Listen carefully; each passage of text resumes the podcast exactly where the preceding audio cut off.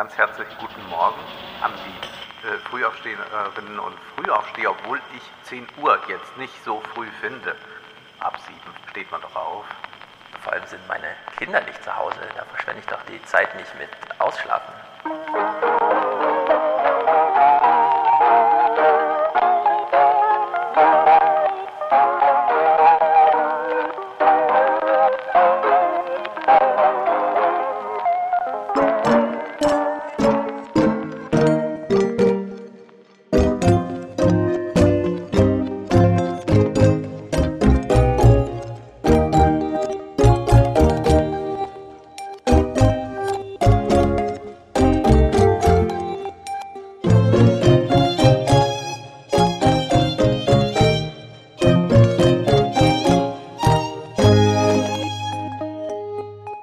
Das ist ja der Dezember.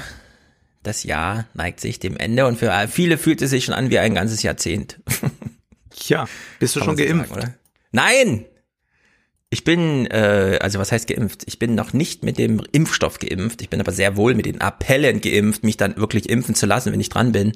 Wo ich mich frage, denken die Politiker eigentlich nochmal mit? Wenn 60 Prozent der Menschen sich gerne impfen wollen und auch sehnlichst darauf warten, kann man ihnen nicht die ganze Zeit mit dem Appell kommen. Aber geh dann bitte auch hin, wenn, wenn dieses Wenn einfach nicht kommt. Also Soll ich mir das bis August jetzt anhören oder was? Dass ich mich bitte regt dran? das unglaublich auf, mich regt unglaublich auf, wie auch auf äh, Twitter, Instagram und sonst wo ständig irgendwelche Comedians und äh, Moderatoren und was weiß ich äh, noch zum hundertsten Mal eine Pointe stricken, warum Impfgegner ja. blöde sind und warum sich doch dann jetzt mal auch, äh, und dann kommen immer so Namen, Uwe, Klaus und Herbert impfen lassen sollen. Und dann würde ich sagen, ja, Uwe, Klaus und Herbert wollen sich fast alle impfen impfen lassen. Nur wann wird es so sein? Also ich hoffe ja, dass wir trotz Spahn und trotz EU ganz gut durch die Krise kommen und dass wir dann doch schneller geimpft werden, als das momentan aussieht. Äh, ich hoffe da auf internationalen Druck im Sinne von Wettbewerb, wenn Echt? da die ersten Länder schon durchgeimpft sind und wenn dann die Pharmakonzerne auch zeigen, was sie leisten können. Also da bin ich fast marktradikal, möchte ich sagen.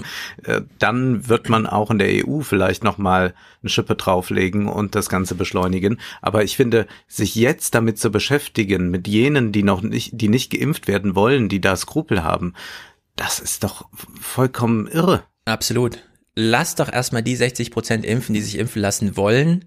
Dann haben auch diejenigen, die noch Vorbehalte haben, ja, Menschen im Blick und sehen, oh, 60 Millionen Menschen sind hier nicht tot umgefallen in Deutschland. Ja. Vielleicht sollte ich mich auch mal impfen lassen, weil ich keine Lust auf äh, Lungentod habe.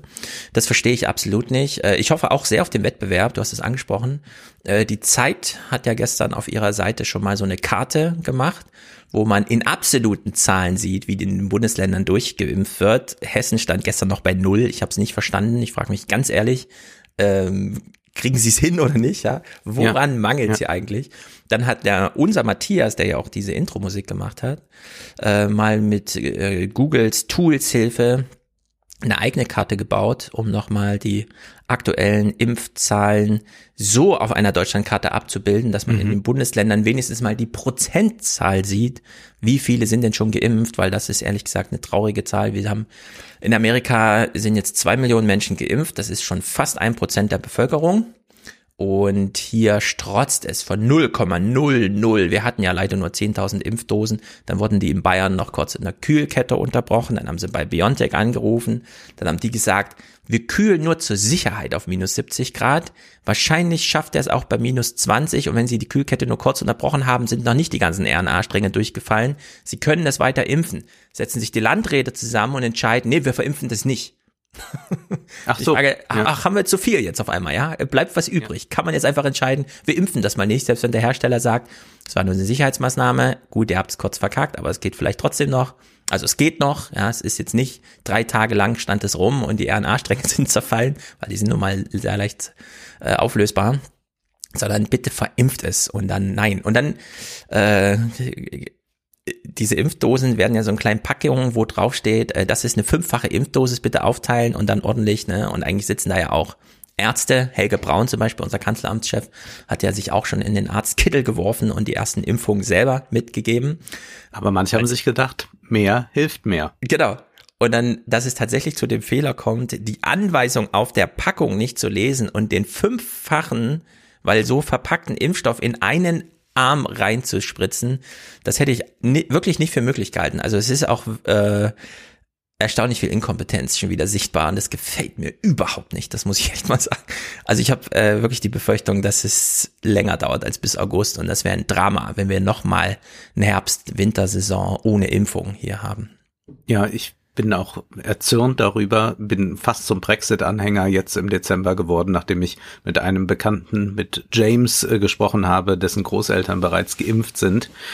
Und wenn ich sehe, was dann hier passiert und wie sieht es eigentlich aus, nun machen das ja gerade Ärzte, nun sind ja solche Spritzen zu verabreichen keine Hexenkunst, sondern da könnte man ja ganz viele Leute ja. anlernen. Also ja. jeder Diabetiker spritzt sich, manche Leute hatten vielleicht mal eine Entzündung im Knie, die haben sich regelmäßig dann ins Bein was gespritzt. Ich weiß, es ist bei dieser Impfung ein bisschen komplizierter, aber es ist ja machbar. Man muss ja dafür nicht zehn Semester Medizin studiert haben genau, oder ausgebildeter Krankenpfleger sein. Wird da irgendetwas gerade unternommen, dass man sagt, eigentlich können viel mehr diese Impfung verabreichen? Nein, soweit ich weiß, ist das Impfen weiterhin den Ärzten vorbehalten. Ähm, obwohl Arzthelfer und Arzthelferinnen natürlich genauso die Pflegepersonalien und sogar junge Apotheker äh, Sehr gut, dass du das ansprichst. Das hat mir ein junger Apotheker erzählt, dass man eigentlich schon länger versucht, äh, dass man sagt, viele Apotheken könnten auch impfen. Das braucht man nicht alles den Ärzten zu überlassen. Und das könnte man auch ganz äh, schön flächendeckend regeln. Und diese ganzen Hausärzte sind ja sowieso überlagert mit Patienten, weil es immer weniger Hausärzte auf dem Lande gibt und, und, und. Und da sträubt man sich aber offenbar immer noch dagegen. Und dieser Apotheker hatte jetzt die Hoffnung, dass sich jetzt einfach durch diesen Druck etwas ändert und dass man sagt, okay, dann lassen wir doch auch die Apotheker diese Impfungen machen. Genau. Es gehört zum Ausbildungsprogramm. Junge Apotheker, ich weiß nicht genau, die letzten zehn Jahre oder so, kann man davon ausgehen, dass die das alle gelernt haben und auch können. Und ja, wenn was schief geht, muss man sowieso einen Notarzt holen, ja. Aber ähm, diese ganzen äh, Schockreaktionen auf Impfungen bleiben eh aus. Das Zeug wird ja nicht irgendwie in den Knochen oder so, das muss einfach nur in den Muskel. Äh, dann nimmt man den Arm, typischerweise, damit niemand überrascht ist von, was, das muss, ja. Wir haben auch größere ja. Muskel am Körper, zum Beispiel ja. im Popo. Äh, ja. Da könnte man viel zielsicherer, gerade wenn man und das war ja auch eine Überlegung, dass man die Nadel wirklich anpasst. Jetzt nimmt man ja einfach die Standardnadel, die so lang ist, dass man alles mit ihr machen könnte. Man könnte ja auch einfach sagen, okay, wir gehen wirklich ins Bein. Der Muskel ist dort, selbst bei den Menschen, die nicht sehr viel Sport machen, mindestens drei Zentimeter dick. Also ist die Nadel 1,5 Zentimeter lang. Man schlägt die bis zum Anschlag rein und drückt das dann. Ein bisschen komplizierter ist natürlich noch das Zeug aufzutauen und dann zu mischen. Das muss ja nochmal im Verhältnis äh, eins zu irgendwas mit äh, irgendeiner Lösung vermischt werden. Also nicht volle Dosis, sondern es kommt sozusagen noch ein flüssiges Trägermaterial dazu. Es ist nicht nur Wasser, aber so eine Salzlösung mhm. oder so.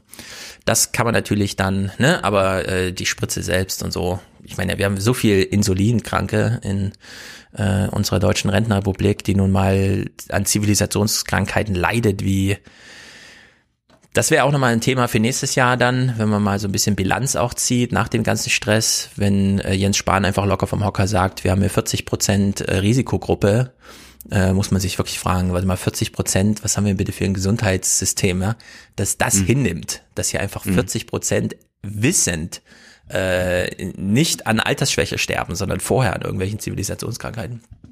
Also in der Hinsicht steckt in diesem Thema noch viel drinne, aber ich würde sagen, heute im Dezember äh, belassen wir es bei Corona, was das angeht. Ja.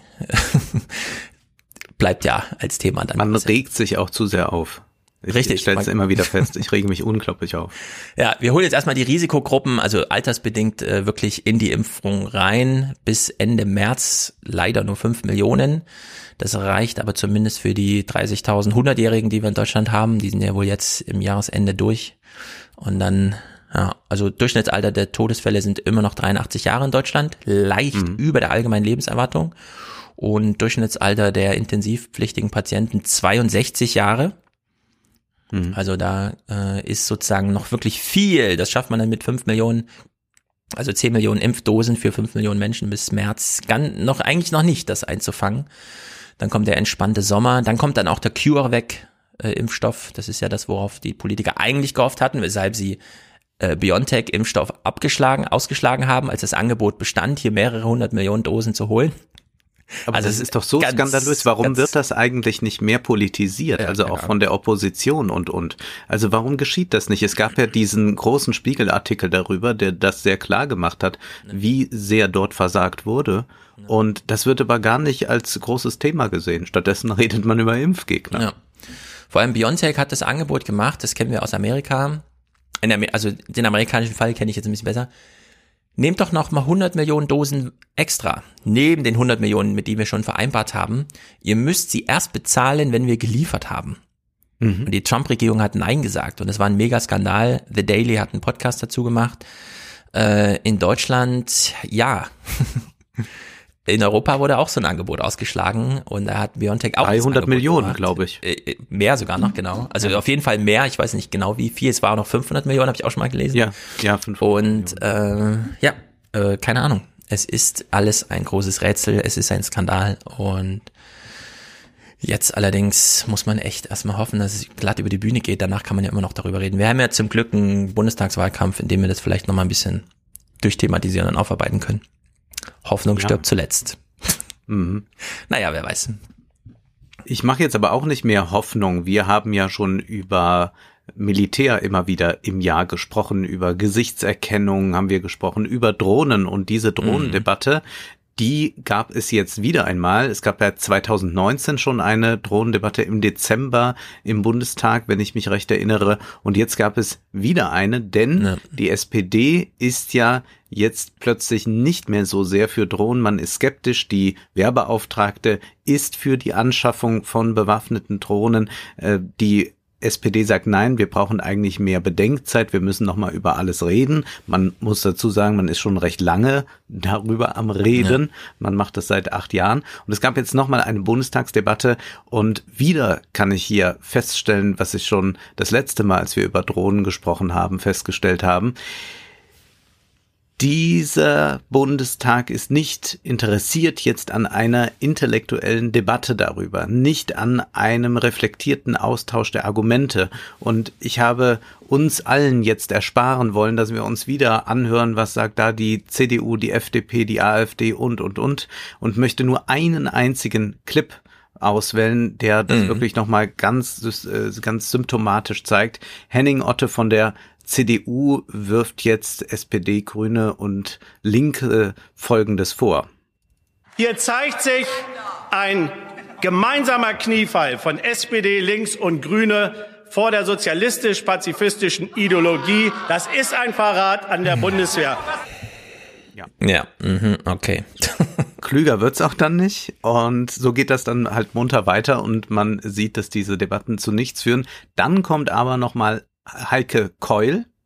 Das ist die grünen Abgeordnete, äh, Katja Keul, ja. Katja Keul, Entschuldigung. Äh, das ist die grüne Abgeordnete, die wir schon vom Ausschuss kennengelernt haben und die versucht jetzt wenigstens nochmal diese Argumente stark zu machen, die die Grünen haben gegen die Anschaffung von bewaffneten Drohnen, denn es geht ja immer um den Schutz der Soldaten. Mhm. Der Schutz der Soldatinnen und Soldaten ist für uns ein entscheidendes Kriterium. Die vorgetragenen Fallbeispiele, ich würde gern vortragen. Die vorgetragenen Fallbeispiele waren allerdings erschreckend ungeeignet, um den Vorteil bewaffneter Drohnen darzulegen. Ich hätte erwartet, dass sie es uns schwerer machen. Durch Drohnen hätten weder die dargestellte Hinrichtung durch Terroristen verhindert, noch ein unübersichtliches Kampfgeschehen beim Angriff auf eine Patrouille beendet werden können. Bewaffnete Drohnen sind eben keine sauberen Wunderwaffen, die nur die Bösen treffen und die Guten schonen. Ja. Also dieses Drama in der Bundesregierung entfaltete sich ja so, dass die SPD ähm, ihren, ich weiß gar nicht, wie man es nennt, Schattenverteidigungsminister, die haben ja dann immer diese Sprecherrollen, äh, verlor, weil er diese Entscheidung der SPD, sich jetzt gegen die Drohnen zu stellen, nicht mitmachte und dann sagte, also ich kann äh, meine Partei hier nicht länger verstehen, ich gehe, ich verlasse diesen Posten. Äh, die SPD stellt sich quer und dann stellte sich raus, ich habe das beim Deutschlandfunk so gehört, fand ich ganz interessant, dass der Umschwung in der SPD jetzt so plötzlich gegen die Drohnen auch daher rührte, dass man sich den Krieg in Bergkarabach angeschaut hat. Genau. Wo eben dieses Argument, wo man mal sehen konnte, in der Theorie, im parlamentarischen Gespräch geht es um den Schutz der Soldaten. Und in der Praxis geht es danach um die absolute Ausbeutung aller Kapazitäten, die man mit Drohnen so hat.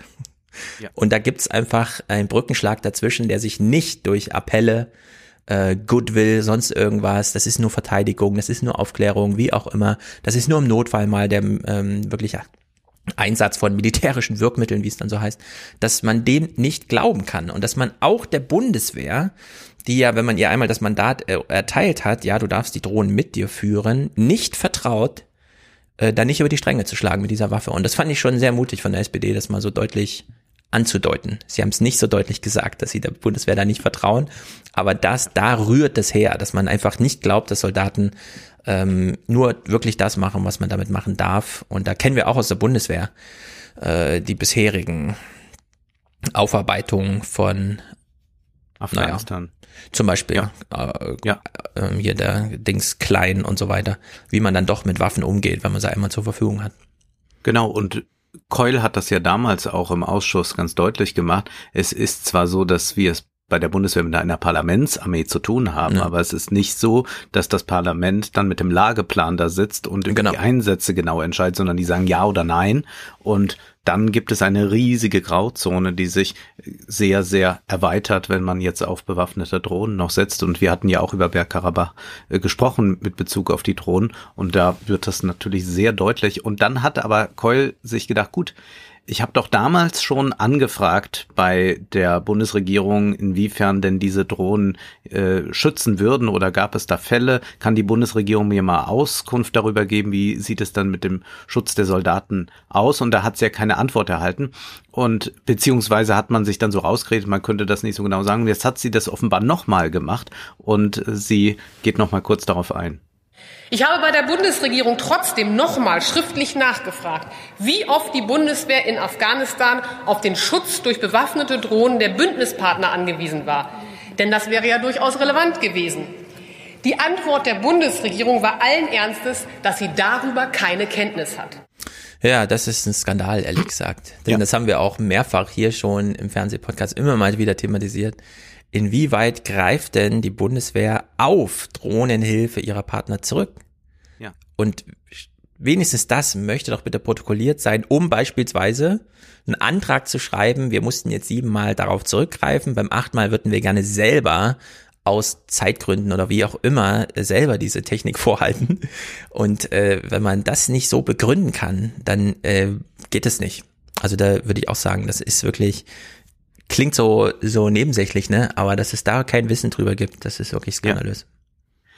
Unsere Verteidigungsministerin Annegret Kramp-Karrenbauer, die war im saarländischen Fernsehen zu Gast und das war ein Gespräch, muss man sagen, nachdem es jetzt diesen Eklat gab um die Erhöhung des Rundfunkbeitrags und man merkt jetzt, da ist eine Moderatorin, die hat überhaupt äh, kein Interesse daran, äh, die Ministerpräsidentin, die ehemalige und jetzt Verteidigungsministerin, zu kritisieren, sondern sie stellt eine Frage und liefert ihr aber auch gleich schon äh, eine Antwort immer dann mit. Also wenn man mal sehen will, wie Journalismus nicht stattfinden sollte, dann mhm. muss man sich dieses Interview bei YouTube ansehen. Wir gehen jetzt darauf nicht ein. Ich will das nur mal sagen, dass man wirklich daran äh, sehen kann, dass äh, man jetzt sich bei der CDU offenbar auch strategisch aufgestellt hat mit äh, dieser zum Teil dann Abschaffung des Rundfunkbeirats Beitrag sie äh, oder oder Nichterhöhung hm. und sie spricht sich jetzt für den Rundfunkbeitrag zwar aus AKK,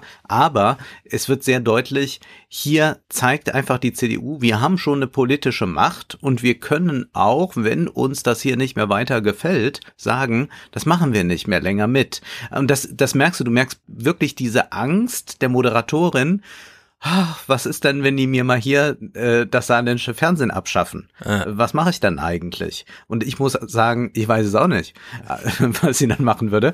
Aber das äh, zeigt auch nochmal ganz klar, äh, warum man trotz aller Kritik am öffentlich-rechtlichen und ich habe da viel und wir kommen heute zu einer Kultursendung und ich habe da viel mhm. Kritik, ähm, dass man trotzdem dafür sein muss. Und zwar aus einem ganz strategischen Grund. Die Einführung des Privatfernsehens kam zustande durch die CDU. Das Interesse dahinter ist ein sehr simples. Man sagt sich, ja, das öffentlich-rechtliche, das hat nicht die Kapitalinteressen, wie sie ausgedrückt werden beim Privatfernsehen. Wir aber als CDU und CSU vertreten Kapitalinteressen. Also ist uns jedes private Medium viel, viel lieber, weil wir eigentlich mit denen viel stärker verbandelt sind. Siehe Springer, du hast im Fernseh-Podcast drüber gesprochen, mhm. über diese Springer-Doku, über die Bild-Zeitungs-Doku, die es jetzt bei Amazon Prime zu sehen gibt. Das heißt, es gibt von Seiten der CDU eigentlich natürlich eine grundsätzliche Abwehr gegen das öffentlich-rechtliche, weil es nicht unbedingt diesen Kapitalinteressen Ausdruck verleihen muss, wie das ein RTL, wie das eine Bildzeitung sowieso tut, weil sie äh, nur an Profit äh, interessiert sind. Was aber nicht bedeutet, weil das wird dann auch immer so gesagt, ja und deswegen sind öffentlich-rechtliche alle links. Also es gibt da eine gewisse Kulturlinke. Das hat aber eher, glaube ich, was mit einer Berlin-Blase zu tun, dass man dann sich auf irgendwelche äh, schicken Sachen gerade einigt. Aber sonst haben wir es jetzt nicht mit einem besonders linken Rundfunk zu tun. Das sieht man auch daran, wie zum Beispiel das öffentlich-rechtliche die Agenda 2010, die Hartz-IV-Reform begleitet hat. Mhm. Aber man muss sich das wirklich sehr bewusst machen, dass es also darum geht, äh, dass man eigentlich eine Presse braucht, wenn man CDU oder CSU ist, die Kapitalinteressen vertritt auf eine Weise, dass die Leute, die eigentlich nicht von diesen Interessen profitieren, nämlich Leser der Bildzeitung, Zuschauer von RTL, trotzdem sagen, ach, das ist eine tolle Partei, die wähle ich mal. Mhm. Denn eigentlich hat ja die CDU und die CSU haben ja eine ganz große Wählerklientel, die gegen ihr eigenes Interesse wählt. Das ist ja das Interessante. Also man kann, wenn man jetzt zum Beispiel die Linke hat oder die Grüne hat und wählt die, dann kann man immer noch sagen, nee, das geht mir nicht weit genug oder die SPD. Die müssten noch sozialer sein, noch pazifistischer, noch grüner oder was auch immer. Aber man wählt sie nicht gegen das eigene Interesse. Aber man wählt, wenn man, äh, oder auch FDP, wenn man Union wählt, wählt man eigentlich gegen das Interesse, sei denn man ist selbst reich und sagt, hm. gut, ich habe jetzt äh, noch äh, 40 Wohnungen zu vererben und ich möchte auch, dass äh, ich wenig Steuern dafür zahle, dann sollte man auf jeden Fall die CDU wählen. Aber das kann man einfach sehr schön daran sehen und das nur als kleiner Exkurs mal. Und mit dieser Haltung sitzt jetzt äh, AKK da. Ähm, also ich will doch, dass ihr hier weiter Fernsehen machen könnt und bekommt dann nur liebe Fragen gestellt. Und sie sagt dann auch hier etwas zum Thema Drohnen und SPD. Aber was ich nicht respektieren kann, ist, wenn man wirklich nach acht Jahren und auch in diesem Jahr intensiven äh, Debatten und Diskussionen, Einsatzgrundsätzen, die entwickelt worden ist, sagt, äh, wir sind noch nicht so weit, wir müssen noch weiter diskutieren. Das ist einfach feige. Und äh, deswegen würde ich mir sehr wünschen, ähm, denn die SPD klipp und klar sagt, was sie will oder nicht will, dann wissen alle, woran sie sind, dann kann man es im Wahlkampf eben auch entsprechend zur Debatte stellen. Naja, sie hofft auf die öffentliche Meinung. Na gut. Ja. Und da macht sie das dann so, wie das dann in der Bundestagsdebatte schon zu sehen war, dass man sagt, ja, die SPD, die verrät unsere Soldaten, äh, die werden alle sterben, weil wir diese Drohnen nicht anschaffen. Man kann mhm. ja Fragen auch dann so stellen, man wird dann Umfragen machen, wird sagen, äh, sind sie äh, für bewaffnete Drohnen, damit unsere Soldaten maximal geschützt werden und dann sagen natürlich viele, viele Leute, mhm ja, weil sie keine Ahnung davon haben. Genau, du musst es ja nur, du musst ja nur die Frage richtig formulieren. Das ist ja, äh, du hast jetzt immer Bild und RTL, mhm. deswegen nehme ich die auch mal, weil die sind da wirklich Chiffre für.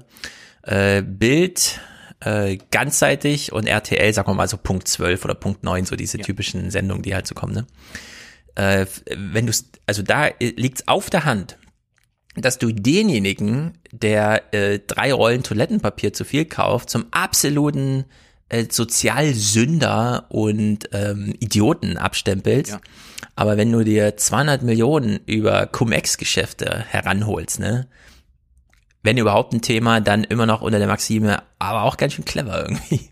Ja, genau. Ja, also ja. dieses Skandal ja. dann nicht aufgemacht. Und in der Hinsicht äh, kannst du da solche Drohnendebatten, wir wollen doch die Soldaten schützen, ne? Also da äh, geht man auf jeden Fall äh, kein großes Risiko ein, wenn man glaubt, darüber, über öffentliche Meinung, äh, die Entscheidung herbeiführen zu können. Und in der Hinsicht nutzt sie das da ganz gut.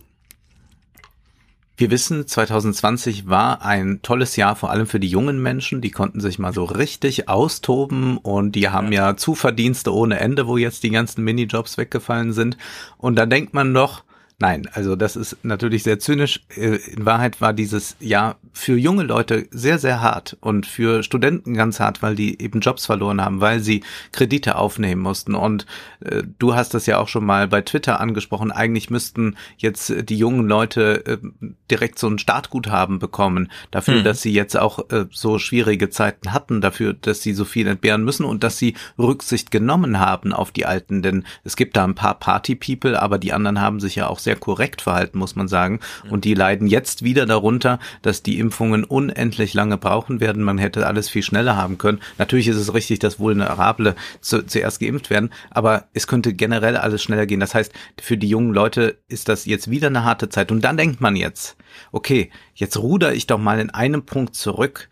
Wir wissen, AKK hat im Herbst 2019 gesagt, ja, das wäre doch mal schön, wenn man so eine Dienstjahrpflicht einführen würde. Jeder junge Mensch soll mal ein Jahr für sein Land etwas tun, nicht immer nur an sich denken. Und ich würde sagen, diese Dienstpflicht, die wurde jetzt übererfüllt und dafür müsste es jetzt eigentlich diese Entschädigung geben, von der du gesprochen hast. Mhm. Und jetzt wird AKK am Ende dieses Interviews gefragt, welcher Punkt wäre Ihnen denn wichtig, wenn der neue Kanzlerkandidat dann irgendwann feststeht? Welchen sollte man nochmal aufgreifen? Ist das eher Migration oder mehr Abgrenzung zur AfD oder, und dann sagt AKK das hier. Mir persönlich wäre das Thema Dienstpflicht ein großes Anliegen.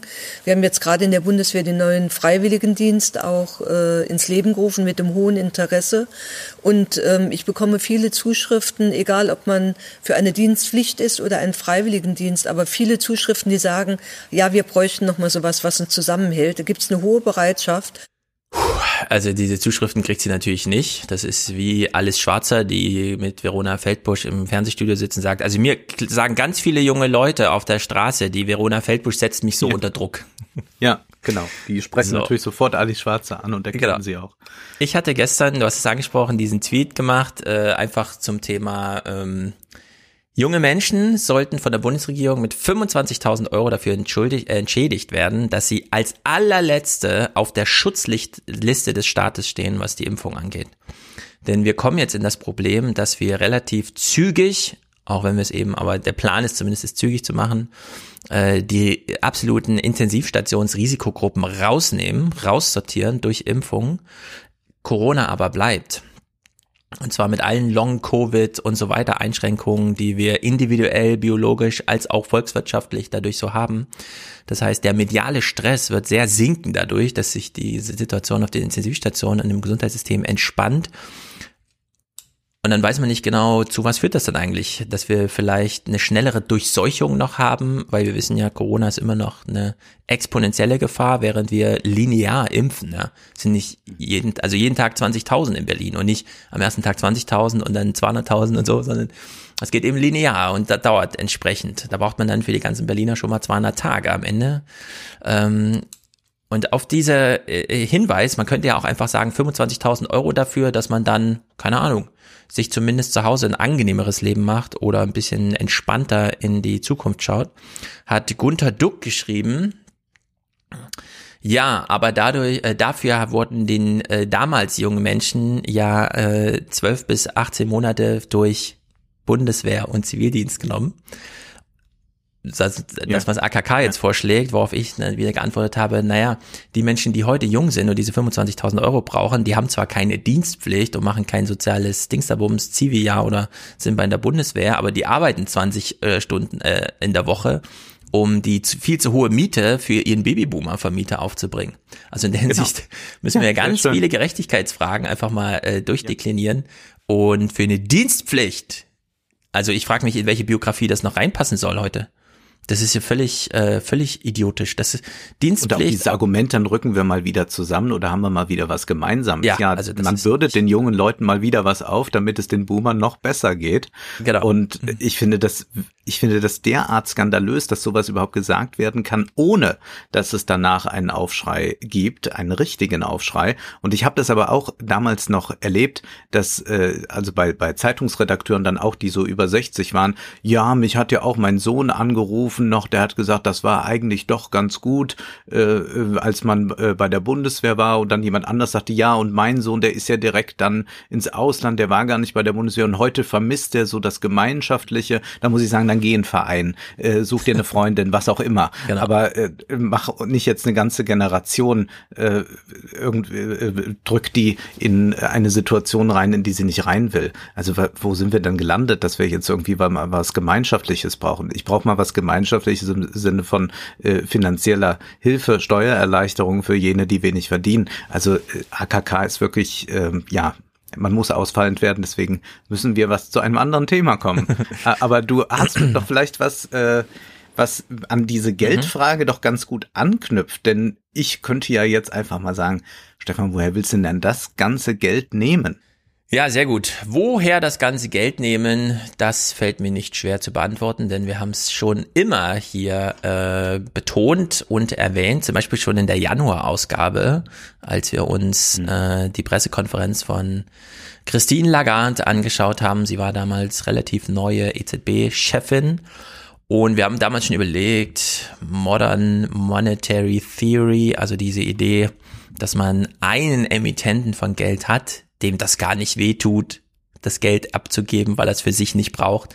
Ja, die EZB kauft sich jetzt nicht weniger Milch, nur weil sie Geld ausgegeben hat dann irgendwie, sondern die muss auf nichts verzichten und das Geld ist dann trotzdem da.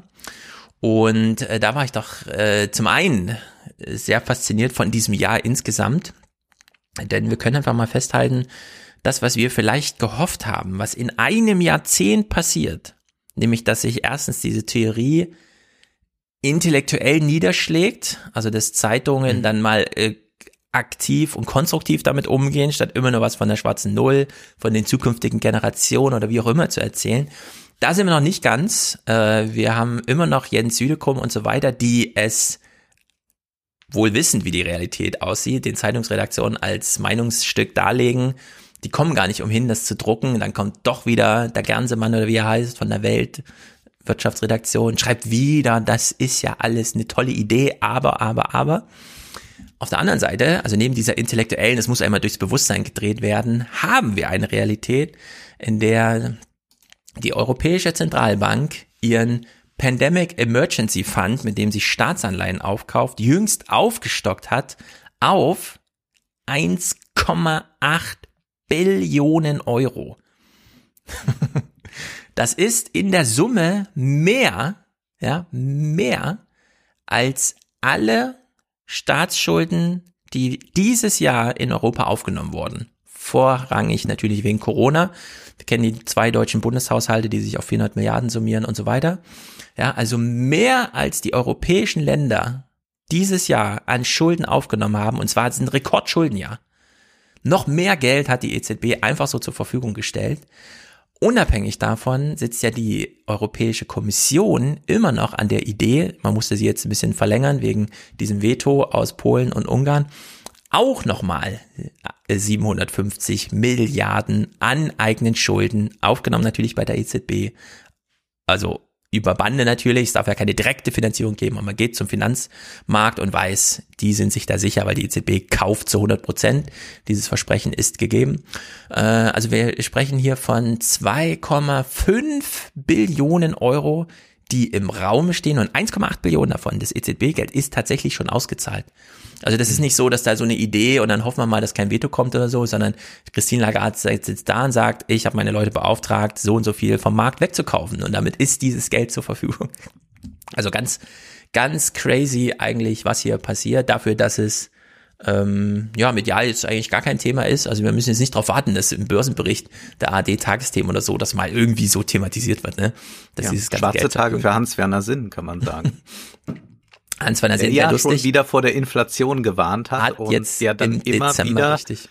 erklärt, diese Inflation damals, die hat zum Nationalsozialismus geführt, was so nicht richtig, richtig ist darauf will ich hinaus. Hans-Werner Sinn hat jetzt im Dezember, ich habe keinen Clip davon, ja, keine Angst. Ja. Hans-Werner hat, hat wieder mal einen Vortrag gehalten. Er ist ja emeritierter Professor und ehemals IFO-Institut und so weiter. Sie kriegt aber noch die Anfragen, nimmt er gerne an, um sein Mantra. Aber jetzt kommt die Hyperinflation, weil 1,8 Billionen, das steckt keiner so einfach weg. Stellt sich raus, nee, wir sind den dritten Monat in Folge in Deflation. Und was heißt eigentlich Deflation? Und da gab's Da habe ich auch keinen Clip von, deswegen, das müsst ihr dann komplett hören. Dieses einstündige Gespräch von Ole, deinem Wohlstand für alle Kompagnon mit Adam Toos. Ja. Wahrscheinlich dem größten Typen überhaupt gerade in der Riege, Fratscher, äh, Südekum, Toos, wie sie alle heißen, ne? Es gibt ja im Englischen zum Glück ein paar mehr und er kann ja sehr gut Deutsch. Mhm. Und er hat vor zehn Jahren oder so ein Buch über Hitler geschrieben. Oder genau, sagen wir mal über die NS-Wirtschaft. Genau. Die Zeiten Hitlers, was kann man eigentlich wirtschafts- und, also nicht nur politisch über die Zeit, sondern auch mal über die Wirtschaft der Zeit so sagen. Dieses Buch kenne ich natürlich nicht, denn 700 Seiten, das ist abschreckend, ehrlich gesagt. Ist, aber, ist hochinteressant, sagt Ole. Ich habe es jetzt hier liegen, aber noch nicht gelesen. Genau, aber ein einständiges Gespräch, das packe ich natürlich locker in meine halbe Stunde laufen, die ich mache. Und äh, drei Punkte will ich kurz aufgreifen. Hitler hat äh, vier Jahre lang die eigene Volkswirtschaft damit blockiert, dass er Kriegsvorbereitung getroffen hat. Das heißt, die ganze Legende, Hitler hat das alles so toll gemacht und den Menschen wieder Arbeit gegeben, nachdem die äh, fiesen Franzosen mit dem Versailler Vertrag Deutschland eigentlich ramponiert haben. Äh, nee, Hitler hat Deutschland ganz schön ramponiert und zwar schon vier Jahre vor dem Krieg, indem er signifikante Teile, äh, sagen wir mal 20, 30 Prozent, die Zahl weiß ich nicht mehr genau, die Adam Tooze dann nennt, äh, einfach rausgenommen hat. Ja? Also man hat mhm. eine Volkswirtschaft, man bezahlt auch die Leute, aber niemand hat was davon, dass einfach ein Panzer mehr dann auf dem äh, Bahnhof steht, um in vier Jahren abgeholt zu werden. Ja? Also das trägt jetzt nicht zu irgendeinem Kreislaufwirtschaften bei, das sondern da steht nicht, halt einfach Ja, ein oder zu einer Reinvestition. Also der Panzer genau. wird dann irgendwann verschossen und dann ist gut. Also das ist eine, äh, eine das ist keine keine Wirtschaft, äh, die Wachstum äh, produziert, sondern wirklich dann im wahrsten Sinne des Wortes Zerstörung auf Dauer. Genau. Und da habe ich mir so gedacht, ja, diese Art der Externalisierung von volkswirtschaftlichem Kapital und äh, vor allem auch Kapazität, die erleben wir ja gerade wieder. Wenn wir sagen, okay, die EZB stellt zwar sehr viel Geld zur Verfügung, aber was nützt das eigentlich, wenn es nicht im Kreislauf kommt, sondern einmal durch die Volkswirtschaft durchrutscht und sich am Ende als äh, Kapitalstock äh, bei Amazon sammelt? Ja? Mhm. Was nützt mir denn, äh, also was nützt es uns allen, dass Apple jetzt zwei Billionen wert ist? Das ist doch kein Erfolgskriterium für irgendwas. Also wir machen zwar keine Kriegsvorbereitung, allerdings äh, wird ja wieder ganz schön viel Geld einfach, also wir haben keinen guten Kreislauf gerade, das kann man glaube ich sagen. Hier ist ja was kaputt. Und so wie Adam Tooze sich nicht zutraut, auf die Frage von Ole zu sagen, was ist denn das jetzt eigentlich, diese NS-Wirtschaft? Also er, er, er, er, nimmt ja gar keinen, das ist jetzt Kapitalismus, es ist, äh, so wie bei China, sind wir auch unklar, ja. Mhm. Ist das jetzt äh, Kapitalkommunismus oder wie auch immer? So traut er sich dieses Urteil da auch nicht zu. Und ich finde, wir sollten jetzt wieder in diesen Zustand übergehen, zu sagen, also eine Marktwirtschaft ist das gerade nicht wo wir 2020 jetzt reinstarten, sondern das ist irgendwas anderes. Wir kommen nachher auf den Digital Services Act, wo man da mal ein bisschen auch den Markt sich mal ein bisschen anders anschaut und über Monopole auch mal neu nachdenkt. Aber äh, das scheint mir doch so ein, so ein gewisses Gleichnis zu sein. Wir wissen nicht genau, womit wir es gerade zu tun haben. Gleichzeitig wollen wir ja gerade das Klima retten. Da kommen wir im Salon drauf zurück, denn wir hatten im Januar dieses große Klimaversprechen European Green Deal. Und dann hatten wir im November, das haben wir hier besprochen, dass die Landwirtschaft einfach sagt, nee, da machen wir nicht mit. Wir als eigentlich größter Treiber des äh, Klimawandels, klar, Verkehr und so spielt auch eine Rolle, aber äh, also uns ist das eigentlich egal, wir machen da nicht mit. Wie gelang das eigentlich? Und da haben wir ja festgestellt, erstens, ganz schön viele Subventionen, also das ist auch keine Marktwirtschaft, sondern geht es um 700, äh, nee, in sieben Jahren um äh, 500 äh, Milliarden oder so, also wahnsinnig viel Geld. Die ganze Landwirtschaft wird eigentlich zu mehr als 50 Prozent nicht von Marktpreisen oder so durchfinanziert, sondern einfach, weil es Subventionen gibt. Und wir haben eine Hyperidealisierung des keine Ahnung, Hungervermeidungsgedankens oder sowas. Also wir geben immer noch unfassbar viel Geld, äh, damit Julia Klöckner uns dann sagen kann, äh, wir wollen ja den Hunger der Welt bekämpfen. Das ist ja das Ziel unserer europäischen Landwirtschaft, dass wir den Hunger der Welt bekämpfen. Und dann fragt man sich, wo kommt denn das eigentlich her? Stellt sich raus, Adam Tooze kann darüber aufklären, ja, das ist diese Nazi-Ideologie. Man blockiert eine Volkswirtschaft darüber, dass man sehr viele Panzer herstellt. Ja. Also braucht man eine Bauernschaft, die nicht nur zum eigenen Fortkommen auf dem Markt tätig wird, sondern sie muss hyperideologisiert werden. Ohne den deutschen Bauern ist gibt's keine Zukunft. Ja. ja, und wir haben beide Ideen. Also, dass wir zum einen ganz viel staatliches Geld den Bauern geben und die das bäuerliche Arbeiten selbst auch hyperidealisieren. Das haben wir immer noch. Also beide ja, ich möchte jetzt nicht Klöckner äh, ver äh, äh, vergleichen mit damals, aber es gibt eine diskursive Tradition, in der man sich befindet. Denn wenn man sich Filme aus der NS-Zeit ansieht, dann gibt es dort eine ganz starke Verklärung des Bauern. Und zwar in einer Weise, wie sie schon in den 30er Jahren überhaupt nicht mehr vorzufinden war. Also mit der Sense sah man sie dort arbeiten. Genau. Die moderne Landwirtschaft, dass da eine Industrialisierung schon stattgefunden hat. All das kommt in diesen Film nicht vor. Anders ist es dann äh, bei späteren sozialistischen Filmen aus Russland. Also da ist man eigentlich stolz, wenn die Traktoren kommen, wenn äh, die Industrialisierung stattfindet. Wenn es, wenn gleich es da auch eine Verklärung dann in anderer Weise gibt. Aber in der NS-Zeit haben wir eine Verklärung, eines bäuerlichen Lebens, das es damals schon nicht mehr gibt und das es heute viel weniger gibt. Und das war ja bei dieser Pressekonferenz, über die wir gesprochen haben, so interessant, dass Julia Klöckner permanent Bilder aufruft von einem bäuerlichen Leben, das es so vielleicht nie gegeben hat, wenn dann irgendwann tief im 19. Jahrhundert. Genau. Und das ist insbesondere dramatisch, da wir jetzt durch Corona, also der Hinsicht auch danke Corona, die Aufklärung haben, wie es auf Spargelhöfen zugeht. Ja. Wie es bei Tönnies zugeht, wie es in der ganzen Nahrungsmittelproduktion zugeht. Und das kann man nicht weiter so ideologisieren. Also hier muss man jetzt wirklich mal neu drüber nachdenken. Und dass das seinen Ursprung tatsächlich in dieser Hitlerzeit hatte finde ich schon überraschend, weil wir haben es durchgeschleppt. Wir könnten heute auch wirklich sagen, und das haben wir damals auch besprochen, also was heißt damals war ja im November, äh, wir können jetzt auch einfach wirklich mal sagen, Gratulation an uns alle. Wir haben es geschafft, den Hunger, zumindest in der westlichen Welt, in der afrikanischen Welt wissen wir, da gibt es immer noch Hunger, weil wir ihn nicht beseitigen wollen. Ja, wir brauchen ja diese Absatzmärkte und das ist sozusagen politisch entschieden. Aber eigentlich haben wir eine Überproduktion. Und eigentlich können wir uns jetzt alle gratulieren und dann so im marxischen Sinne sagen, wir haben jetzt die Stufe erreicht. Ab jetzt können wir neu darüber nachdenken. Mhm. Das machen ja. wir aber nicht, sondern wir bleiben weiter dabei. Nein, die brauchen diese Milliarden, weil wir müssen ja die Welt versorgen. Und wenn dann irgendwie auffällt, dass wir ja die Spargelsklaven haben und bei Tönnies irgendwelche Menschen, die für äh, 30 Cent oder so, ja, da eine Stunde am Fließband stehen, äh, und äh, dann auf zehn Quadratmetern zu zehnt leben, äh, das sind halt so Nebensächlichkeiten, ja, die sind ja auch alle schon wieder vergessen, also wird ja nicht thematisiert. Ja, und in der Hinsicht äh, fand ich das ganz interessant. Und der dritte Punkt aus diesem Gespräch mit Adam Tooze, Ole fragt ihn, ja, hatten die Leute damals nicht Angst vor Hyperinflation? 1923, 29, Schwarzer Freitag, alles kommt zusammen. Wir haben auch in den Filmen Erich Kästner und so weiter diese ganzen, wie die Menschen mit der Schubkarre zu Brot kaufen gehen und das Geld hat trotzdem nicht gereicht, weil es in der Stunde, die man zum Bäcker brauchte, schon wieder teurer geworden ist. Und dann sagt Adam Tooze so ganz nebenbei, nee, damals war eigentlich das auch große Problem Deflation. Ja.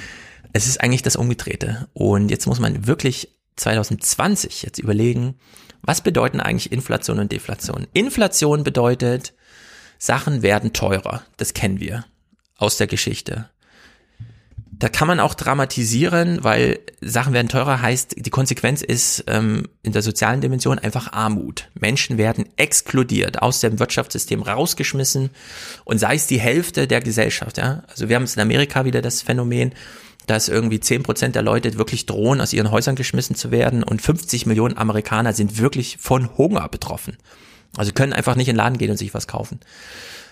Also wenn Sachen teurer werden, Armut und so weiter, das führt zu Ex äh, Exklusion. Aber Deflation, also wenn der ganze Motivationskreislauf über Zinsen, also jetzt schon mal was tun, was sich erst in einem Jahr auszahlt und dafür zahlt jemand schon mal vorher, aber dafür gibt man ihm mehr Geld zurück.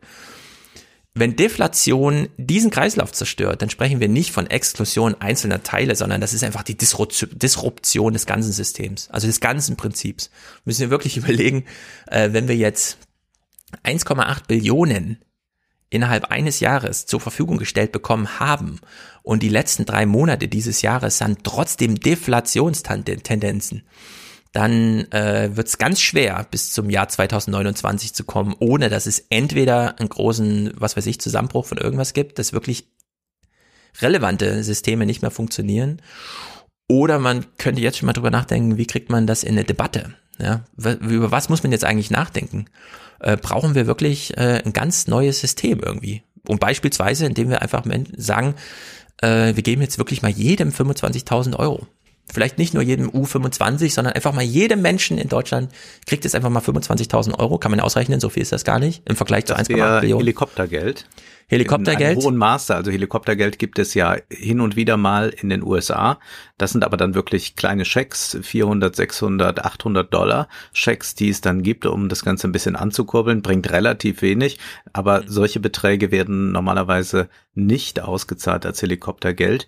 Ist die Frage, ob sich äh, dadurch etwas verändern würde? Ich glaube schon. Äh, es kann natürlich auch dann tatsächlich äh, so kurzzeitige inflationäre Schübe geben, aber ich glaube, das wäre bei so Einmalzahlungen nicht so groß. Also das Problem sehe ich dann eher, wir haben das ja wurde auch sehr kritisiert, mal angesprochen mit dem bedingungslosen Grundeinkommen, dass da auch inflationäre Tendenzen bestehen könnten, die am Ende dafür sorgen, dass das bedingungslose Grundeinkommen gar nichts bringt, sondern alles wird ein bisschen teurer, alle haben dann dadurch wieder etwas weniger Geld. Das ist nochmal eine andere Frage. Was du aber ansprichst, ist, glaube ich, ein ganz großes Problem, das wir nochmal begreifen müssen. Und das sagen ja auch die von dir genannten Wirtschaftswissenschaftler alle dass wir eine große, große Nachfrageproblematik haben, mhm. und zwar seit fast einem halben Jahrhundert. Das heißt, un unsere Bedürfnisse sind sehr stark im Westen gedeckt. Es gibt keinen großen, äh, es gibt einen Nachfragemangel äh, hinzu kommt auch, dass weniger Geld da ist, also dass die Löhne nicht entsprechend gestiegen sind, dass zwar die Aktienkurse nach oben gegangen sind, die Löhne aber nicht gestiegen sind. So kann die Nachfrage gar nicht äh, sehr viel größer werden und dass sich eigentlich diese westliche Wirtschaft nur deshalb so gut aufrechterhalten kann, weil es fernab zum Beispiel in Asien wachsende, stark wachsende Märkte gibt. Und wir hatten ja diesen Handelsblatttitel in diesem Herbst, China stützt Weltwirtschaft. Und das haben wir jetzt gerade. Das ist die einzige Volkswirtschaft, die wächst weiterhin, die jetzt durch die Corona-Krise auch äh, sehr gut gekommen ist, die natürlich nicht ganz diese Wachstumszahlen erreichen kann, die prognostiziert war, bevor es Corona gab, äh, waren, bevor es Corona gab. Aber wir haben damit ein ganz, ganz großes Problem, dass wir eine hohe Abhängigkeit davon haben, dass da irgendwo noch Wachstum stattfindet. Nur von diesem Wachstum profitieren dann häufig Aktienkonzerne und auch ihre Aktionäre, denn ich gehe ja nicht selbst auch nach China jetzt arbeiten. Und ich verlagere nicht meine sonstigen Produktionen dahin, sondern wenn da eine Produktion hin verlagert wird, profitiert der Konzern als solcher davon, aber in der Regel jetzt nicht die Arbeiter hier. Und das ist etwas, was eigentlich nicht angesprochen wird, dass dieses Wachstum ohnehin sehr künstlich am Leben erhalten wird und dass wir jetzt immer mehr sehen, die buttern da Geld rein, Milliarde um Milliarde und nichts tut sich mehr, weil man das ja eigentlich glaubte, Niedrigzins, all das wird äh, Investitionen in Gang setzen. Und wenn das nicht geschieht, dann haben wir ein ganz, ganz großes politisches Problem und in der Tat, zeichnet sich dann noch nicht ganz klar ein neues System ab, aber es zeichnet sich zumindest ab, dass dieses System äh, nicht funktionieren kann und ist, also die Transformation ist dann auch keine Frage von politischem Willen. In dem Sinne wird, wird die Transformation stattfinden. Ja, ja. sie wird stattfinden. Äh, politisch wird es, wo man fragt, ja, wie soll sie denn stattfinden am besten? Genau, sie muss begleitet werden, denn ähm, sagen wir mal, jetzt haben wir drei Monate Deflation in Deutschland gehabt. Angenommen, das bleibt jetzt die nächsten zwölf Monate so. Was heißt das eigentlich? Das heißt ja am Ende, dass man mit gar keiner Geschäftsidee mehr groß auftrumpfen kann, weil wirklich jeder, der noch Geld hat, und es sind ja viele, die Geld haben, äh, sagen, nee, äh, mir kann ja keiner garantieren, äh, dass irgendwie, und dann bringt man es nur noch zum deutschen Staat, kauft sich Staatsanleihen.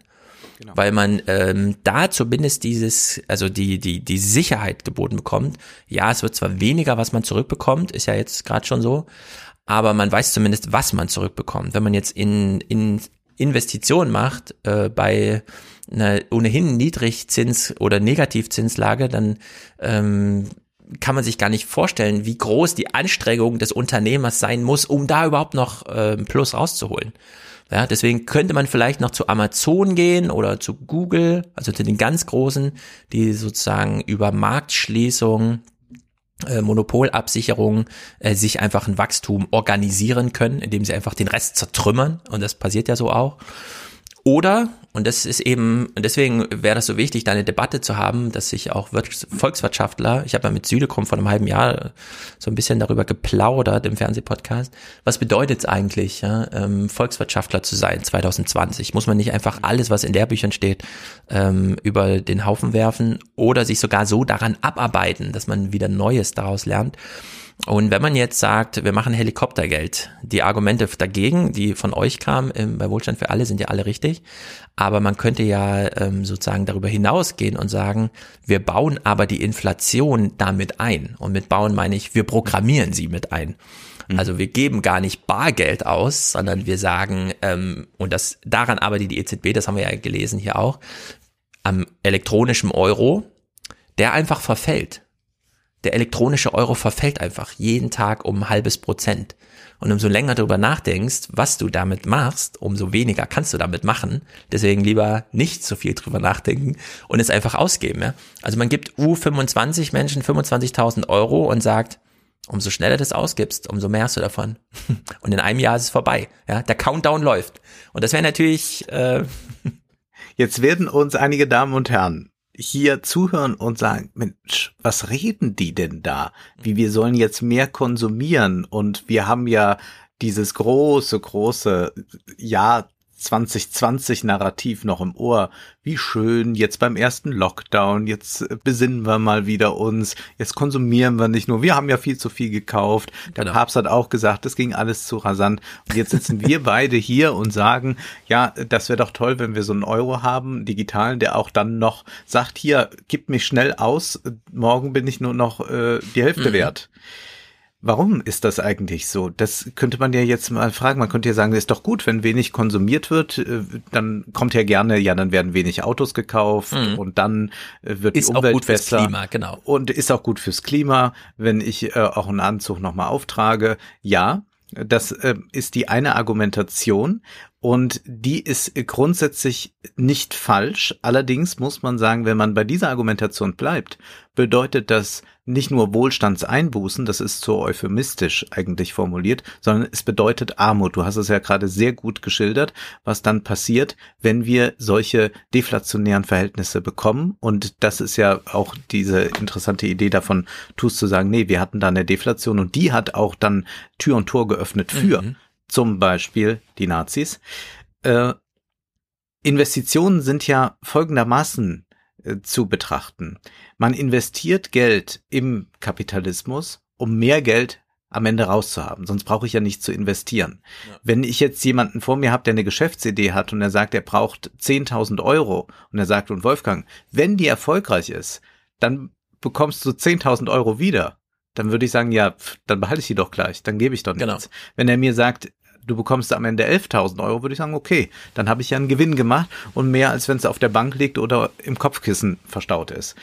Wenn das aber nicht mehr stattfindet, dann haben wir ein äh, deflationäres Problem, beziehungsweise noch viel größeres Problem, haben wir ein so stark systemisches Problem, dass wir nicht einfach sagen können, naja gut, dann ist auch nichts fürs Klima getan. Das ist aber so ein bisschen äh, wie wenn wir alle die Luft anhalten, wäre auch mal was fürs Klima getan. Äh, das kann äh, nicht die Lösung sein. Also wenn wir auf, auf diesen Postwachstumszweig gehen, es gibt auch klügere Postwachstumsansätze, mhm. aber wenn wir diesen Postwachstumszweig verfolgen, dann müssen wir sagen, gut, dann ruinieren wir eine Volkswirtschaft und dann können wir davon ausgehen, dass die, die jetzt ähm, ja so einigermaßen dastehen oder wenig haben, noch viel schlechter dastehen werden und dann wird es ein paar Gewinner geben, wie es die in jedem System immer irgendwo gibt. Aber das wäre eine ganz fatale Angelegenheit. Genau. Deswegen genau. Konsum ist nicht grundsätzlich etwas Schlechtes und wenn Dinge produziert werden, ist das äh, an sich ein ja eine Möglichkeit, zum Beispiel aus Armut, Verelendung herauszukommen. Das zeigt im Übrigen der Blick auf China, wo genau das geschafft wurde. Hm. Genau, China ist ein guter Stichpunkt, denn in China versucht man, auch wenn man jetzt in diesem Jahr sehr viele Umweltauflagen äh, ein bisschen locker genommen hat, versucht man ein Wachstum nachhaltig zu gestalten, um beispielsweise nicht die Städte zu verseuchen. Wir hatten es im Klimarückblick mit Lin äh, mal thematisiert In Neu-Delhi sehen wir heute die Bilder von dem Smog, die wir vor zehn Jahren noch in Peking gesehen haben. Und in Peking sehen wir die jetzt nicht mehr, sondern in Peking steigt die Lebensqualität auch dadurch, dass man da äh, ja Wachstum vereint mit ähm, ein paar biologischen Ansprüchen, die man so hat. Und das ist ja der zweite große Strang in Europa. Wir hatten es ja im äh, Frühjahr so besprochen. Der European Green Deal ist zum einen ein ökologisches Programm. Der ist aber zum anderen die Antwort auf die Suche nach der ohnehin lange ausstehenden neuen Wachstumsstrategie. So, und wenn man sich jetzt überlegt, man gibt jetzt Menschen einfach mal sehr viel Geld, also nicht nur einfach eine Lohnerhöhung von 10 Prozent, sondern jeder bekommt jetzt einfach wirklich mal 25.000 Euro oder so aufs Konto, ja, mit einem Verfallsdatum. Das ist sozusagen äh, hypothetisches, ja, das müssen wir gucken, mhm. wie man es organisiert. Aber der Konsum in Deutschland äh, zeichnet sich eigentlich nicht dadurch aus, dass er extrem umweltschädlich ist. Menschen, die ein bisschen zu viel Geld haben, die gehen halt häufiger zum Friseur. Die gönnen sich mal eine Massage, äh, die steigen mal in den Zug, fahren in die nächste Großstadt, erleben da irgendwas Kulturelles. Das zerstört alles nicht das Klima führt aber zu Wirtschaftskreislauf. Denn da hängen dann Dienstleistungsarbeiten äh, dran, die wir alle aussortiert haben gerade. Ja? Also dieses Stilllegen des öffentlichen Lebens heißt keine Dienstleistung mehr. Äh, das ist dann immer Chiffre, Friseur und so, ne? Aber äh, da, das ist es im Grunde, diese, dieses kleinteilige. Äh, wir wissen, das Klima wird zerstört, wenn Superreiche, die in den Alpen leben, meinen, sie müssten auch mal in Japan Skifahren die verpulvern dann äh, 15.000 Tonnen Kerosin auf dem Weg dahin und so weiter. Das zerstört das Klima. Dieses äh, normale urbane städtische Leben in einer geöffneten Gesellschaft, die nicht äh, unter Corona-Lockdown äh, leidet, äh, zerstört das Klima nicht, aber führt trotzdem zu viel Wohlstand, weil einfach sehr viele was zu tun haben, äh, das finanziell entgolten wird, was auch so eine gewisse Wertschätzung dann mit sich bringt, das gehört dazu ähm, und man fühlt sich gebraucht und aufgehoben. Man kriegt dann über die Lohnzahlung auch mal den Dank ja, man könnte sich ja durchaus vorstellen, ich weiß noch, wie das bei uns im Kindergarten war. Äh, bei unseren Kindern im Kindergarten ist ja jetzt gerade so dieses ganze Lockdown-mäßige, wo auch die ganzen äh, Mitarbeiter dort nochmal den Eltern ins Gewissen reden. Ähm, ja, sie wissen ja schon, dass hier so ein bisschen Notbetrieb ist, wollen sie das Kind nicht doch lieber zu Hause behalten und man fühlt sich eigentlich schlecht dabei, die Kinder da abzugeben, weil man will ja auch mal was geregelt kriegen und sich dann ne, nicht nur mit den Kindern rumschlagen den ganzen Tag, weil dann kriegt man gar nichts geregelt. So, und vor fünf Jahren zum Beispiel war Kindergarten in Deutschland, und das ist echt ein echter Rückbau, finde ich. Montags gehen die alle morgens schwimmen. Da ist genug Personal da, um schwimmen zu gehen. Dienstags kommt Petra nachmittags und liest drei Stunden Bücher vor und so, ja. Und es wurde alles aussortiert. Und äh, es wäre so einfach und überhaupt nicht klimaschädlich zu sagen, okay, wir sind eine Rentenrepublik, wir sind wirklich sehr viele, sehr alte, sehr einsame Menschen, die auch noch arm sind und die könnten sich durchaus mal was dazu verdienen und das fänden die auch super cool, wenn sie sagen, okay, ich habe Dienstagvormittags eh nichts vor, ich begleite jetzt die Kindergruppe ins Schwimmbad. Und dann gehen da halt einfach drei Senioren, ja, die so gerade im Renten an, also fitte Senioren, ja, können. Ja. 65-Jährige, 66-Jährige, da äh, muss man keine Angst haben, dass die es nicht hinkriegen, die Kinder dann irgendwie zu betreuen, sondern die stehen voll im Leben und äh, den kann man das einfach mal machen. Und dass man nachmittags eben nicht nur darauf hofft, dass die Oma Zeit hat vorzulesen, sondern dass man ihr einfach 15 Euro die Stunde dafür zahlt. Ja, 45 Euro die Woche, damit da jemand im Kindergarten vorliest. Das ist nun wirklich äh, enormer volkswirtschaftlicher Gewinn auf allen Seiten bis hin zu, es gibt keinen größeren Bildungserfolg, als wenn man Kindern viel vorgelesen hat.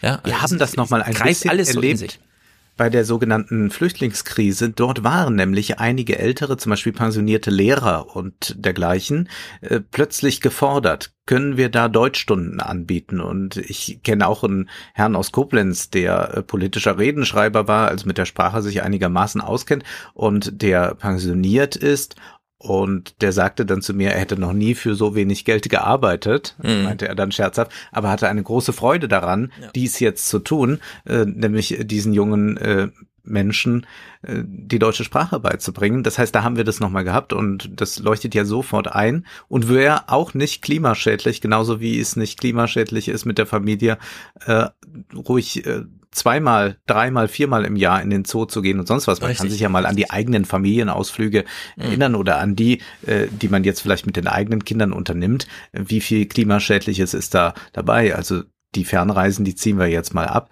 Die finde ich ja, wie wir wissen, sehr unsinnig. Aber sonst können wir ja sagen, ist das ganze Jahr über doch ein sehr klimafreundliches. Äh, bedeutet spazieren gehen, bedeutet ins Kino gehen, bedeutet ruhig nochmal ein Eis, auch ein zweites Eis noch am Nachmittag und so weiter. Ja, genau. Und in deren Sicht, ähm, Deflation, wir wissen alle nicht, was das ist. Ich will nur einen kleinen Clip in diesem Segment mal spielen vom Januar, als nämlich mhm. Christine Lagarde da saß, vielleicht haben im Januar noch nicht so viele zugehört, äh, im Januar haben wir ja. besprochen, wie Christine Lagarde sich fragte, was ist eigentlich Inflation? As I said, we will not um, leave any stone unturned. And how we measure inflation is clearly something that we need to look at. Are we going to resolve the issues? I doubt it. Tja. Tja. Also Christine Lagarde überlegt im Januar, was ist eigentlich Inflation? Und wir sollten jetzt im Dezember sagen, liebe Christine Lagarde, denk auch mal drüber nach, was ist eigentlich Deflation? Zu was führt das denn eigentlich? Und was müsste man jetzt so alles an Gedanken anstrengen? Denn ich glaube, wir stolpern hier in ganz, ganz große Probleme. Und die haben nicht nur damit zu tun, dass junge Menschen gerade im Dienstleistungssektor nicht das Geld erwirtschaften können, was sie dann ihren Babyboomer-Vermietern äh, rüberwachsen lassen einmal im Monat. Das ist nur der Anfang davon. Ja, das ist sozusagen das, was jetzt als erstes auftaucht.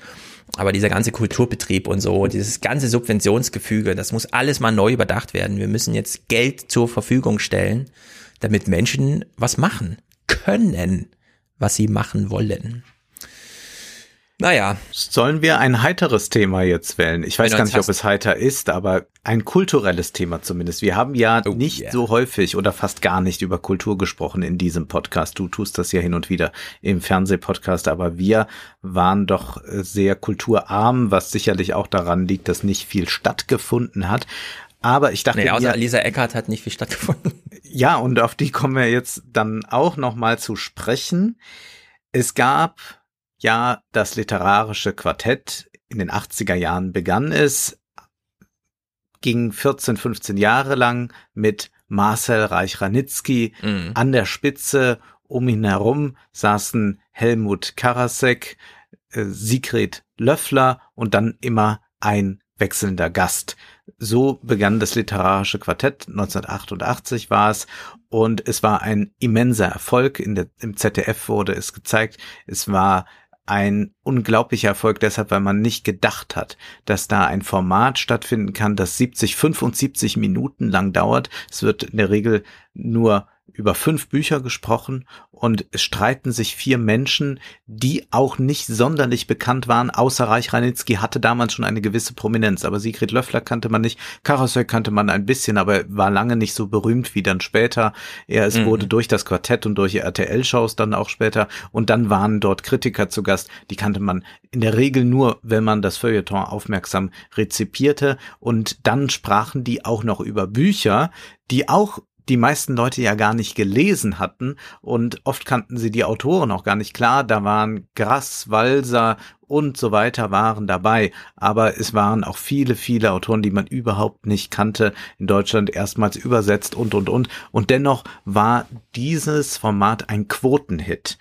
Dieses Format hatte mehr als eine Million Zuschauer in der Regel. Und ich sage das alles, weil ich gar nicht weiß, wer uns jetzt hier zuhört, zuschaut und wer noch damit vertraut ist. Also ich kenne das natürlich auch nur von YouTube, beziehungsweise kann mich äh, an Kindertage erinnern, denen ich dann so die letzten Ausgaben des Quartetts gesehen habe. Und dann gab es noch mal einige Specials zu Schillers Geburtstag, zu Brechts Geburtstag. Aber mhm. sonst kann man sich, glaube ich, wenn man etwas jünger ist, gar nicht mehr vorstellen, was das für eine Institution Institution war dieses Quartett, um, um mal eine Stimmung davon zu bekommen. Denn das ist jetzt der große Bogen. Das Quartett gibt es noch heute in anderer Besetzung und auch sonst sehr anders. Um mal eine Stimmung davon zu bekommen, wie ging es da eigentlich zu, hören wir jetzt hier den Großkritiker FAZ Literaturchef Marcel Reich-Raditzky. Er spricht hier über einen Roman von Martin Walser. Er kann viel, dieser Martin Walser. Erzählen kann er ums Verrecken nicht. ja, das waren Urteile, die dort oft zu vernehmen waren. Also sehr, sehr drastische Formulierungen, polemische Überspitzungen und alle haben sich daran sehr rege beteiligt. Wir hören jetzt in eine ebenfalls legendäre Debatte ein. Es geht da um den Günter Grass Roman Ein weites Feld. Ein Roman, der sich mit Fontane und auch mit der DDR auseinandersetzt, ein weites Feld. Das ist dieser berühmte Satz aus äh, Effi Briest. Und ich kann sagen, wenn man sich wirklich mal quälen möchte, dann liest man diesen Roman. Und mhm. Marcel Reich-Ranitzky hatte eine ähnliche Auffassung. Und wir hören jetzt mal eine Minute Diskussion, damit wir mal sehen, wie hoch her es dort ging. Einen, einen, einen Vorschlag machen. Machen Sie. Ähm, hängen wir doch das Buch ein bisschen niedriger. Wenn Noch wir, niedriger können Moment. wir es nicht hängen. Das ist ja schon, wir wenn sagen, es ist wertlose Prosa, nein, langweilig wenn und Sie das, unlesbar. und Sie Buch, sagen, wir sollen es niedriger nein, hängen. Wenn Sie das Buch vom Jahrhundertereignis etwas niedriger Dann hängen. Dann bleibt es ein genauso schlechtes Buch wie jetzt. Wenn dieses Buch von Siegfried Lenz geschrieben wäre oder von Stefan dann Heim, es nicht behandelt dann hier. würden Sie es dulden. Nein. Und dann würden Sie es Ach, leben dulden, lassen. Dulden, ich lasse dann würden Sie es leben lassen. Dass Sie, äh, dass, Nein, dass ich, ich kann etwas, was tot ist, nicht wird. leben lassen. Ja. etwas, was tot ist nicht leben lassen. Was äh, Sie haben über Tod geredet. Nein, nein, nein passen Sie mal auf. Es gibt Autoren, die mit einem ersten Buch fabelhaft angefangen haben, ja, wie Grasse. Ja, weil Thomas Mann hat im Leben einen Roman ja, wie die Buddenbrooks nicht geschrieben. Also, es ist Unsinn. Es gibt nicht viele Autoren, die wirklich ihr ganzes Leben hindurch eine gewisse Qualität halten. Niemand verlangt von ihm, dass er immer dieselbe Ebene hält. Aber das ist ein Buch, das total wertlos und langweilig Nein, ist. Es nicht. Von der ersten bis zur letzten Zeile. Ja, ich frage mich ja immer, äh, literarisches Quartett, wir kommen gleich auf die Sendung. Du hast mir eben schon gesagt, die aktuelle, du hast diese Bücher, die da besprochen, wirklich gelesen. Die haben ja natürlich auch immer angekündigt, nächsten Monat lesen wir das und das da schauen ja sehr viele Leute zu, die diese Bücher nicht gelesen haben. Nein. Sondern die wollen einfach die Diskussion darüber sehen. Und bei der Frage, worüber, muss man ja wie beim Fußball sagen, es geht ja eigentlich um nichts. Es sind ja erstmal nur Bücher, Geschichten.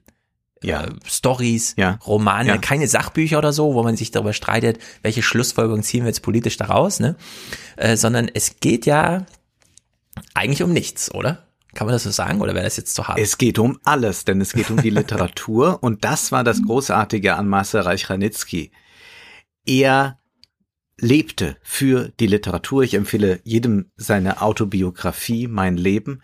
Er war ein Mann, für den es nichts Wichtigeres gab als Literatur und der auch genau bei solchen Fernsehsendungen oder auch bei Auftritten, ich habe ihn bei der Frankfurter Buchmesse zweimal erlebt, einem sofort vermitteln konnte, es gibt nichts Wichtigeres als Literatur. Entscheidend ist der neue Roman von Grass oder Walser mhm. oder Philip Ross. Das ist das Wichtigste. Alles andere ist Makulatur. Und das ist toll, dass diese Stimmung sich sofort herstellt dort und er auch weil er so sehr für die Literatur brennt, so oft von ihr enttäuscht wird, wie der nächste kleine Clip zeigt.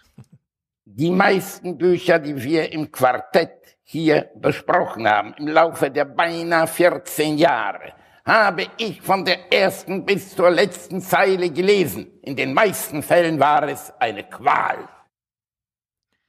Ja, so ging es mir bei den meisten der Bücher, die ich jetzt für dieses neue Quartett gelesen habe auch. Um aber nochmal zu zeigen, wie wichtig diese Sendung auch war als Institution, möchte ich einen Ausschnitt zeigen, darauf hattest du mich hingewiesen, nämlich von Harald Schmidt. Harald Schmidt hat dann Folgendes gemacht bei einer Ausgabe des literarischen Quartetts, ich glaube, das war äh, Anfang 2000, dass er vorher auch die Bücher alle las, die dort besprochen wurden, hat sich dann ein paar Leute dahingesetzt, hat sich selbst auf einen Schreibtisch gesetzt, um sich auch so als Platzverdränger zu inszenieren, also als Marcel Reich-Ranitzky und hat dann wirklich parodistisch eine ganze Sendung gemacht, das literarische Quartett, die besprechen einfach mal alle Bücher und hier mal ein Ausschnitt, denn man weiß immer, wenn man parodiert wird, dann hat man es geschafft und Marcel Reich-Ranitzky hat es natürlich geschafft. Das nächste Buch ist von Don DeLillo, heißt Körperzeit, erschienen bei Kiepenheuer und Witsch glänzend gemacht beim Frühstück. Die Beobachtung, wie sie die Sojakörner holt, wie sie den Kaffee, wie er überhaupt nicht, nicht nur hinhört, sondern auf was ganz anderes antwortet, als sie gefragt hat. Die Beobachtung, wie er die Feige zerteilt und es ist klar, dass man sofort Vagina assoziiert. Also ich fand diese Sendung damals sensationell, denn zum einen stellt er sich ja dem Anspruch, ich greife hier vorweg, was der echte ja. MRR dann dazu sagen wird. Zweitens hat er sich halt äh, diese Stimme da von ihm ausgeliehen und drittens macht er nur Monolog in dieser Sendung. Ja, er lässt ja die anderen gar nicht zu Wort kommen, sondern er macht, sitzt auf diesem Schreibtisch, Platzverdränger ist genau der richtige Begriff und macht nur Monolog und ich habe mich damals schon gefragt, weil mein Vater meinte auch so, hm, ja, das, also das, irgendwas bedeutet das ja, ja, dass das halt Ja. gelingt als, als Ja. Harald Schmidt Show. Und äh, vielleicht, klar, ähm, Literatur bedeutet alles und damit ist es nicht weit weg vom Nichts, so, ne? Also das ist ja, Mhm, wenn man ja. es zu übertreibt, dann ist es halt auch gleich. Und es gibt halt auch Menschen, die so über Fußball reden. Für Mhm. die ist Fußball einfach alles. Und es ist einmal die Woche und dann geht man dahin. Ja, man hat dann aber ein schlechtes Spiel gesehen. Es gibt nur ganz wenige sehr gute Spiele, sehr viele sehr schlechte Spiele. Aber am Ende müssen halt drei gute Spiele in der Saison reichen dann aus, um irgendwie und so, ne, wenn es drauf Mhm. ankommt. Und so ist das ja bei diesem literarischen Aufarbeitung auch. Und das literarische Quartett hat es eben, also dadurch, dass es im Fernsehen stattfindet, Ja. oder stattfand, ne? vielleicht beerdigen wir es ja heute auch, äh, ist das so eine, also die Verschränkung ins Unterhaltsame. Also wir wollen, so wie äh, Harald Schmidt schon den Unterhaltungskern gut rausgeschält hat von Marcel Reich-Ranitzky. Ja. und den dann präsentieren kann, unabhängig von der Person. Ist das schon, also ich finde es schon faszinierend, welche Nähe einfach zwischen äh, Fußball und Literatur dann doch hier ist. Was die Beschäftigung damit angeht, die Zeitdauer, dann so dieses, wir machen es aber gesellig, klar, jeder liest für sich, jeder guckt das Spiel für sich, aber am Ende gibt's halt dieses gesellige einander abgleichen, was man dabei fühlte, ja, und dann gibt's ja unterschiedliche Gefühle und so, und dann trifft das so auseinander und dann so vielleicht sogar so Fanlager, das haben wir eben auch schon gehört, das ist da so, also finde ich schon äh, ganz witzig eigentlich. Und bei Reich Ranitzky war es ja auch so, dass er sich als Lehrmeister und als Entertainer gleichermaßen verstand. Und das war das Entscheidende, dass er jetzt nicht nur die Klamaukfigur war und sicherlich war er da mitunter auch in irgendwelchen Unterhaltungsformaten, weil man den halt witzig fand, wie er so sprach.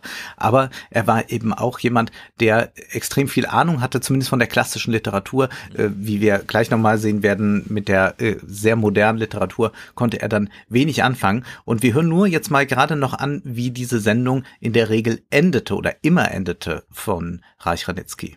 Wir haben wieder einmal nichts geklärt, aber es war ja nicht unsere Absicht, etwas zu klären. Wir können nur abschließen mit dem Wort von Brecht aus dem Sichuan-Drama. Und also sehen wir betroffen den Vorhang zu und alle Fragen offen. Ja. Sehr schöner Abschluss, also nicht diese lustige Schlussrunde bei Plasberg, hart aber fair, jetzt kann jeder noch mal was sagen, Ja, sondern nee, bei- man bei Plasberg ist bricht ja immer- ab und sagt, wir kommen da auch nicht zum Ende. Ja, Plasberg ist ja immer ganz albern, so dieses, mit wem würden Sie denn in den Urlaub fahren? Und dann soll jeder eine Runde das nochmal sagen und so, ne? Dieses, dieses ganz sozial verschränkte und eben nicht alle Fragen offen, sondern wenigstens eine Frage beantworten wir jetzt nochmal. Und dann gehen wir einfach nach Hause. Und es war alles sinnlos. Ne? Und jetzt kommen wir zu einer Geschichte des Verfalls, die ich jetzt hier erzählen möchte. Wir hören jetzt rein in das literarische Quartett, das wieder dann zum Leben erweckt wurde. Übrigens hatte man kurz an Harald Schmidt gedacht, der hatte aber abgelehnt. Hm. Von Volker Weidermann, der hat das dann damals geleitet, Christine Westermann, äh, die aber mehr so als, ja, empathische Leserin dort saß. Ganz und gerne. Bücher liest und ein bisschen redet und hin und wieder muss man sagen, Christine, halt doch bitte mal das Buch richtig rum. Äh, aber es war jetzt nicht literarisch auf Ja. irgendeinem äh, entsprechenden Niveau. Dann saß dort anfangs Maxim Biller, der sich ein bisschen so in der Reich-Ranitzky-Rolle einfinden wollte. Was ihm aber fehlte, war genau das eine, nämlich Entertainment.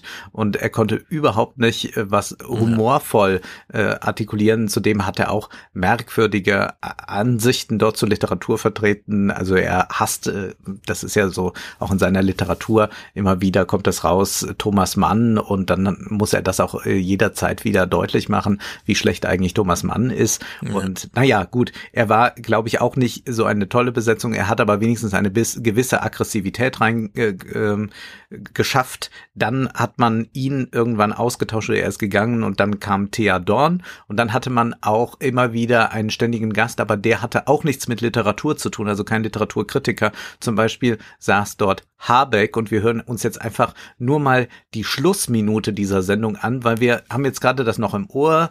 Also sehen wir betroffen den Vorhang zu und alle Fragen offen. Und jetzt hören wir mal, wie so eine Sendung beendet wird, beziehungsweise man muss eigentlich sagen, so ausfadet, aussuppt. Leute, das ist das Zeichen. Das ist das Zeichen. Wir kommen zu den, ach so, Fußball hier, Herr Habeck ist natürlich Handballergebnis, müssen wir sagen. Dann machen wir so 40 zu 30 oder so. Sie sind Handball-Fan mehr als Fußball, ne? Ich komme aus der Stadt des deutschen Meisters, würde ich sagen. Glückwunsch. nochmal. Dankeschön. Michelle Welbeck, ähm, wie darf ich Sie eigentlich da deuten? Sie dürfen mich mit einem 40, also wenn wir Handball machen. Das, verstehe ich jetzt nicht. Okay, also dann also- nehmen wir ein 2 2 2. nehmen wir ein schönes 2 zu 2. Jana Gehara 3 zu 1. Äh, Gabriele Target 3 zu 1. Und Nö, nö, nö, da bin ich, weil ich Museen, Nö, nö, schätze, nö. Zweieinhalb weil ich? Museen schätze, war 3 zu 1 gegen Sie oder für Sie? Nee, Für. Für. Für. Ich bin dagegen. Achso, ja gut, dann passt 3 zu 1. haben wir's. Haben wir's. Und GC Bolder hat jetzt, das hat jetzt auch nichts mehr rausgerissen. Nee. Äh, 1 zu 3. Ähm, ja, hey, danke. Ich sag doch, äh, das liegt irgendwie da. Wenn man es gut hin. wie darüber gesprochen wird. Also Ja. es ist es ist ja schon formal eine Katastrophe und inhaltlich war es dann auch. Sie haben dann über Wellbeck gesprochen. Das will ich jetzt niemandem antun, da irgendwelche Clips draus zu zeigen. Deswegen springen wir in die aktuelle Hm, Sendung. Lass mich noch ein Wort zu Volker Weidemann sagen. Der war ja damals in der FAZ, als ich auch da war, ist dann zum Spiegel gewechselt, hat dann dieses Angebot angenommen, das da zu machen. Und ich Darfst fand, nur was zu ihm sagen, wenn du was Schlechtes über ihn sagst. ja, ja.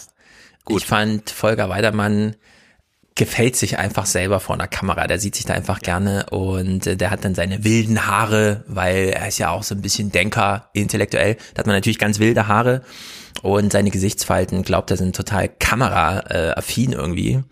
Und äh, dann hat er dieses literarische Quartett irgendwie so moderiert, also so ähm, gegenstandslos, muss man einfach sagen, irgendwie. Äh, Er selber wollte so der Gegenstand sein.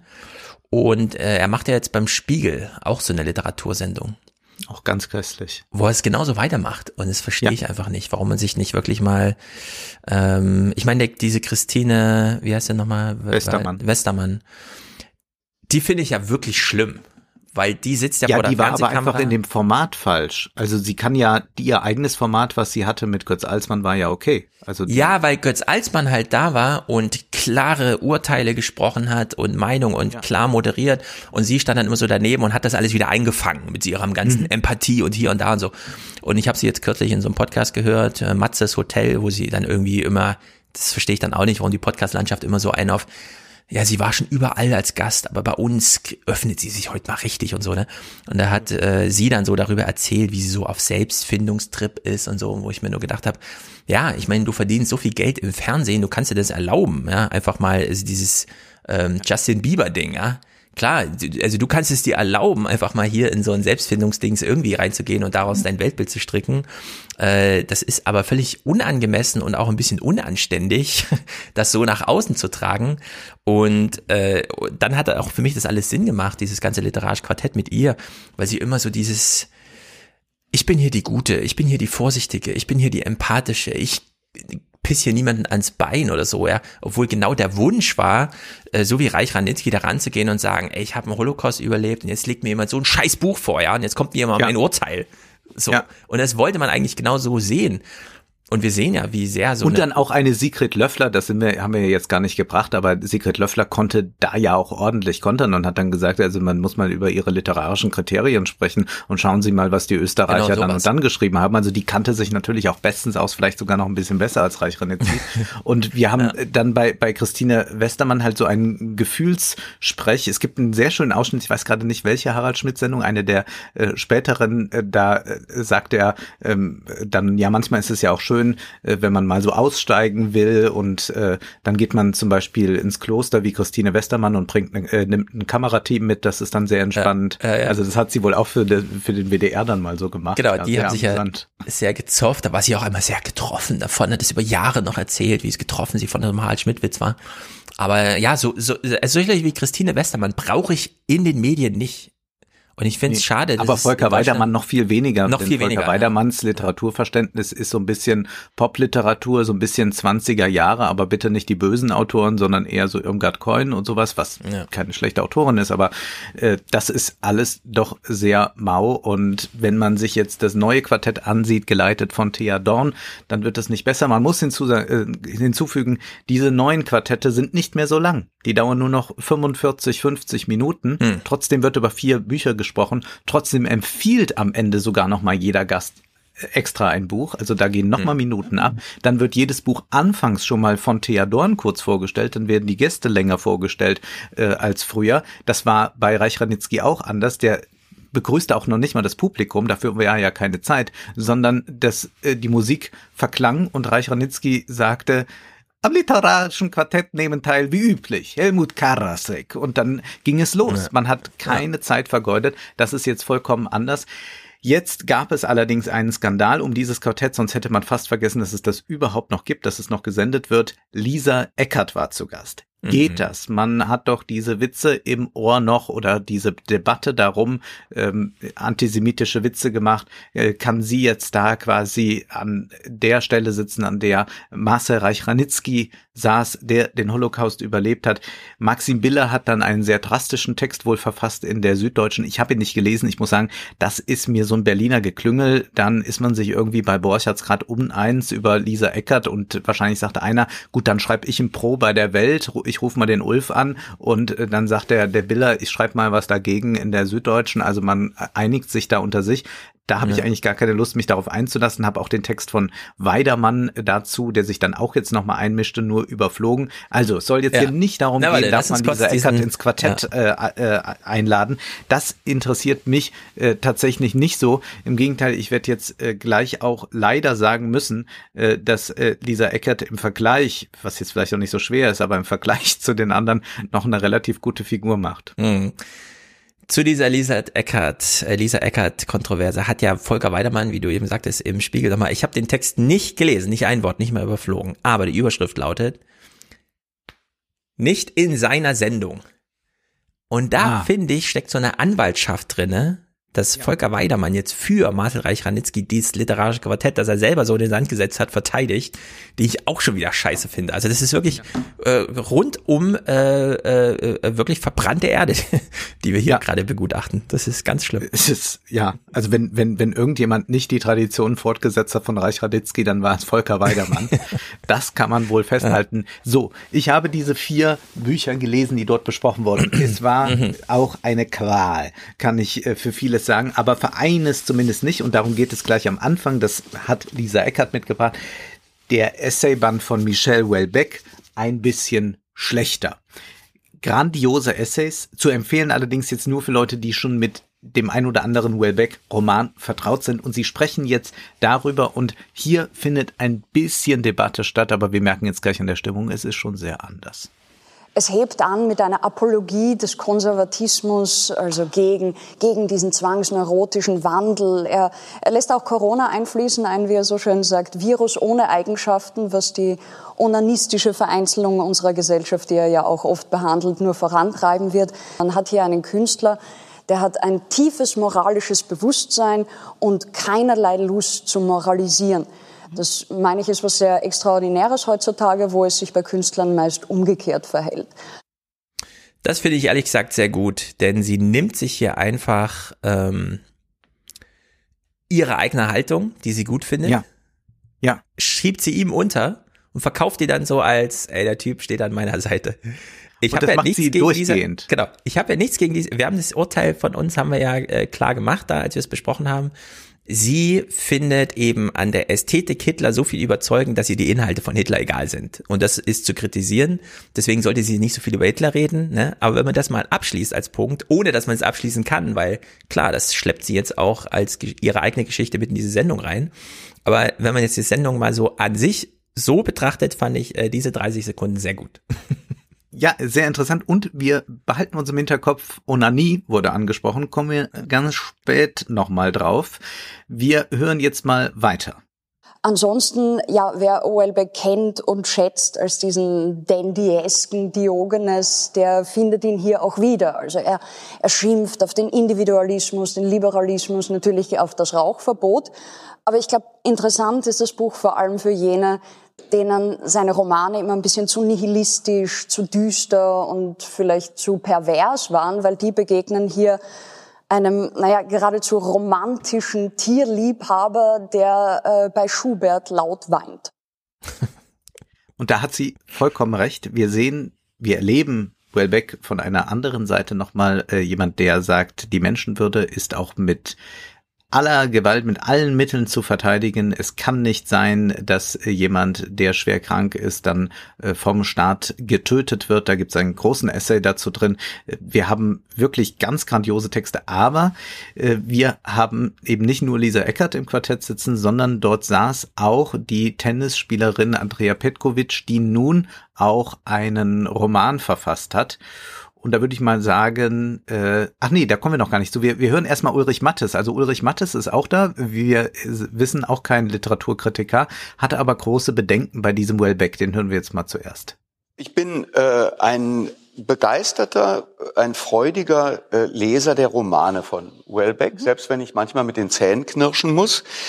Ähm, bei diesem Essayband ging mir das anders. Ich ähm, habe im Laufe der Lektüre ähm, zunehmend, sagen wir mal, die Lust daran verloren, ähm, zu entschlüsseln, handelt es sich bei dieser oder jener Äußerung um eine ironische Bemerkung, ist es eine Provokation, ist es ähm, seine Privatmoral, ist es der, äh, ist es der Gesellschaftsclown? Ähm, und vor allem ist es noch konservativ oder ist es schon reaktionär? Und ich habe mich bei manchen äh, seiner Äußerungen tatsächlich dafür entschlossen, es für Letzteres zu halten. Ui, ui, ui. Da hat jemand Angst vor böser Literatur, würde ich sagen, und auch vor Ambivalenz. Ja, aber da würde ich sagen, das ist doch, da wird doch Ulbeck, sofern er Deutsch versteht, da sitzen und denken, oh, endlich hat das mal so funktioniert, wie ich das wollte. Da ist jemand völlig ja. durch den Wind. ja, äh, und wir hören mal weiter, was er zu sagen hat. Ich ähm, möchte nur ein paar wenige Punkte zitieren. Er plädiert für die Abschaffung des Parlaments zugunsten einer einheitlichen Direktdemokratie. Er lobt die Staatsform der Monarchie. Er findet das eine ziemlich harmonische Sphäre. Er sagt, die Stände äh, würden so schön übereinander wachen, angefangen mit dem Papst, der über die Könige wacht und so weiter, immer weiter nach unten. Er unterscheidet nicht zwischen ähm, äh, äh Islam und Islamismus. Er sagt, er spüre die Verpflichtung, die Islamophobie zu verteidigen, ob, ich, ob er sie nun selbst, äh, ob er nun selber islamophob sei oder nicht. Man habe das Recht, grundsätzlich eine Religion anzugreifen. Er tadelt den Papst äh, für seine Kritik am Rechtsaußen, Ex-Premier Salvini, und er hält Trump für einen den, der besten Präsidenten, die Amerika je hatte.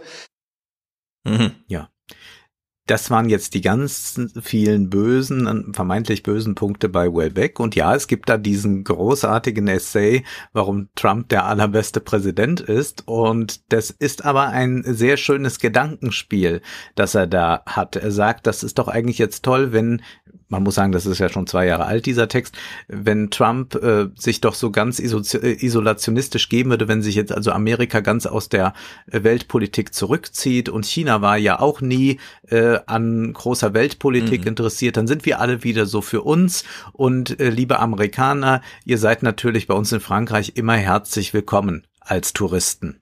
Und ja. äh, das ist eben ein Spiel, das man nur in der Form des Essays, des literarischen Essays äh, machen kann. Das kann man nicht in einer politischen Talkshow sagen. Dann steht man irgendwo, mhm. glaube ich, an, am falschen Ende.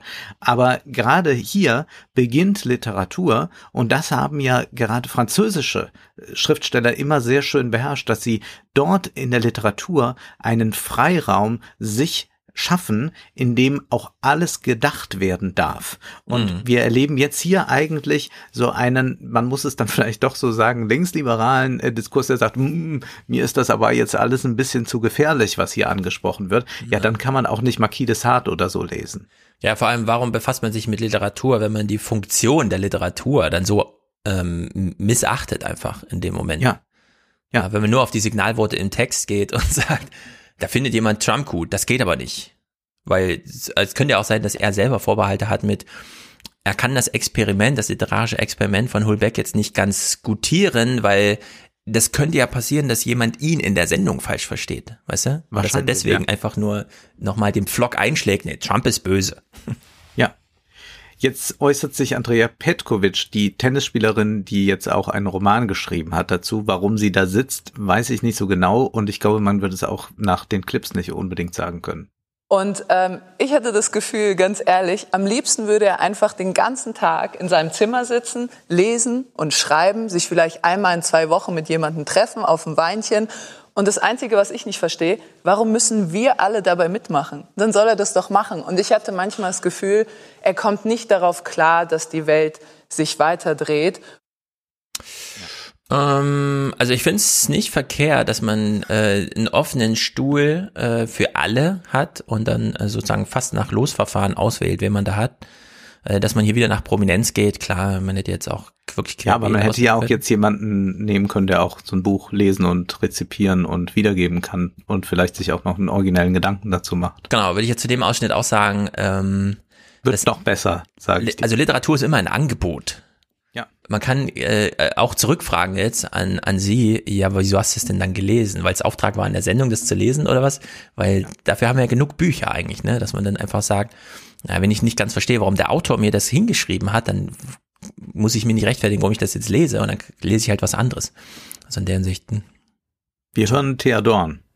Er hat zum Beispiel, das ist der letzte Text, äh, der in diesem Band versammelt ist, ein Fall, der in Frankreich und nicht nur in Frankreich für extreme Aufmerksamkeit sorgte, Vincent Lambert, die Geschichte eines Krankenpflegers, äh, der nach einem Unfall ins Wachkoma fiel und wo jahrelang ein wüstes Ringen zwischen Angehörigen, dem Staat, dem Krankenhaus stattfand, ob man den weiter künstlich ernährt oder sterben lässt.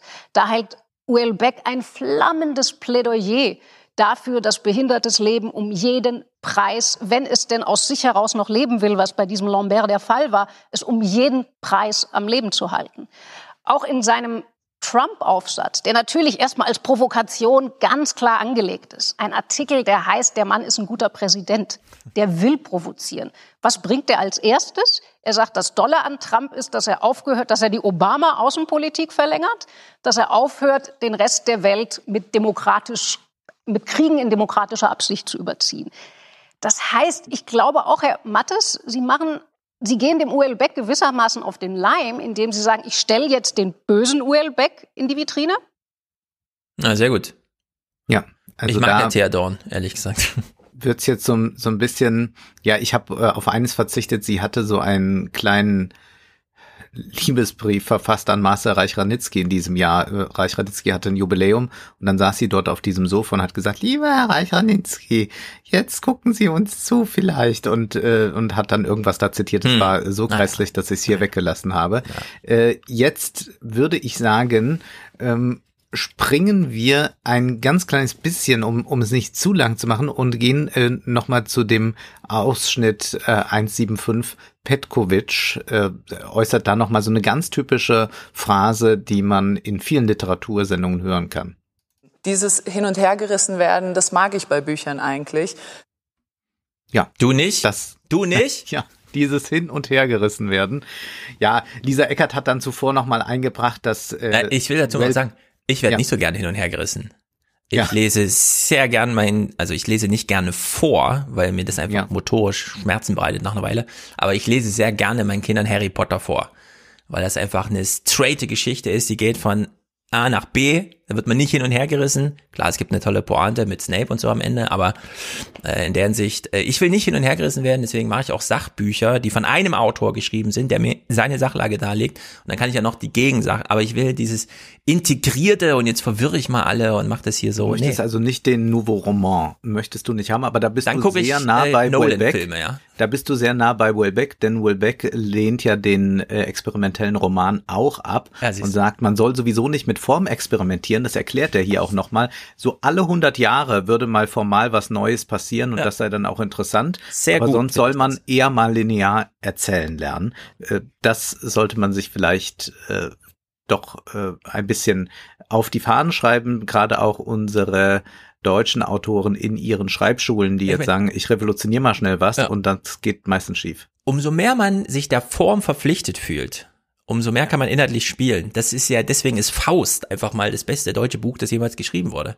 Weil das ist in der Form einfach immer klar. Da weiß man genau, noch zwei Zeilen und es reimt sich wieder, noch zwei Zeilen und es reimt sich wieder, noch zwei Zeilen Ja, und es reimt sich wieder. Stefan, also Faust war jetzt ein sehr schlechtes Beispiel, weil es so eine sehr offene Form hat. Also es gibt äh, geschlossenere Dramen und es gibt geschlossenere Formen. Iphigenie auf Taurus oder so vielleicht eher. Also Faust hat hat äh, gerade der zweite Teil äh, auch inszenatorische Schwierigkeiten, äh, die sich aus dieser Offenheit ergeben. Aber gut, wir gehen noch mal ganz kurz zurück zu Eckhart und Nietzsche, denn du hast es natürlich Mhm. schon sofort erkannt.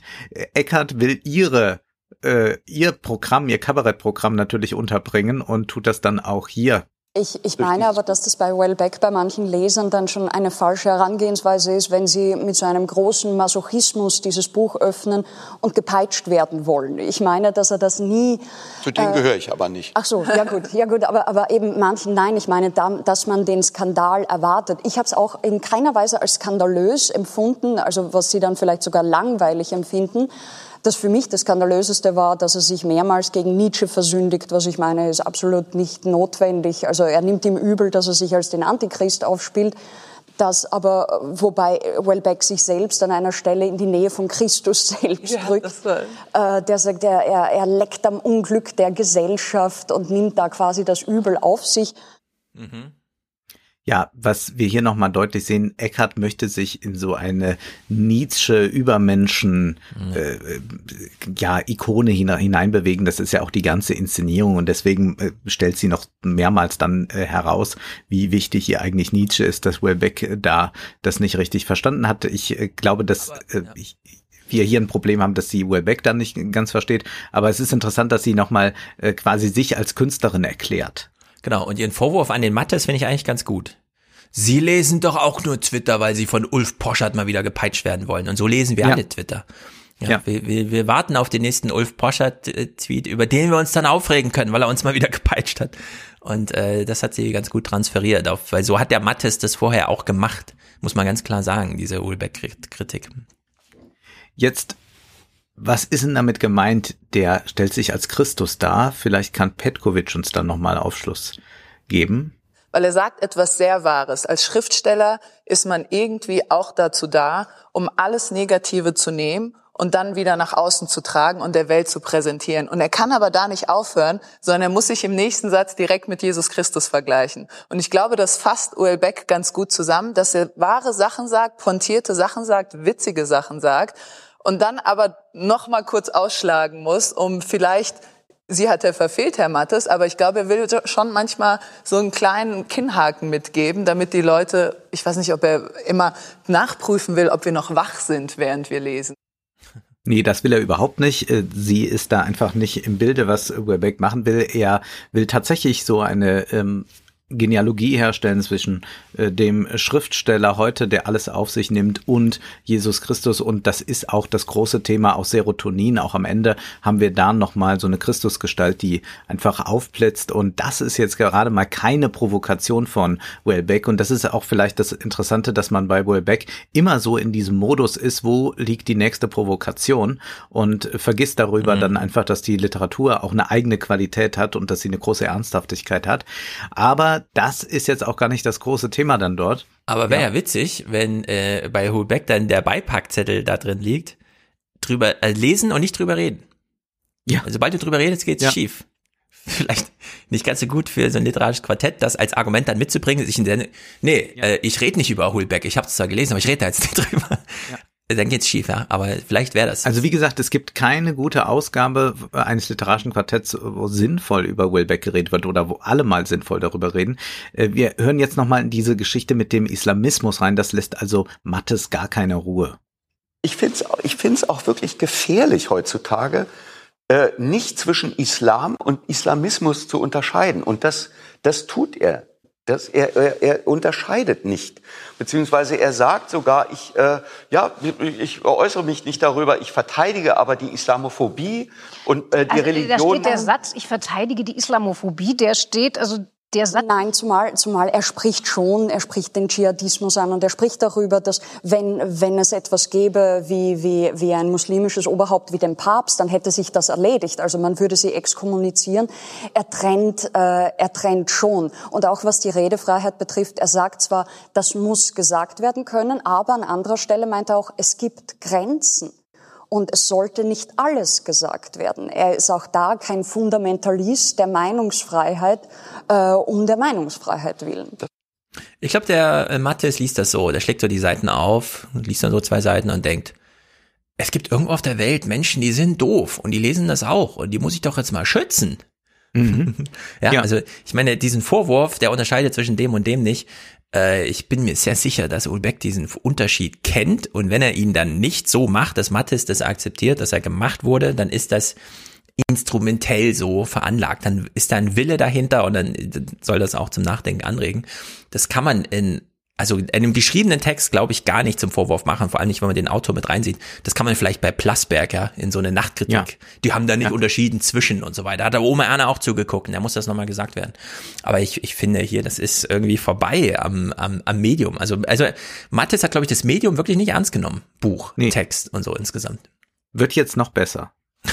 Das ist er schon, denn er schreibt wörtlich, ich zitiere, ich spüre die Verpflichtung, die Islamophobie zu verteidigen, ob ich nun selbst Islamophob bin oder nicht. Denn das muss Teil der Meinungen sein, die man äußern darf. Punkt um. Man hat das Recht, eine Religion anzugreifen. Ja. Und ich finde, man hat das Recht, die Exzesse, die gewalttätigen äh, äh, Äußerungen einer Religion anzugreifen, aber nicht die Religion selbst. Das ist für Frankreich ein, mhm. äh, ein extremer Punkt, gerade im Moment. Und das wenn Mattes meint, man darf Religion nicht angreifen, hat er seinen Punkt hiermit gemacht. Dem muss man nicht folgen und damit würde ich sagen, wäre das erledigt, ja. Ich würde dann aber auch sagen, dann kann Mattes einen Großteil seiner Rollen, die er gespielt hat, äh, jetzt nicht mehr spielen, denn ja. die äh, Literatur, die deutsche auch des 18. und 19. Jahrhunderts äh, besteht auch darin, die Religion, die christliche, dann in diesem Falle generell anzugreifen. Und in Frankreich ist das noch viel vehementer und das macht jetzt auch Theodor nochmal klar.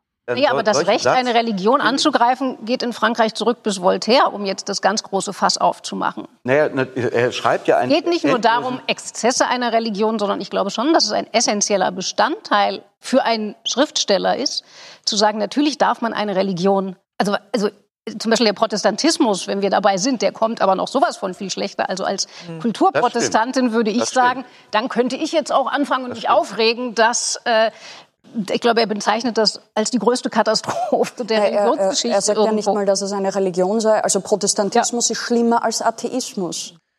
Puh, das tut mir ein bisschen leid für 45 Minuten Sendung, dass Sie sich jetzt mit der Frage rumschlagen, ob man äh, Religion angreifen darf. Und was ist eigentlich ein Angriff, solange das in Wortform in äh, zwei Buchdeckeln passiert, ja.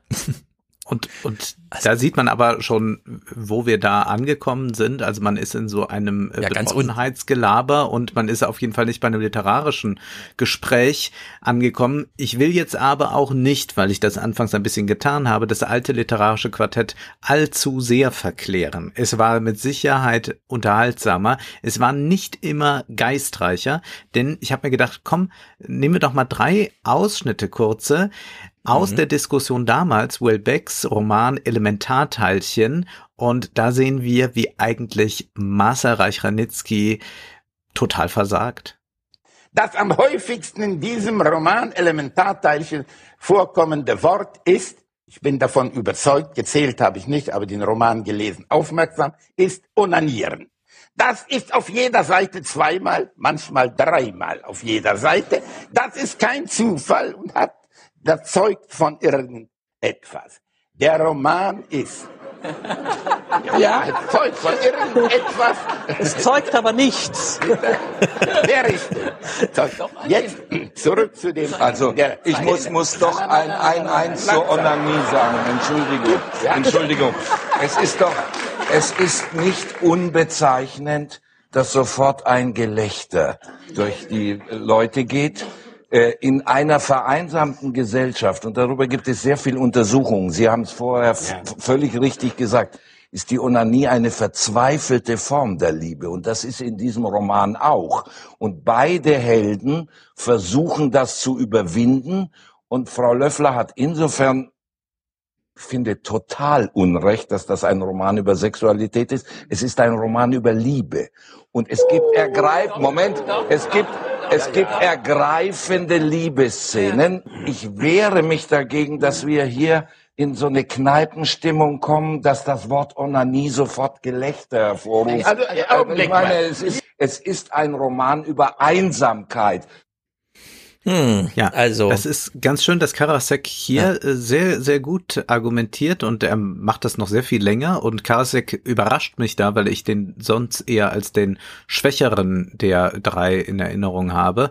Und Maserich Ranitzky aber versucht jetzt nochmal zu zeigen, ja, ich habe da schon was mitbekommen oder nie. Und sagt dann auch nochmal, das war ja schon mal ein wichtiges Thema in der Kölner Schule Literatur 60er Jahre, aber eigentlich kann er das nicht mehr so richtig dann deuten und das finde ich schon äh, fabelhaft, dass Karasek äh, da ganz stark auch mit Leidenschaft für Welbeck argumentiert.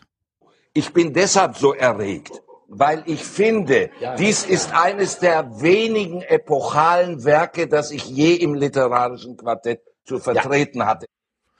Ja, zu diesem ganzen Onanie-Kram und so ist, glaube ich, jetzt 2020 nochmal zu sagen, wir haben diese neue Welle, wir hatten das auch schon äh, hier kurz mal angesprochen anhand japanischer Schauspielerinnen, dass wir in Hollywood relativ viele junge Frauen haben, denen man erstmal grundsätzlich unterstellt, wenn die einen Partner wollten, könnten die einen haben, weil die stehen Schlange, die Männer. So, ja, das wäre so das, äh, das Bild, das man auf jeden Fall äh, da mit unterstellen muss. Die dann aber von sich sagen, ich bin self-partnered. Also ich lebe schon in einer Beziehung mit mir selbst.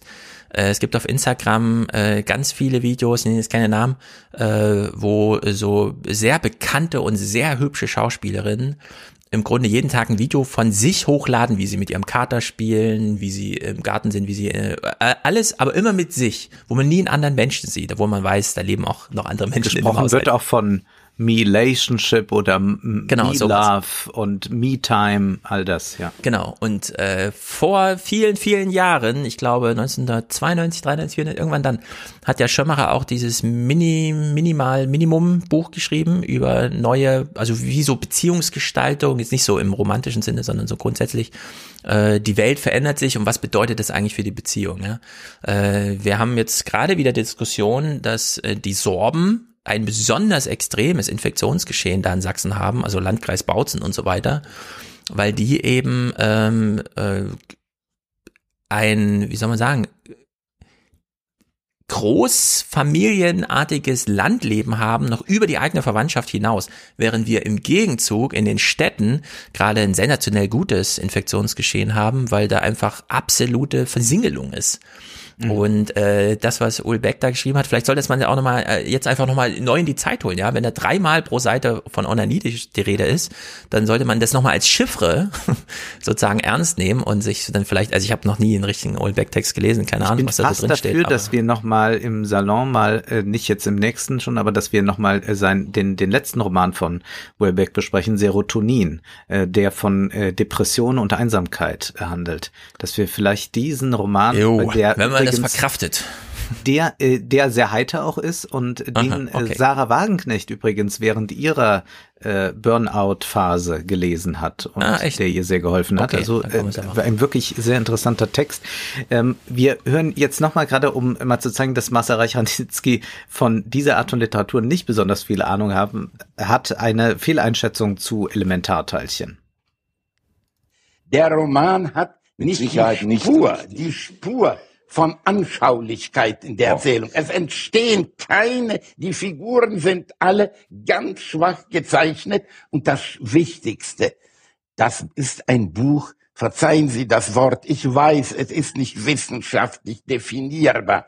Es ist ein Buch ohne Charme. Es hat nicht eine bisschen Spur von Charme. Man liest es und man findet Ja, manche aber er, Seite. es ist ein Buch über unsere Zeit. Ja, also der Bezug auf Figuren und Charme, das ist natürlich für dich als Filmkritiker, der sagt, also wenn hier jemand kommt und sagt, der sieht aber voll gut aus als Schauspieler, dann ist gleich mal disqualifiziert. ist ja ungefähr auf der Ebene. Zumindest darf das nicht äh, beeindrucken äh, dann äh, bei der Kritik. Und er, was der hier sucht, ist, er möchte eine Figurenausgestaltung haben, wie man sie bei Theodor Fontane finden kann. Äh, oder vielleicht auch bei Flaubert. Aber die kann ein Welbeck nicht liefern, weil er uns Figuren zeigt, die wie Abziehbilder sind. Es sind Figuren, die einsam in anonymen Wohnblöcken, in anonymen Wohnungen, anonymen Sex haben. Es sind keine Figuren, die sich dadurch auszeichnen, dass sie eine besondere psychologische Ausgestaltung, Disposition und viele Talente mit sich bringt. Also das ist wirklich so verrückt und dann das Wort Charme reinzubringen, wenn man ja. es mit einem Gegenwartsroman zu tun hat, der von Vereinzelung und äh, von eigentlich nur noch käuflichem Sex handelt, dann muss man schon fragen, was äh, für eine Kategorie äh, was man da, dann kann ich auch, also das ist wirklich den Schwarz-Weiß-Film sich ansehen und sagen, schade, dass keine Farbe da ist. Genau, und das erinnert mich gerade, äh, es kommt ja gerade eine neue Star Trek-Serie Discovery in der vierten Staffel oder so und die finde ich unerträglich. Ich habe mich gefragt, warum eigentlich und jetzt kam ich drauf, also jetzt die letzten Tage. Früher war Star Trek immer, man schaltet es ein, absolut stereotype Figuren, die einfach irgendwas machen und irgendeine Idee steht halt pro Folge im Mittelpunkt, ne? Irgendein Raumschiff, irgendwas Physikalisches passiert. Und in dieser neuen Discovery entwickeln die plötzlich diese Persönlichkeiten so krass. Und es mhm. ist denen auch ganz wichtig als Autoren, dass sie jetzt natürlich das schwule Leben im Raumschiff nochmal zeigen und dann sterben die Partner einander und können doch wieder belebt werden und irgendwie so und der eine kann nicht loslassen.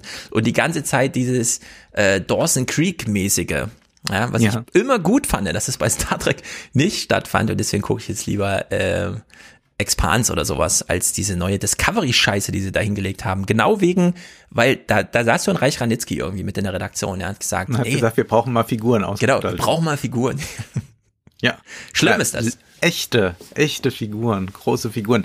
Ich würde sagen, wir machen jetzt mal das andere so eher im Schnelldurchlauf. Also Sie mhm. sprechen dann über drei weitere Bücher. Da ist einmal Elif Schafak, äh, Schau mich an. Das ist ein Buch, äh, eine Liebesgeschichte zwischen einem kleinwüchsigen und einer sehr, sehr dicken Frau. Und auch hier noch einmal hören wir, wie die Kabarettistin ihren Punkt mit reinbringt. Fast schadenfroh und trotzdem auch total empathisch. Also man schämt sich und muss aber doch wieder lachen und dann äh, denkt man auch über die eigenen Sehgewohnheiten und die eigen, den eigenen bösen Blick, den man manchmal auch auf andere Menschen automatisch wirft. Den aber auch sie hat. Das finde ich stimmt. so spannend. Das, das ist das Interessante mit dem Glotzauge. Sie ist gnadenlos. Sie sagt, dieses hässliche Kind mit den Glotzaugen. Und das ja. finde ich fantastisch an dem Werk, dass es nicht, und das passiert leicht, äh, Menschen, die dick sind, die vom bösen Blick äh, betroffen sind, äh, mit einer höheren Moralität gesegnet sein, aufgrund, aufgrund dieser Leiterfahrung. Damit bricht es, weil das finde ich, ist ein sehr gefährlicher Gedanke, ein Denken, was, was heute, was heute vorherrscht. Und das tut sie nicht. Ich finde es auch, Empathie erzeugt es dadurch, dass es äh, wenig Empathie zeigt für diese Figur. Sie ist gereizt. Das hat mir schon sehr gefallen, weil wenn man heutzutage irgendwas mit Body Positivity, wenn man die Plakate sieht, jetzt mit den Curvy Models, warum lachen die immer so debil, ja, als wäre Schwermut nur den Anorektikern vorbehalten. Und so ist sie nicht, ja. Die ist gereizt, die ist keine Zwang zwangsläufig sympathische Figur und das macht sie so sympathisch. Mhm. Sie hat sich also ganz gut vorbereitet auf die Sendung. Sie hat die Pointen vorher dann sich ja, zurechtgelegt und bringt sie dann unter. So machen es eigentlich die Profis. Und ja, sie ist auch ganz schön, wenn sie dann irgendwas noch aus dem Buch zitiert, spricht sie das auch noch wirklich mit ihrer Kabarettstimme, dass man wirklich den Eindruck hat, äh, das, was ihr gefällt, das hat sie fast selbst geschrieben. Ja, das ist dann ein bisschen problematischer, wenn wir eben über Petkovic sprechen. Sie hat eigentlich gar nichts dazu zu sagen. Nur dann nochmal so am Ende ist ihr was ganz wichtig. Also wir haben es hier mit einem Roman zu tun, einer äh, türkischen Autorin, die inzwischen in London lebt, die Welterfolge gefeiert hat. Wir haben es also jetzt nicht mit irgendwie einem kleinen Roman zu tun, der, der den, den äh, Kein und Aber irgendwo entdeckt hat, sondern das ist jetzt schon eine äh, größ, ein größerer Name. Und deswegen ist jetzt dieser Satz so besonders unnötig, der von Petkovic kommt. Eine Sache muss ich noch sagen, ist es wahnsinnig wichtig, dass wir eben auch andere Arten von Autoren lesen und dass äh, Repräsentation wichtig ist und dass wir nicht immer nur den westlichen, westlichen Blick aufsetzen. Und das ähm, hat mich gefreut. Ja. Wenn gleich welche in der Türkei irritiert sind, ach, sind wir gar nicht mehr Westen, haben wir gar nichts mehr damit zu tun, sind wir jetzt nur noch die Orientalen, denn der Roman äh, arbeitet auch mit solchen äh, orientalischen äh, Mustern sehr stark in der Erzählung. Ja, ein äh, nicht schlechter Roman, aber auch kein besonders guter, aber du siehst dann einfach, dass hier nicht über Literatur gesprochen wird, nicht darüber geschritten wird, sondern einfach die Frage der Repräsentation nochmal ja. auftaucht. Ach, ist ja schön, dass man das auch mal vorhaben. Das hat man immer schon im literarischen Quartett. Das war nie nur deutsche Literatur. Da hat man auch immer über den Tellerrand geguckt, gerade nach Lateinamerika sehr, sehr stark. Viele große Romane in den 90er Jahren aus Lateinamerika kamen ja. Ja, das hindert sie aber nicht daran, dann einen sehr westlichen Autor mitzubringen, nämlich Don DeLillo. Mhm. Das ist ein alter amerikanischer Schriftsteller, der hat jetzt einen ganz schmalen Roman veröffentlicht. Die Stille. Und es geht darum, dass es plötzlich einen Stromausfall in Amerika gibt und der schildert dann ganz kleine Szenen, die zwischen Menschen stattfinden. Und ja, dazu sagt sie Folgendes. Er beschreibt, es ist ein Buch, eigentlich ist es ein Büchlein, es ist wahnsinnig dünn und ich habe es auch mitgebracht, weil ich ein Herz für meine Mitstreiter und Mitstreiterinnen habe und ich wollte euch nicht durch tausendseitige Wälzer durchquälen und habe dieses kleine, aber feine literarische Werk mitgebracht. Don DeLillo war für mich am Anfang meiner Lesereise wirklich eine Offenbarung, weil ich hatte sehr geradlinige Romane immer gelesen. Und dann dieses, ähm, dieses Postmoderne, diese ähm, dieses Spielen mit Raum und Zeit, das war neu für mich. Ich war relativ jung, ich war Anfang 20 und ich dachte mir damals, ah, so kann man Romane auch schreiben. Es hat mich wahnsinnig gefreut. In diesem Buch geht es um zwei mittelalte Ehepaare. Das eine ist in seinem New York City Apartment und bereitet sich auf eine Super Bowl Party vor, das Finale des American Footballs. Das andere Ehepaar ist im Flieger von Paris nach New York und auf einmal gehen alle elektronischen Geräte aus. Man weiß nicht, was passiert. Äh, in der Wohnung ist außerdem noch ein Student der Physik, der ähm, mit Einstein-Zitaten um sich wirft. Und ich habe eine Sache gelesen in meiner halbherzigen Recherche, die mich sehr froh gemacht hat. Angeblich haben die Lektoren versucht, Don DeLillo davon zu überzeugen, Pandemie und Virus reinzubringen. Aber er hatte das Buch davor geschrieben und er hat sich strikt geweigert. Leider gelungen. Ja. Seite 84. Ist es gelungen? Es ist Nein. Ihnen leider gelungen. Ach, hatte, Seite ah, 84, Frau Petkovic. Ah, mir auch ganz dick angestrichen. Wirklich? Ja. Das ist mir entgangen. Vielleicht war ich nicht so gefeuert. Das ist wirklich äh, peinlich. Aber gut, das ist mein ja. erster und letzter Auftritt im literarischen Quartett. Steht denn da auf Seite 84, wenn es nur auf einer Seite kurz vorkommt? Es steht da auch Corona. Also es geht darum, dass man ja jetzt einiges schon erlebt hat, unter anderem auch diese Pandemie Corona. Also das hat er da mit reingebracht. Äh, und ah, ja. da, da, darum ging es jetzt da, da hat sie nicht gründlich gelesen. Und ja, dieser Roman ist äh, abscheulich schlecht. Ich finde es wirklich skandalös, dass sowas erscheinen darf. Äh, die äh, Herrschaften im Quartett sehen das aber bis auf Thea Dorn äh, vollkommen anders. Ähm, wir hören jetzt aber mal, was äh, Ulrich Mattes jetzt erstmal zu diesem Roman zu sagen hat, nämlich das ist gar kein Roman, steht aber drauf. Es ist kein Roman, es ist eine Novelle. Es ist eine unerhörte Begebenheit in der goethischen Definition. Es ist oder es ist von mir aus es ist eine Short Story. Es sind alle Figuren sind äh, äh, angerissen. Das ist ein Sie sind von mir aus Charaktermasken. Ja. Ey, wenn ich in so einer Sendung wäre und dann kommt einer und sagt, das ist auch kein Roman, das ist eine Novelle. Ja. Was soll ich denn dann sagen? Ja, dann bezieht klug. er sich dann da auf Goethe, unerhörte Begebenheit, schildert, äh, zeichnet eine Novelle aus. Da könnte man sagen, vielleicht ist das der Stromausfall.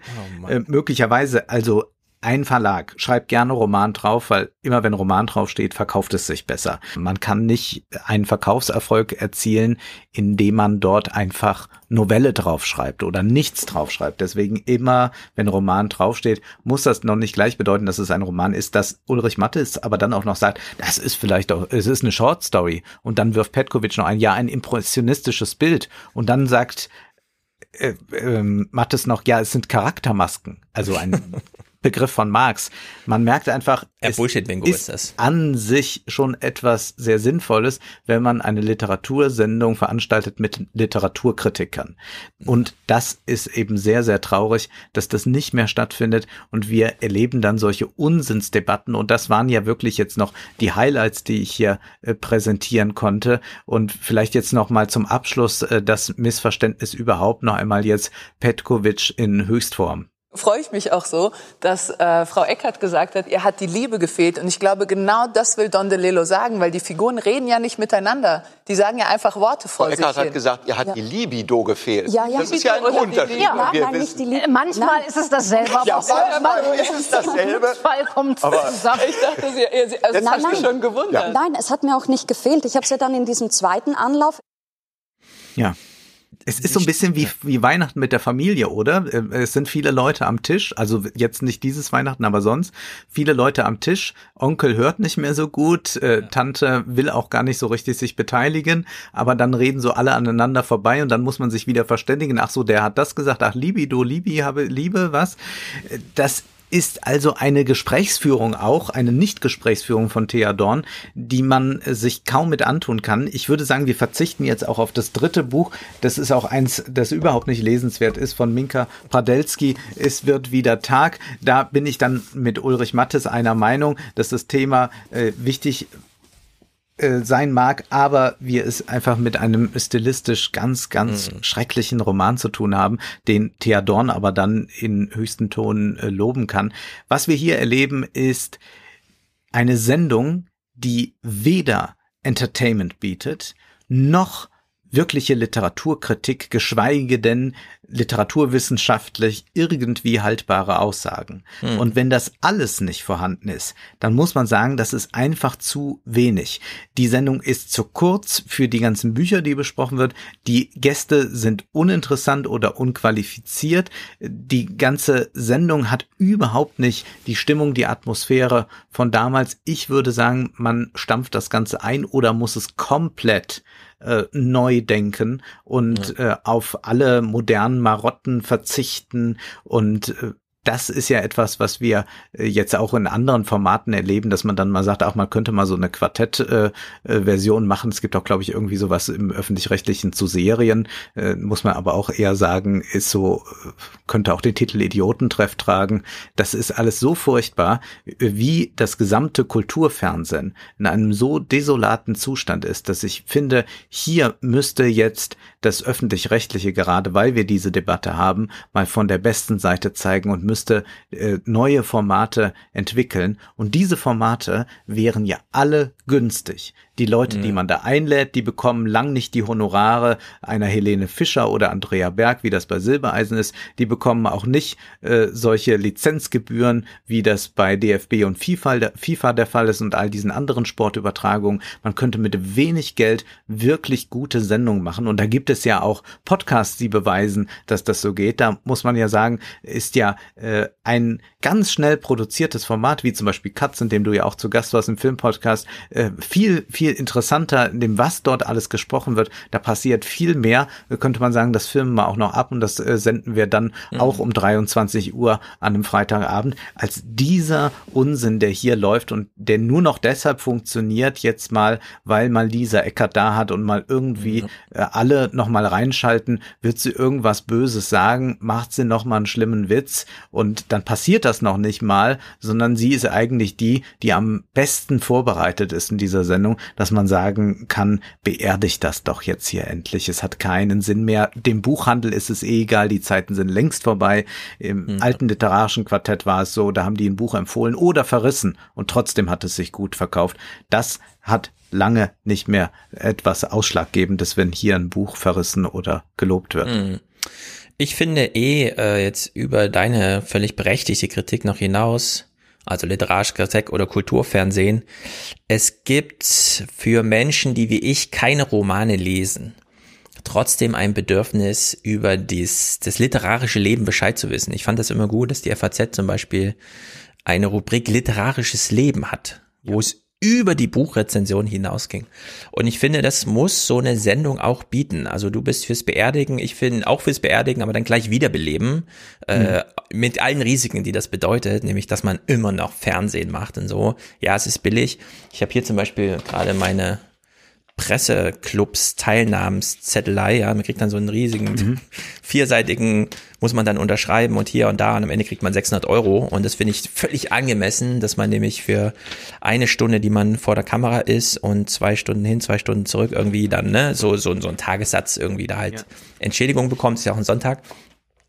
Ich finde, man könnte wirklich jetzt ausgehend von so einer Preisgestaltung zu sagen, pro Gast rechnen wir mit 600 Euro plus Transfer, also man kommt dann irgendwie bei 1000 Euro pro Gast raus, äh, 4000 Euro äh, plus das ganze Fernsehzeug, was dann irgendwie pro Minute 600 nochmal Euro kostet, so dass man äh, ja so eine Sendung eine Stunde gut gestalten kann und sich dann wirklich mal darauf konzentriert, was wollen wir hier eigentlich. Und die FAZ zum Beispiel als ähm, wo das Feuilleton ganz lange zwölf Seiten hatte und völlig klar war, also da können wir alles machen, ja, dann machen wir erstmal acht Seiten Rezension, dann stellt man zehn Jahre später fest, liest gar keiner, die Leute interessieren sich dann doch mehr für das andere, gewisse Etwas irgendwie, das, was Podcast-Zeug zum Beispiel bietet, Persönlichkeit und so. Und dann könnte man äh, äh sich wirklich mal fragen, worum geht's eigentlich in Literatur? Um das Buch, ja, wenn wir jetzt sagen, lest mal das Buch, setzen wir dann voraus, dass alle wie in so einem Seminar das Buch vorge also vorbereitet haben und nur dann Nein, in der Regel ja gar nicht. Also genau. oft reden sie ja über Bücher, die gerade erschienen sind. Die wenigsten werden es gelesen haben. Genau, und da hat man nämlich jetzt gerade in dieser Pandemie, in dem Kulturmedienbetrieb, also der reflektiert, stellt man sich die Frage, wie gehen wir eigentlich damit um, dass wir eigentlich einen Rezensionsbetrieb haben, aber gerade nur Veranstaltungen stattfinden, zu denen nur Rezensenten hingehen können? Mhm. Also du hast eine ähm, Ausstellung von irgendwas, die wurde ja vorbereitet Pandemiesicher kann man aber nur die Rezensenten hinbringen, nämlich jeden Tag drei. Die nimmt man da wirklich ans Händchen und führt die da durch. Und das entscheidet eine ganz komplizierte Frage für die Redaktion. Die Redaktion hat sich nämlich immer gefragt, besprechen wir eigentlich die Theaterstücke und die Ausstellungen, damit die Leute dann dahin gehen? Oder besprechen wir die Ausstellungen und die Theaterstücke, zu denen die Leute nicht hin können? Ja, und das sind ganz unterschiedliche Ansätze. So, und jetzt haben wir es eben dass wir in Salzburg Premieren von irgendwas haben, bei denen äh, die Rezensenten nicht davon ausgehen können, ja, wenn ich das jetzt aufschreibe, ist morgen da die Hütte voll. Dann gehen die alle hin und wollen das sehen, sondern es kann ja keiner hingehen. Es ist ja Pandemie und so. Und jetzt muss man eine Kulturberichterstattung machen, die selbst wieder Kultur wird, nämlich anstelle der eigentlichen Kultur. Also der Rezensent, so wie Gerd Stadelmeier, muss jetzt ein eigenes Werk schaffen, das sich aber inhaltlich dem eigentlichen Werk, das thematisiert wird, unterwirft. So, und äh, das muss ich niederschlagen, auch in so Literatursendungen. Man muss in Literatursendungen, finde ich, und deswegen war das dieser letzte Ausschnitt, der war ja wirklich grandios, ja. Petkovic betont, dass in einem Buch die Menschen aneinander vorbeireden, während sie dann feststellt, ach, wir haben ja in der Sendung auch aneinander vorbeigeredet. Ich habe sie ja völlig missverstanden. Sie hat der Liebe Durchschnitt Liebe gesagt. Ja. ja. Und genau das muss aber einprogrammiert werden in die Sendung, dass wie Reich Ranitzky man zwar über ein Buch spricht, aber eigentlich gegen die anderen, die in der Sendung sitzen. Oder mit ihnen, je nachdem, wie die Sachlage ist. Aber dieses Gefühl kann sich ja pro Buch dann neu entstehen, ja. Aber es ist doch genau die Kontroverse, die sich in dem Gespräch entfaltet, das Entscheidende und nicht so sehr die Textgrundlage oder doch die Textgrundlage, wenn sie es hergibt. wir haben ja bei Aber dann müsste es auch ein ganz anderes Gespräch sein. Dann genau, müsste dann, es dann wirklich das Fachgespräch sein. Da würde ich sagen, das ist wiederum im Fernsehen vielleicht nicht gut aufgehoben. Dann eher Deutschlandradio dafür. Da gibt es ja solche Formate. Da hatten genau. wir stärker diese Textgrundlage. Dann geht man da auch nochmal literaturgeschichtlich ran und, und, und. Kann ausführlich zitieren. Das findet natürlich in so einem Streitgespräch nicht statt. Aber es muss etwas Eigenständiges dabei rauskommen. Du hast es gerade sehr schön auch angesprochen mit Stadel Stadelmeier, Gerd Stadelmeier, Theaterkritiker der FAZ gewesen. Dessen Kritiken las man, auch wenn man sicher war, ich werde das Stück nie sehen, weil es in Hamburg ist, da fahre ich nicht extra hin. Aber man las es, weil sie sehr gut geschrieben waren. Sie hatten selbst einen Unterhaltungswert. Sie waren selbst ein bisschen Theater auf Papier. Die besten Kritiken von Stadelmeier hatten die schlechtesten Theater als Grundlage weil dann ja. konnte er sich richtig austoben. Da war einfach, ja. also da blieb nichts heile danach, ja, da war einfach verbrannte Erde, wenn Stadelmeier einmal darüber herzog, so. Und äh, das muss so ein Anspruch sein, dass man sagt, dass man nie, niemals sagt, das war ein schlechtes Buch, das legen wir zur Seite, oder wir streiten uns so sinnlos darüber, welche Begriffe bedeuten irgendwie was und so, ja, so wie ja. wir das von dem hat Herr Islamismus äh, gesagt. Genau, von, von dem Schauspieler da gerade gehört haben, ja, so völlig, so völlig Banane, wo man nochmal so, so, so, so den eigenen Stolz ich bin ja ein, ein selbstdenkender Leser, ich wehre mich jetzt gegen den Autor und dann kämpft man da irgendwie seine Persönlichkeit durch. Sondern das muss man dann, das muss dann irgendwie groß integriert werden. Und da sehe ich, glaube ich, äh, ganz großes Potenzial, denn diese Literatur, und das ist, glaube ich, ganz wichtig, die wird auch gemacht für Menschen, die sie nicht selber lesen, die aber trotzdem in der Welt leben, in der diese Literatur stattfindet und auch Wirkung entfaltet. Denn manchmal wird ja Literatur doch ein paar Sachen verhandelt, ja, wenn man Thea Dorn bei Markus Lanz mal darüber reden hört, wie sie über ihre eigenen Texte spricht, äh, wie ihr Vater starb und so weiter und so fort, ja, in Pandemiezeiten mit der Einsamkeit, wir haben das hier alles thematisiert. Ja. Dann liegen da einfach unendliche Schätze drin und die müssen auch gehoben werden und dann kann man nicht einfach äh, nur einfach so ein Buch dahinlegen und sagen, reden wir über das Buch, sondern muss man die Sendung entsprechend gestalten. Und ich finde, das hat Reich Ranitzky halt immer entsprechend gemacht, ja. Man konnte Reich Ranitzky widersprechen, wenn man in der Lage war, Reich Ranitzky zu widersprechen. Die Gründe dafür gab es natürlich.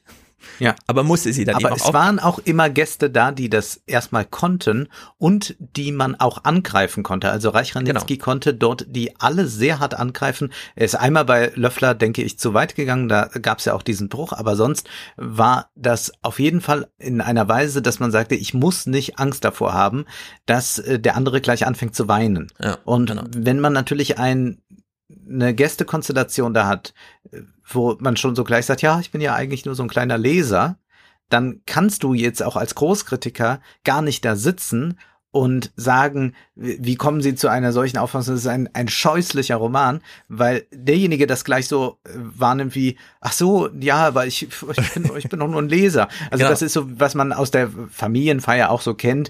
Ich äh, schnapp irgendwie auf, äh, jemand sagt, äh, ja, das war ja so ein schöner Film.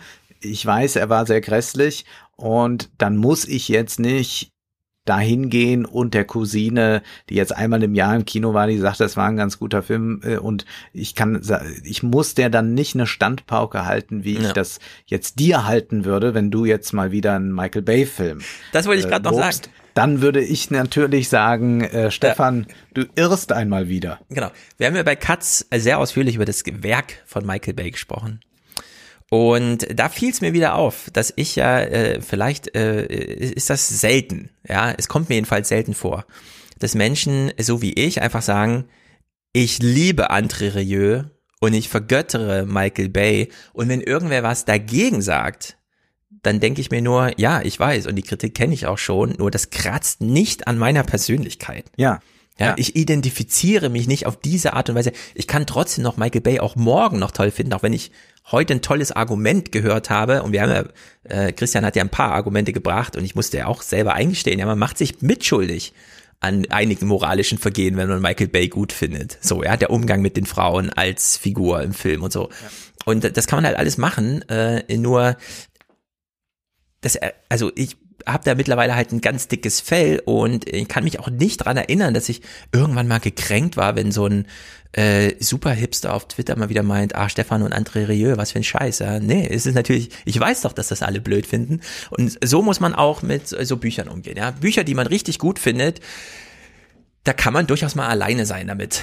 Und das kann man dann trotzdem in so einer Sendung thematisieren, ohne dass man da gleich, oh ja, und so, und so, ah, ich wollte ja nur und so.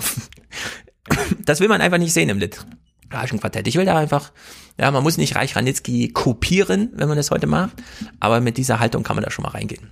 Also in der Hinsicht. Frohen Neustart, liebes ZDF.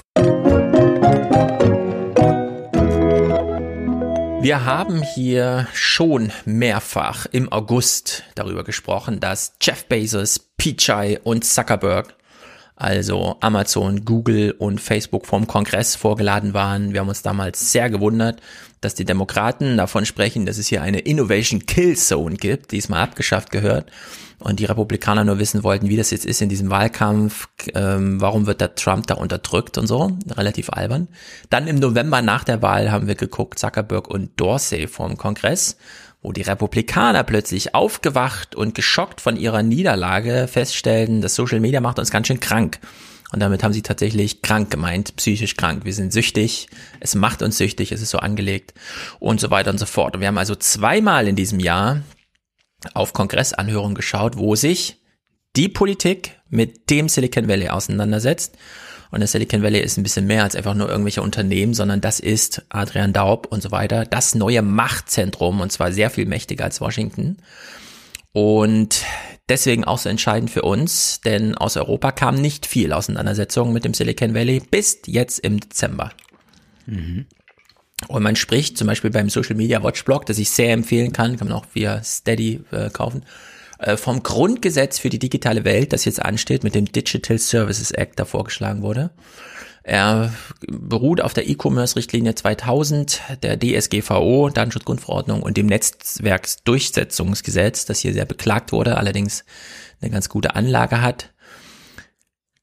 Mit dem Digital Services Act kommt ein Digital Markets Act, der sich nochmal um die Monopolisten in alter Sprache kümmert. Wir müssen jetzt klären, was heißt eigentlich Monopol. Ähm, bisher hat Monopol immer gehießen, da nutzt jemand eine Marktmacht zum Schaden, zum ähm, Nicht-Guten des Nutzers aus insbesondere durch Preisgestaltung. Nun hier im Silicon Valley ist alles kostenlos. Also Preisgestaltung schadet uns schon mal nicht. Das kann man so einfach nicht sagen. Deswegen geht's ja auch nicht so sehr um Monopole, sondern eher um neues Begriff, neuer Begriff Dominanz. Ah ja. Ja, könnte man vielleicht so fruchtbar machen. Dominanz und zwar brechen. Dominanz muss gebrochen werden, um wieder Innovation von Startups zu ermöglichen, die nicht entweder durch äh, Werbekampagnen, äh, höhere Gehälter für die Mitarbeiter sonst wie zerstört werden, die man einfach alles aufkauft, wegkauft und zerstört, sondern da anders umgeht. Es geht auch um viel mehr noch als um die Ver, irgendwie Verflechtung von Datenschutz und Kartellrecht, was wir ja bisher auch schon thematisiert hatten, sondern es werden ganz neue Kategorien eingezogen. Die Maßstäbe klären wir gleich äh, zum Thema Interoperationalität. Einsicht in Algorithmen. Du hast ja von algorithmischer Gewalt gesprochen. Gibt es da nicht Strategien dagegen? Ne? Und grundsätzlich haben wir es hier mit Gesetzen zu tun, die so sehr auf digitale Technologien abstellt, dass wir, das hören wir dann gleich, dass wir die federführende Politikerin hören mit dem ähm, atemberaubenden Satz, wir haben lange überlegt, ob wir nicht die Firmennamen direkt ins Gesetz reinschreiben. Wir haben lange überlegt, ob wir nicht direkt reinschreiben Google. Das wäre absolut ein Novum, oder? Das wäre ein nicht vorher gegeben. Ja, das wäre auch aus Gründen, weil wir machen keine ja. Lex Dingsterbums und so. Ja. Äh, aber so weit gehen die Überlegungen. Also wir haben es hier nicht nur mit einem es ist eh alles verloren und so weiter zu tun, sondern diesmal geht's ans Eingemachte. Epicenter Works in Österreich, die sich ja sehr um diese Mitarbeit da kümmern, da nochmal ein zivilgesellschaftliches ähm, Aspekte mit durchzubringen. Die sagen auch, das ist jetzt wirklich der, die, die Mutter aller Auseinandersetzungen mit dem Silicon Valley und in der Hinsicht gehe ich nur mal kurz, bevor wir dann in die Pressekonferenz äh, kurz reinschauen, äh, mal kurz ein. Die Digital Service, der Digital Service Act könnte das ist ja erstmal der Gesetzesvorschlag der EU-Kommission, der muss dann von äh, Parlament und den Mitgliedstaaten, da ist der Lobbydruck dann entsprechend groß, nochmal mhm. modifiziert werden. Aber es könnte sein, so ist jedenfalls der Wunsch und die Anlage der EU-Kommission, dass in Europa demnächst schwarze Listen für Geschäftsmodelle geführt werden, die geächtet sind. Beispielsweise das Bevorzugen eigener Dienste in eigenen Diensten. Also man bietet eine Google-Suche an und deswegen sagt man, na, wir haben doch auch noch einen Musikdienst, dann voten wir den mal immer hoch in unsere eigene Google-Suche. Ja, sowas zum Beispiel. Ähm, DSA und DMA, also Abkürzung für Digital Service und Digital Market, ähm, äh, Market Act, bedeutet zum einen Geldsanktionen und zwar bis zu zehn Prozent des weltweiten Umsatzes, was im Falle von Apple durchaus bedeuten kann, 27 Milliarden Dollar Schadensersatz. Ähm, es, sondern neben diesen Geldsanktionen ist auch ein Mechanismus für Zerschlagungen mit drin. Es könnte also sein, dass es für Europa spezifisch äh, legislative äh, Aktionen gibt, die sagt, WhatsApp ist hier in Europa ein eigenes Unternehmen. Das ist nicht verflochten mit Facebook, sondern steht in Konkurrenz zu Facebook mit eigenem Management und so weiter. Mm, es geht um Smartphone-Betriebssysteme ganz konkret. Wer darf da App Stores drauf betreiben? Wer darf dort die NFC-Schnittstelle benutzen, also Hardware benutzen? Ja, können wir es zulassen, dass Apple einfach sagt, bei uns geht nur Apple Pay und nicht, was weiß ich, Deutsche Bank Pay? Ja, mhm. solche Sachen. Äh, darf man nur, wenn man das Betriebssystem anbietet, eigene Dienste bevorzugen. Das hatten wir schon mal vor Jahrzehnten mit Microsoft. Die sagten, wir haben Windows, also gibt's ja auch unseren Browser dazu. Und dann kam äh, Europa und hat gesagt, nö, wie wär's denn mal mit einem Firefox-Browser oder sowas? Und dann hat man das und ganz neu Interoperationalität. Wenn man ein Datensilo hat, gehören einem dann die Daten oder bleiben die eigentlich beim Nutzer und wie weit muss man dem Nutzer entgegenkommen, wenn er sagt, ich möchte gerne meine ganze Freundesliste und meine bestehenden Kommunikationen rüber zu Threema oder wohin auch immer haben. Mhm. Dann natürlich ganz groß, das hat Frank Rieger, gestern gab es einen neuen Alternativlos-Podcast kurz thematisiert, ähm, Entfernung illegaler Inhalte ist durchaus auch als Einfallstor zu verstehen, dass man ähm, von staatlicher Seite sagt, wenn wir schon ein Grundgesetz schreiben, dann auch zu unseren Gunsten. Wir sagen jetzt, was hier gelöscht gehört, worüber nicht gesprochen werden darf, wenn es gelöscht ist. Oder wo es klare Beschwerdewege gibt, wie wir den ähm, ähm, Nutzer darüber aufklären, was hier gesperrt wurde. Und, das ist wirklich sensationell, die Justiziare dieser Unternehmen könnten demnächst selber persönlich haften für Sachen, die da nicht ordentlich hinhauen. Das ist neu, denn bisher war es so, dass ähm, Unternehmen irgendwas machen und dann heißt es, ja, da kümmert sich das Justiziariat drum und das macht es dann irgendwann mal und keine Ahnung. Und was, wir müssen jetzt 25.000 Euro zahlen, weil der Landesdatenschutzbeauftragte von Schleswig-Holstein sagte das. Nee, demnächst kann es durchaus sein, dass jemand ins Gefängnis kommt, wenn durch, was weiß ich, Mobbing das zu verhindert gewesen wäre, hier ein Mord passiert, dann ist er nämlich ganz schnell mal Beihilfe oder sowas, ja. Also in der Hinsicht mhm. äh, geht's hier wirklich ans Eingemachte, wenn die Justiziare persönlich haften müssen. Anderes Szenario, die Typen sitzen alle in Amerika, hier in Europa passiert irgendwas und plötzlich trauen die sich nicht mehr nach Deutschland einzureisen, weil die dann hier sofort verhaftet werden, ja, weil es eben solche mhm. Vorfälle gab. Also in der Hinsicht ist diese persönliche Haftung, das haben wir beim Dieselskandal auch schon gesehen, ja, wo Manager plötzlich im Gefängnis sitzen und so weiter. Dienste müssen ab sofort halbjährlich, also müssen nicht ab sofort, das ist der Gesetzesvorschlag, der jetzt die nächsten zwei Jahre diskutiert wird. Äh, darf Dienste, ich gerade mhm. eine Rückfrage stellen? Ja. Äh, du hattest das jetzt mit Frank Rieger angesprochen. Äh, wie sähe das dann aus, dass der Staat sagt, gut, jetzt entscheiden wir mal, was für uns geht und was nicht geht? Also wir haben ja gewisse äh, Dinge, die stark tabuisiert sind oder wir haben ja auch grundgesetzliche Sachen, gegen die nicht verstoßen werden. Äh, Gewaltandrohungen werden ja gerade bei Twitter schon sehr, sehr stark genau, geahndet, ja. äh, übertrieben dann auch. Also wir haben ja schon diesen Fall gehabt, dass jemand ironisch äh, schreibt, äh, äh, bekommst paar aufs Maul und dann wird ja, man plötzlich gebannt, genau. weil es als Scherz oder als Zitat eines Hip-Hop-Lieds gemeint war. Genau, wenn dieser Gesetzesvorschlag so durchgeht wie von der EU-Kommission angelegt, bedeutet das für die Unternehmen beispielsweise, sie müssten halbjährlich eine Einschätzung über ihren eigenen Gefährlichkeit für die Gesellschaft abgeben. Da ist zum Beispiel, also es wird gesprochen von signifikanten systemischen Risiken. Und da könnten wir ja alles drunter fassen, was du jetzt beschrieben hast. Also Aufruf zu Gewalt, Manipulation von Wahlen. Das hatten wir bei Twitter in Deutschland auch schon. Menschen sagen, die Bundestagswahl ist am 17. Oktober, dabei war sie am 23. September und es könnte ja Leute dazu verführen, dann nicht zur Wahl zu gehen, weil sie dachten, der wäre später. Damit hätte man in diese Wahl eingegriffen. Diese Twitter-Accounts wurden reihenweise wirklich äh, gesperrt einfach. Es war erstmal nur angedroht im Sinne von, ne, beim nächsten Mal wirst du richtig gesperrt, aber man war dann erstmal weg vom Fenster. Und wir haben natürlich das große Thema Terror und so weiter und so fort. Und je nachdem, wie diese Risikoselbsteinschätzung ausgeht, die erstmal eine Berichtspflicht der Unternehmen bedeutet, könnte es durchaus sein, dass da ähm, so eine Art, wie nennt man das denn? Da kommt dann so ein Verbindungsoffizier ins Spiel, ja? Also so eine Schwerpunktstaatsanwaltschaft, die so eng mit Facebook zusammenarbeitet dass das auch schon politische Bande ist und äh, man sich gegenseitig darüber informiert, woher wieder was passiert und dann schwarze Listen geführt werden.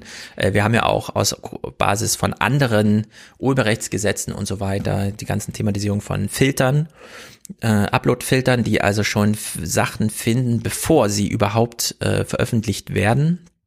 Es hat bisher technisch noch nicht besonders gut funktioniert. Die ganzen Videos aus Christchurch und so mussten wirklich manuell gelöscht werden. Also da saßen wirklich Menschen da, haben auf Christchurch als Begriff gewartet und dann diese Posts einfach pauschal gelöscht.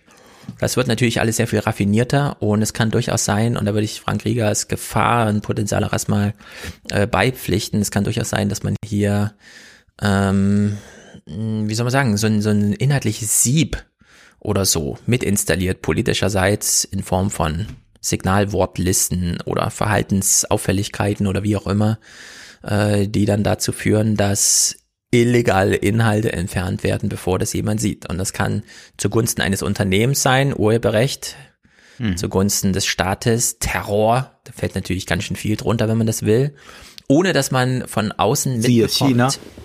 Siehe China, genau, das ist vorbildhaft dafür, ohne dass man von außen mitbekommt, was passiert. Allerdings auch vorgesehen ist, dass Forscher besondere Zugänge ins Backend erhalten. Das heißt noch nicht komplette Algorithmentransparenz, aber wenn konkrete Fragestellungen entstehen, dann sollen die auch beantwortet werden können durch Forscher, die dann über die Zugänge, die normale Nutzer erhalten, wirklich mal reingucken können, um beispielsweise Wahlkämpfe zu untersuchen, weil Wahlkämpfe werden sowieso untersucht. Jetzt finden sie digital statt und es liegt natürlich auf der Hand, dass man sich das auch mal genau anschaut. Auf der anderen Seite, Werbung wird ähm, verpflichtend so transparent, dass man selber sich darüber informieren kann als Nutzer, warum man welche Werbung angezeigt bekommt. Also wenn man auf Instagram alle drei Bilder äh, eine Werbung sieht, muss da irgendwo ein Link drin sein, wo klar ist, weil du gestern bei Amazon oder wo auch immer das und das gesucht hast, kriegst du jetzt diese Werbung angezeigt. Also so tief schürfend wäre das dann. Deren Sicht, wir haben es hier mit ganz vielen Novellen, nicht nur einfach Romanen zu tun. Ja. um das von eben aufzugreifen, sondern hier also sind wirklich neue Sachen dabei. Begebenheiten. Genau, das ist nicht nur Semantik, es sind hier unerhörte Gegebenheiten, die hat es noch nie vorher gegeben. Und das muss man nochmal vergleichen. Das ist jetzt die EU-Initiative und bisher haben wir nur auf Amerika geguckt, was die Politiker dort machen. Jetzt haben wir zum ersten Mal, dass wir auf europäische Politiker gucken können, was sie machen, während in Amerika auch solche Bemühungen da sind. Allerdings wird das dann auch den Richtern überlassen. Wir hatten ja hier schon thematisiert dieses Jahr, wie in Amerika eigentlich so Vetocracy-mäßig alle sich selber auf den Füßen und im Weg stehen und da gar nichts passiert während allerdings die Richter, beispielsweise die Staatsanwaltschaften in 36 amerikanischen Staaten jetzt Google wegen der Bevorzugung eigener Dienste Kartellrechtsverfahren anhängig haben, über die dann einfach Richter befinden. Und das, was Richter dann da sagen, ist dann dort auch Gesetz.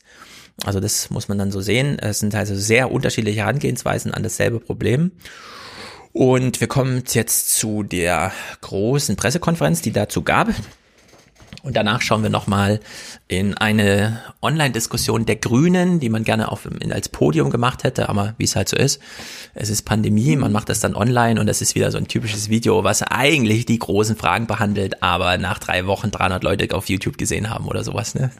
Also wieder typisch. Wobei man sagen muss, diese Pressekonferenz von ähm, Vestager als ähm, Marktkommissarin haben jetzt auch nicht so viele gesehen. Also hier sind wir auch weit im vierstelligen Bereich noch.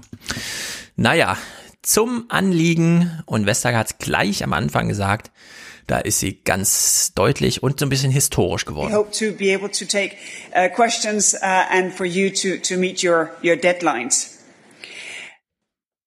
I've been wondering how to uh, how to give a metaphor because these are two quite complex proposals.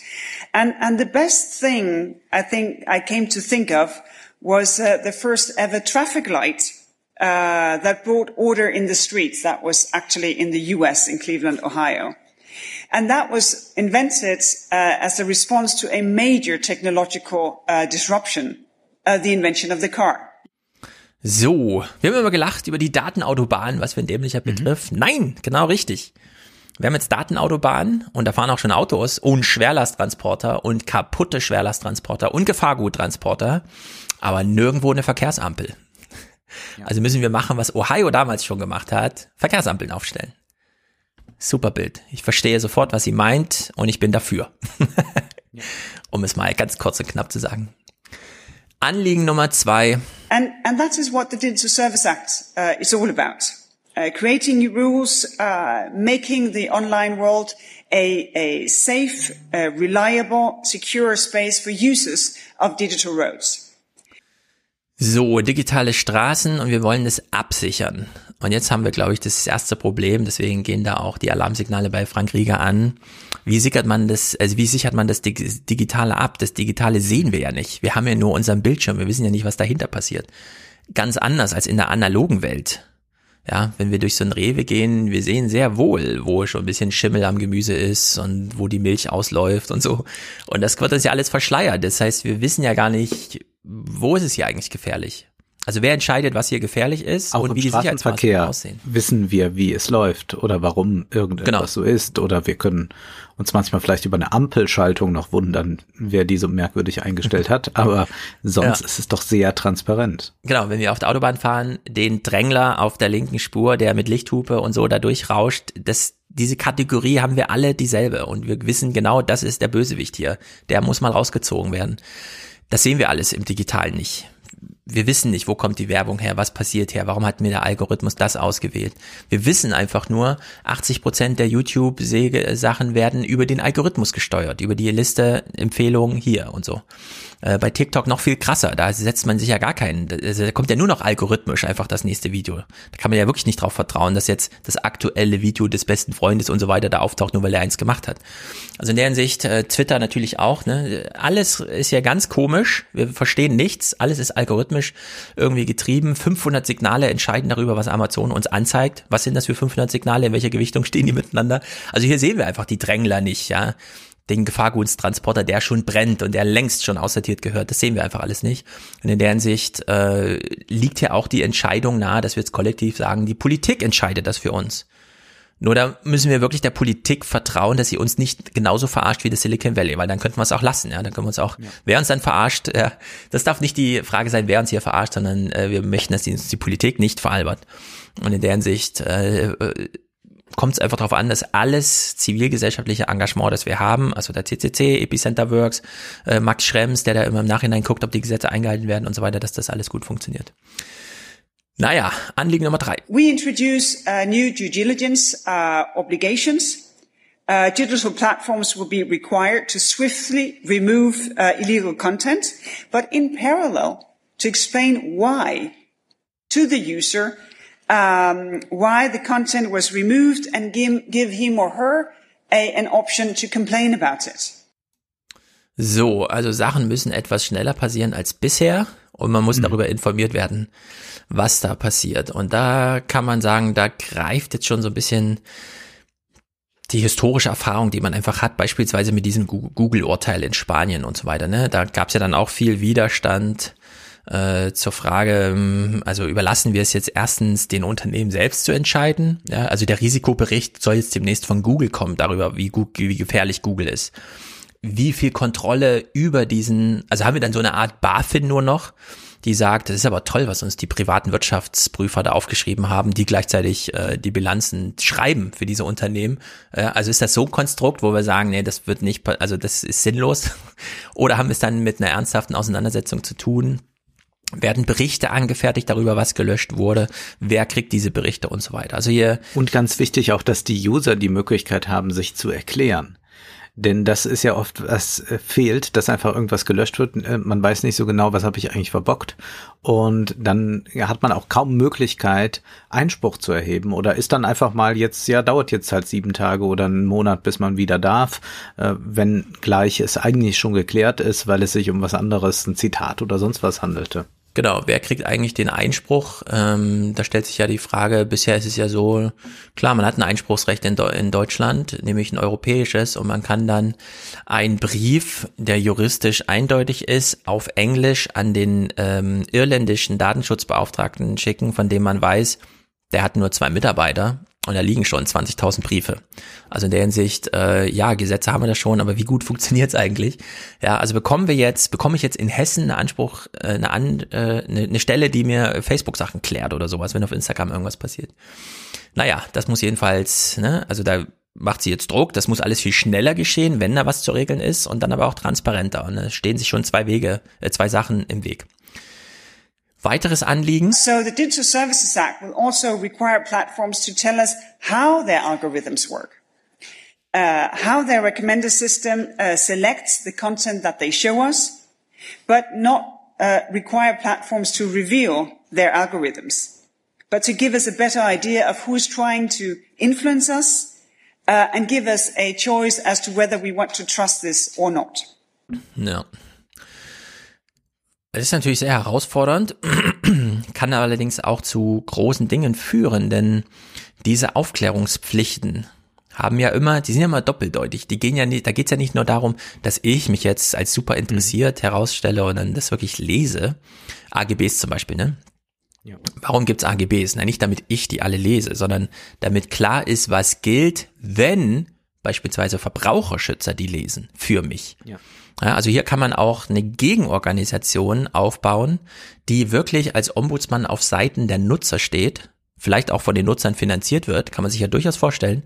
Ich wäre gerne bereit, ja, äh, für, äh, es gibt verschiedene ähm, Initiativen, Organisationen, äh, die sich so zusammenfinden, wo sich einfach zehn Juristen sagen, ja, wir setzen uns jetzt hier hin und schreiben was Freiheitsrechte oder so in Deutschland, ja. Mhm. Wir schreiben jetzt hier Befassungs Verfassungsbeschwerden und zwar für den Nutzer, weil er es erstens nicht alleine kann, und äh, weil es äh, über sich, ihn selbst hinausgeht. Also er ist ja nicht alleine betroffen, sondern es sind ja alle betroffen. Und dass man äh, sowas jetzt organisiert bekommt.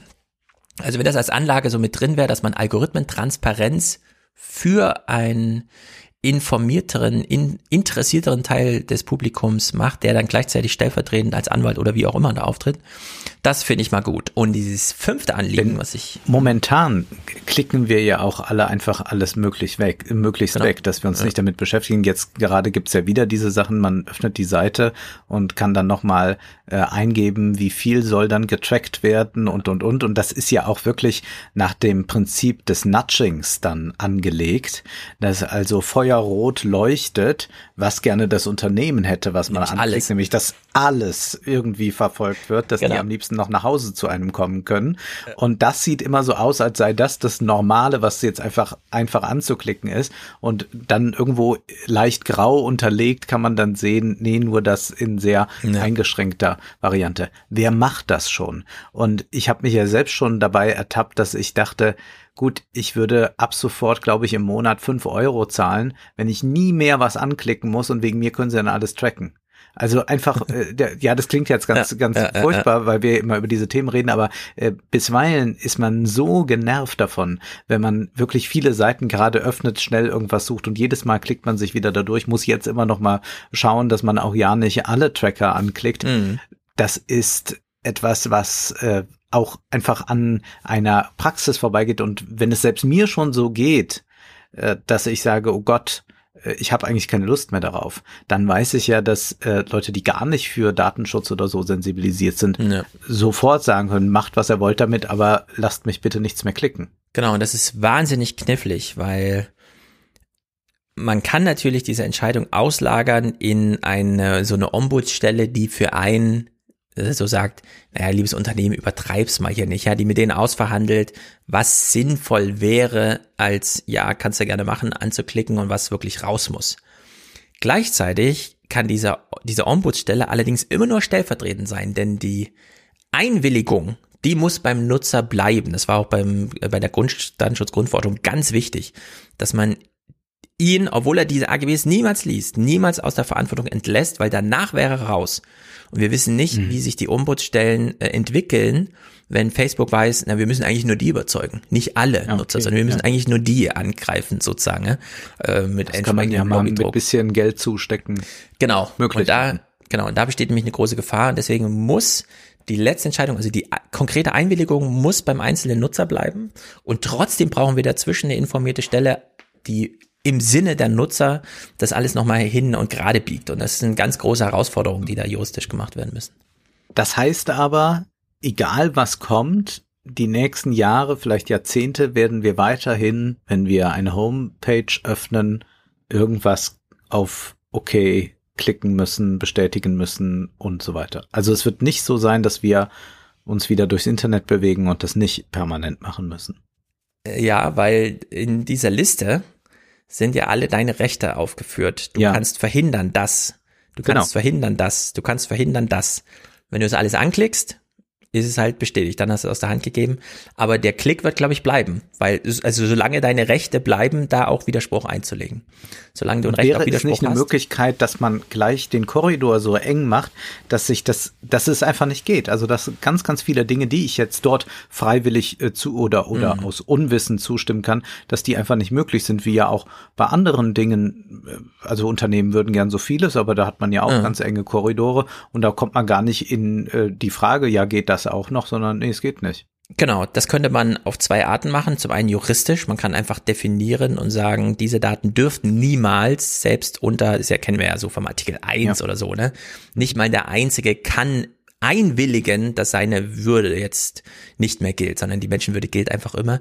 Das ist allerdings juristisch schwer zu machen, weil du hast auch in der Datenschutzgrundverordnung schon ein berechtigtes Interesse formuliert. Also Unternehmen können ein berechtigtes Interesse formulieren hinsichtlich, also wenn wir, wenn du uns diesen Cookie verwehrst, können wir dir die Seite leider wirklich nicht anzeigen. Manchmal kann man das auch begründen, dass es dann einfach wirklich nicht geht.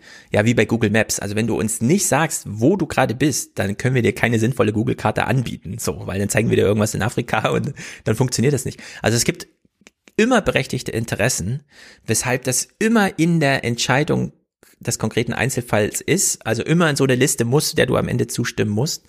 Ähm, technisch gesehen kann man das allerdings einschränken. Das machen ja Smartphones, äh, die bieten das zumindest bei Apple und Android äh, sehr gut an, dass man einfach sagt, diese App darf niemals meinen Standort benutzen. Egal welches berechtigte Interesse ähm, Instagram jetzt glaubt zu haben, mein Nutzererlebnis zu verbessern, indem sie wissen, wo ich bin.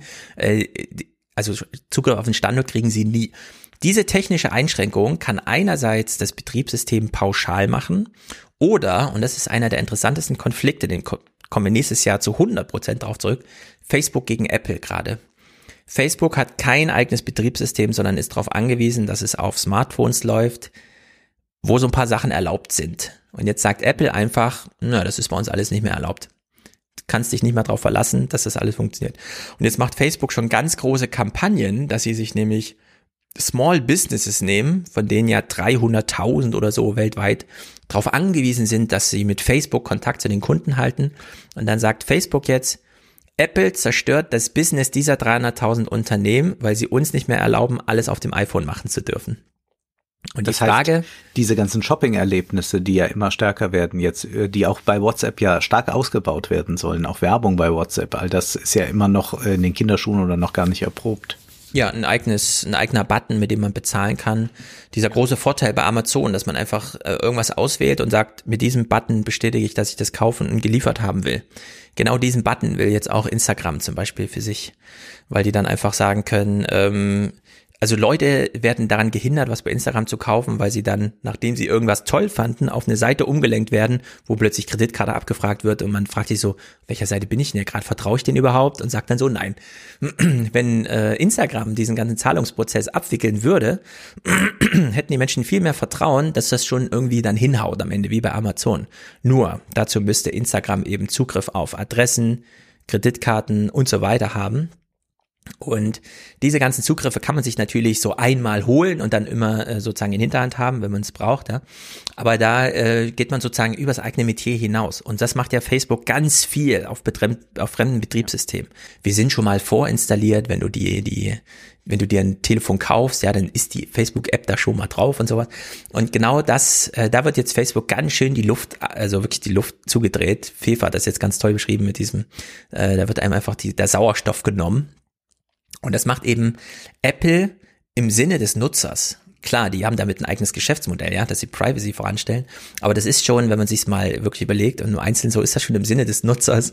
Und da kommt Facebook ganz schön hinten dran. Und in der Hinsicht äh, gibt es da ganz viele Entwicklungen, die da gerade so in sich greifen.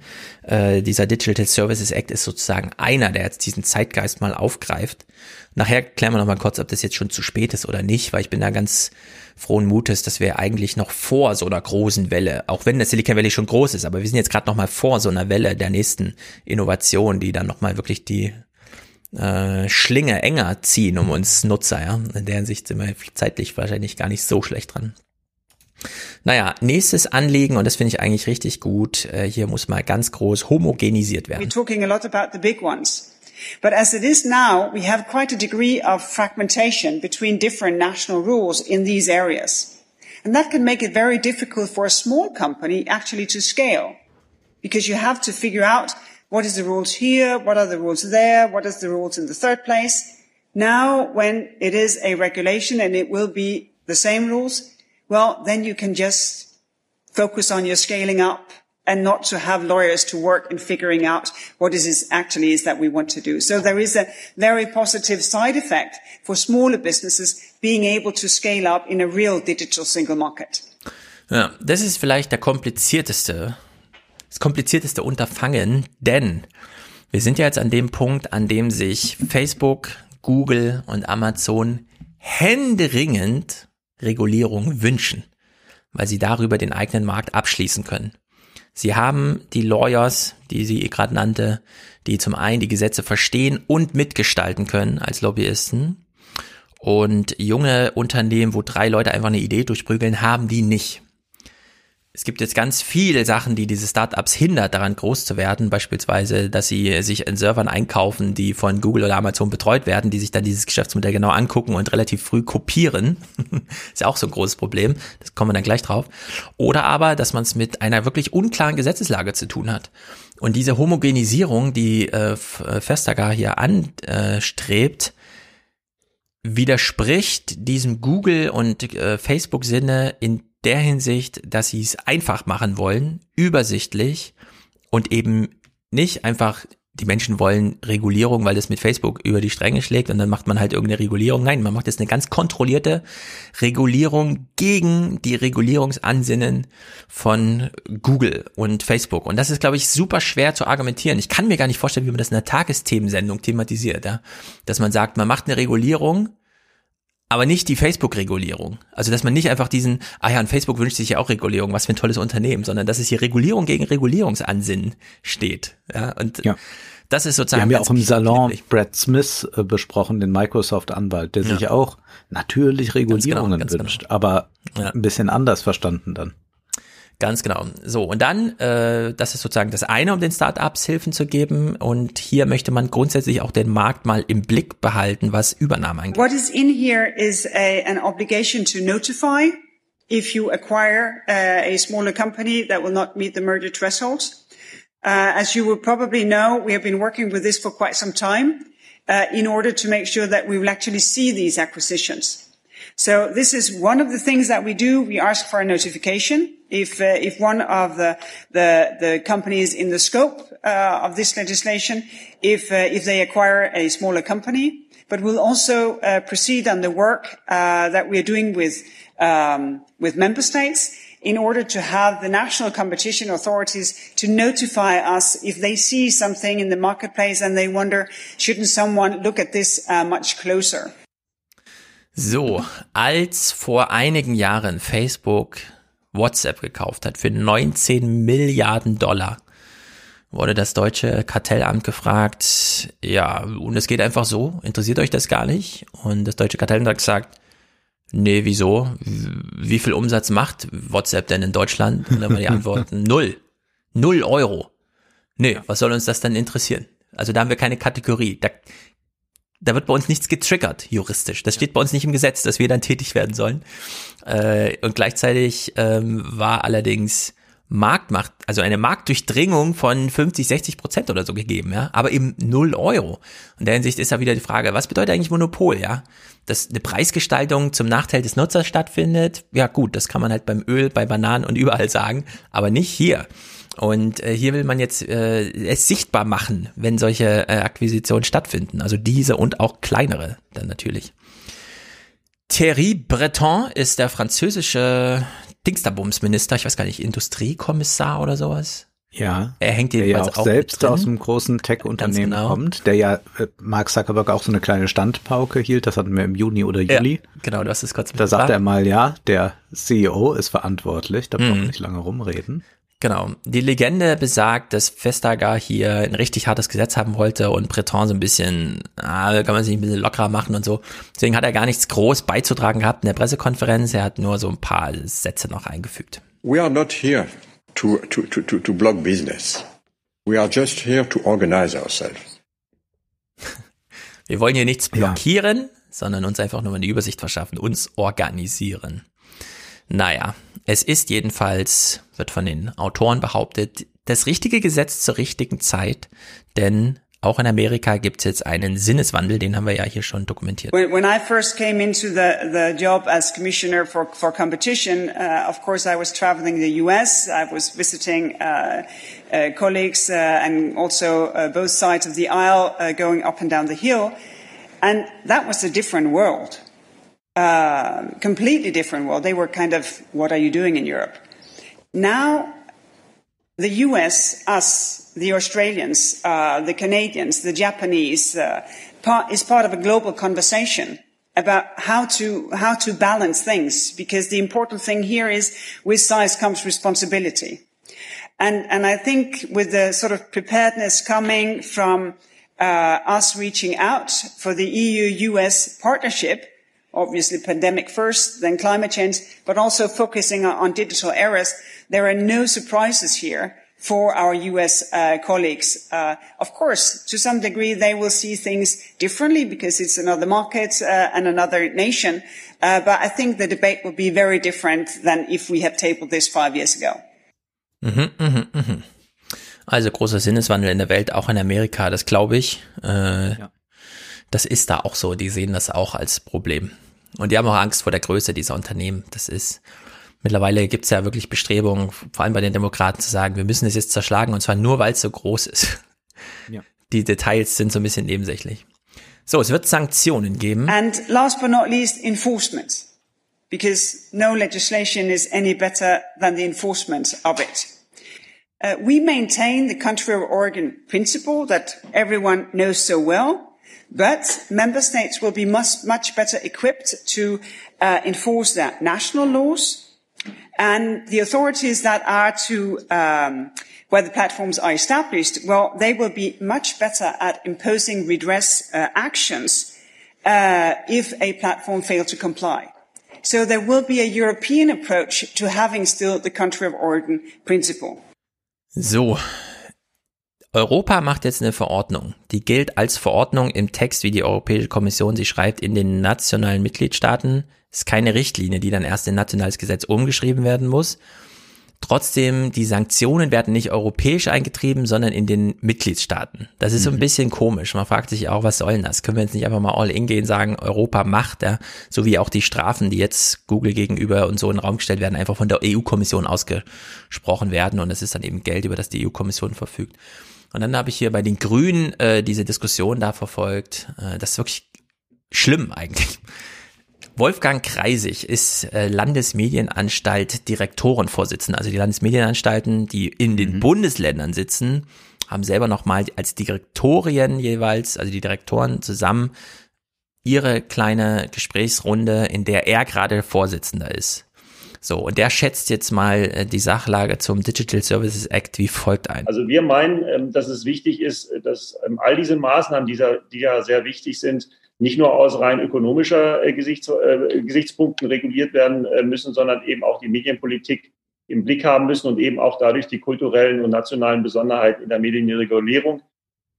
So, er möchte also Zuständigkeiten bei sich belassen, weil es ja auch noch eine inhaltliche Dimension gegen den gibt. Äh, also hätte man jetzt sieht diese inhaltliche Dimension da aus, frage ich mich jetzt gerade, denn diese Algorithmen entscheiden ja jetzt nicht äh, darüber, ob weiterhin deutsche Dramen aufgeführt ja. oder publiziert werden. Genau. Und irgendwie fragt man sich so, hat er einfach Angst darum, dass seine Behörde dann abgewickelt wird? Ja, also dass es einfach da nicht mehr, keine Ahnung. Äh, also die Leser, die ich so habe, ist, diese Landesmedienanstalten, wie zum Beispiel auch die Feuilletons in den Zeitungen, ganz anderes Metier, aber gleiche Problemlage, die kümmern sich immer noch ums Fernsehprogramm. Ja. ja. Feuilletonisten ja. rezensieren halt, was im Fernsehen passiert. Und dann kommt mal einer und sagt, Fernsehen, also die Leute gucken eigentlich Facebook, Twitter, Instagram und TikTok. Und wenn du dich da nicht drum kümmerst, bist du ein bisschen ab vom Schuss und dann kauft auch keiner mehr deine Zeitung. Und das haben die Landesmedienanstalten auch festgestellt. Äh, ja gut, also klar, wir haben jetzt irgendwelche, keine Ahnung, Regelungen zum Fernsehprogramm, aber äh, TikTok, keine Ahnung. Jetzt kommt die große EU und möchte da ein Gesetz vorschlagen und die stellen so fest, äh, äh, hätten wir uns mal drum kümmern müssen irgendwie vor zehn Jahren, ja. Also völlig abgemeldet. Entsprechend kritisch sieht er das jetzt auch, dass die EU da kommt. Deswegen muss, muss eine Regulierung oder kann nur eine Regulierung nur so aussehen, dass eben nationale oder Spiel, ausreichend Spielraum bleibt, für die nationalen Behörden, ähm, um Kultur- und Medienvielfalt auch sicherzustellen. Und deswegen sehen wir den Ansatz auch einer europäischen Regulierungsbehörde tatsächlich äh, sehr kritisch, weil wir einfach meinen, dass es gute Alternativen gibt. Also gerade wenn Sie die Ärger sehen, die ja jetzt auch an prominenter Stelle in diesen beiden anderen Initiativen genannt worden sind, ist die Ärger gerade auch die einmalige Chance durch entsprechende Verfahrensabstimmung und eine engere Verknüpfung ähm, an, diese, ähm, an diese Digital Services Act oder an die europäischen Institutionen, äh, da tatsächlich hilfreich zu wirken, sich abzustimmen, einheitliche Rechtsdurchsetzung sicherzustellen und gleichzeitig aber auch die Vielfalt der Nationalstaaten eben abzubilden. Was für Quatschargumente. Ich finde, die sollten jetzt mit dem Fernsehen und dem Radio dann untergehen und das mal Europa also jetzt regeln Ich muss lassen. jetzt mal ganz kurz fragen, der und, und seine Kollegen argumentieren Mhm. dann äh, mit Google und, und Facebook Anwälten rum oder, oder was? Also Ja. die, du hast doch nicht im, im geringsten die, die Ahnung bei dem, also das, ich bin ganz entsetzt. Also der, der redet wirklich darüber, als sei das jetzt irgendwie Facebook und Google, die würden jetzt auch ein schönes Theaterprogramm machen. Und da haben wir aber auch noch ein Wörtchen mitzureden. Da müssen Genau. wir auch schon mal gucken, dass auch äh, äh, deutsches Theater und vielleicht auch polnisches noch vorkommt. Genau. Äh, das geht ja nicht, dass wir die nationalen Eigenheiten. Also hat er mal bei TikTok reingeguckt oder Instagram oder irgendwas? Das sind- also das, das ist, also ich weiß gar nicht, von welchen kulturellen Inhalten geht's denn jetzt bei diesem Digital Service Act? Also was meint er denn jetzt da gerade? Ja, das sind diese Menschen, die haben noch nie selber ein YouTube-Video hochgeladen. Die haben sich noch nie TikTok als App runtergeladen, sich das mal angeschaut.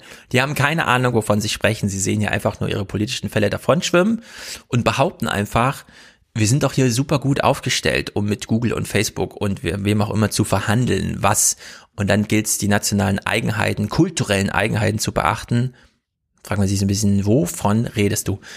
Und das konntest du ja schon damals sehen, als Google alle Bücher digitalisiert hat. Dann haben die sich ja auch mit irgendwelchen Bibliothekschefs getroffen, die äh, keine Ahnung von oben und unten hatten und gesagt haben, ach ja, schön, dann haben wir das alles mal gemacht, wenn ihr das mal alles digitalisiert. Genau. Da waren ja dann so ein paar aufrechte Franzosen gab's noch, die dann sich dagegen stellten. Ich glaube, das war der Leiter der Nationalbibliothek in Paris, der bekam dann äh, bei, von Google Besuch und bekam auch noch so ein albernes Kaffeeservice mitgebracht und das ließ der dann einfach auf den Boden fallen, um den schon mal zu signalisieren. Ja, Hier-. Mir könnte er diesen Spaß nicht machen. Ja, ja. Aber sonst triffst du natürlich auf solche Leute. Das war dasselbe ja auch mit den Google Cars, die in Landkreisen alle noch mit Applaus begrüßt wurden, dass die jetzt mal schön die Straßen alle vermessen. Und so wäre das ja da auch. Und sobald Google denen noch 500 Euro gibt, dass damit die äh, Theatergruppe noch gefördert wird, dann äh, machen die ja alle Türen und Toren, Tore Genau. auf. Wir haben ja von Google diese großen Bemühungen, den Journalismus zu unterstützen, das kulturelle Leben. Hier werden irgendwelche Stipendien ausgeschrieben und so, ja. Und plötzlich hängt man da so drin und die Landesmedienanstalten glauben irgendwie, sie könnten da jetzt, nachdem sie 20 Jahre lang sich das einfach angeschaut haben und nichts getan haben, könnten sie jetzt, oh, weil, oh nein, deren große Bedrohung ist nicht Google oder Facebook, sondern Europa. Ja? Die Argu Ja. also die machen jetzt Lobbying in Deutschland gegen gegen äh, Vestager und so und das ist wirklich schlimm. Die Alexandra Gese ist im Europäischen Parlament DSA Schattenberichterstatter. Also es gibt ja immer einen Berichterstatter. Das ist derjenige, der wirklich zuständig ist, um für das Parlament äh, dann den EU-Kommissionsvorschlag durchzuarbeiten. Also der geht dann zu jedem einzelnen äh, Abgeordneten hin und fragt, hast du hier Änderungswünsche? Und dann schreibt er die auf, fasst die irgendwie zusammen, macht da einen Vorschlag draus, dann wird das zuerst im äh, eigenen Ausschuss zur Abstimmung gestellt und dann eben im ganzen Parlament. Und dann hat sich irgendwie zwei Jahre später oder so, es kann manchmal ein bisschen dauern, das Parlament entschieden, da kommen dann immer so ein paar Sachen rein wie die EU-Kommission hat gesagt, sechs oder zehn Prozent des Jahresumsatzes ist hier Strafe zu zahlen, dann kommt die, das Parlament und sagt, wir wollen aber zwölf oder sowas, ja, so in der Art. So, und zu dem Berichterstatter hat jede eigene Fraktion nochmal einen Schattenberichterstatter mit der gleichen Aufgabe der Koordinierung, aber nicht mit dieser großen Sprecheraufgabe dann fürs ganze Parlament. Und das ist, glaube ich, für die Sozialdemokraten oder die Grünen oder wer auch immer, ist ganz egal, äh, die Alexandra Gese, die hier mit in diesem Gespräch ist, mit dem Landesmediendirektorenchef und die sagt dann nochmal Folgendes. Und ich habe wirklich, ich habe die höchste Wertschätzung für die deutschen Landesmedienanstalten, das möchte ich deutlich sagen. Aber der Kampf Google gegen die Landesmedienanstalt des Saarlands, ich weiß, wie das ausgeht, ja, mit ein bisschen praktischem Realismus. Praktischer Realismus ist eingezogen und das finde ich auch gut. Google gegen die Landesmedienanstalt Saarland, ja, das wissen wir alle, wie das ausgeht. Da kommt nicht gar nicht zum Kampf. Das ist einfach, wir strecken unsere Waffen nieder. kurz und das gelacht war's. irgendwo. Genau. In der Hinsicht hoffe ich, dass das Europaparlament sich hier ganz klar durchsetzt und sagt, diese Behördenleistung wird jetzt auf europäischer Ebene erbracht und hier gibt's nur ein an, äh, eine Adresse ja, für Google und Facebook und nicht 17.000. Gut, zu den Sanktionen. Vestager greift es nochmal auf. Um wie viel Geld geht's da? Uh, on the question of, uh, of fines, it is indeed 6% in the Digital Services Act and 10% in the Digital Markets Act. It is Article 26. And it is uh, uh, 10% of its total turnover, each undertaking, the total turnover in the preceding financial year. The second one, of course, is uh, the 6 and 10% is for global turnover, which is important, not only European turnover. So, also Google soll man nicht kommen und sagen, wir haben in Europa aber nur so wenig Umsatz gemacht, mhm. deswegen nur so, sondern nein, der weltweite Umsatz wird herangezogen und dann wird gesagt, zehn Prozent davon bei Verstößen. Bei der Datenschutzgrundverordnung hat das ja auch schon ganz gut als Drohung und manchmal auch schon äh, mit äh, wirklich ausgesprochenem Schadensersatzanspruch funktioniert. Da sind es ja auch im Prozentbereich des Jahresumsatzes, also da geht's ans Eingemachte. So, dann. Lass mich noch eine mm. Zwischenfrage stellen diese Regulierungen, die wir jetzt auch alle wollen, inwieweit gefährden die denn auch vielleicht oder oder ermöglichen äh, etwas für Leute, jetzt nicht Start-Upper, sondern ich nenne sie jetzt mal so Content-Kreatoren, wie zum mhm. Beispiel Podcaster oder YouTuber, die ja genau vor solchen Regulierungen auch sich oft fürchten, weil das für sie dann bedeutet, dass sie sich ganz vielen Dingen unterwerfen müssen, dass man dann zum Beispiel sagt, ja, aber hier keine Clips mehr zeigen oder so. Genau. Das heißt, haben wir mhm. da nicht auch eine ganz große äh, neue Gefahr drin? Also ich äh, sehe da ja zumindest bei unserer Politik in der Bundesrepublik überhaupt gar kein Interesse an diesen Sachen. Also hier guckt man, geht's den Verlegern gut und sonst bekommen die ein paar Milliarden. Aber es interessiert sich ja hier niemand für Content-Kreatoren im Internet. Ja. Also äh, das Zauberwort heißt hier wahrscheinlich eins der vielen, Interoperationalität. Die Frage ist ja, wenn ich von Twitter woanders hingehe, kann ich dann beispielsweise auf meine Followerschaft weiter zugreifen. Mhm. Also so wie man sagt, äh, also Interoperationalität wird ja bisher immer so im Sinne der Messenger thematisiert. Kann ich aus einem Apple iMessage äh, System eine Nachricht abschicken, die bei einem User ankommt, der all nur Facebook Messenger benutzt. So. Da stellt sich ja die Frage, kann ich eigentlich als YouTube-Creator, während meine YouTube-Fans auch alle Facebook-Accounts haben, äh, kann ich eigentlich hier Botschaften loswerden, die nicht nur auf der Plattform, sondern die dann auch meine Facebook-Follower erreichen, selbst dann, wenn mich YouTube rausgekickelt hat. Und solche Sachen, die wären natürlich alle erstmal zu klären. Denn nein, in der Hinsicht, glaube ich, spielen äh, Content Creator erstmal keine große Rolle. Jedenfalls nicht in diesen konkreten Fragestellungen, wie du es jetzt behandelt hast, aber es gibt, da Content Creator davon abhängig sind, dass der Service, den sie nutzen, ein großer ist. Denn dieser Login über die Followerschaft, ja, also dass man einen YouTube-Channel aufmacht, weil man weiß, da sind einfach 60 Millionen Menschen in Deutschland mit einem Account, mhm. die einfach klicken können. Das ist anders als bei einer Webseite, wo man den Leuten erstmal erklären muss, wie man hier folgt, dann kommen die immer wieder zurück, keine Ahnung, am Ende bleibt einem nur ein Newsletter zu schreiben, weil E-Mail das letzte ist, was funktioniert. Das ist ein zweites großes Gesetz, denn alles, was wir bisher thematisiert haben, betrifft den Digital Services Act. Und Services betrifft im Grunde alles, was online stattfindet. Groß, klein, kreuz und quer. Das ist sozusagen vertikal einmal durch die Landschaft geschlagen. Und dann gibt's ein Spezialgesetz, das kümmert sich nur um die Bergspitzen.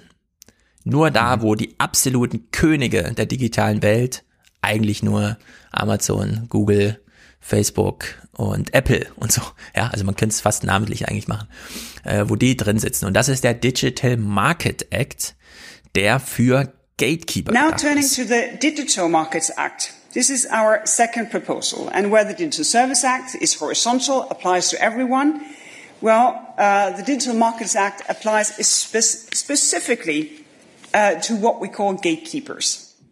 And gatekeepers, they are defined by a special role that they fulfill in the marketplace. A role defined uh, by the size, uh, the role they play, and the durability uh, in the market. So, das Google-Urteil ist jetzt sechs Jahre her. 2014 war es, glaube ich. Da hat Spanien geurteilt, Google ist nicht einfach nur ein Publisher, sondern es gibt hier ein Recht auf Vergessen, das für die Zeitung nicht gilt, für Google aber doch. Und das Argument war wie folgt. Google hat eine eigene Form von Profilbildung, dadurch, dass sie kreuz und quer sich aus allen Publikationen was zusammensuchen und aufbereiten und auffindbar machen für jemand, der diesen Rechercheaufwand so nicht getroffen hätte, wenn es Google nicht gäbe.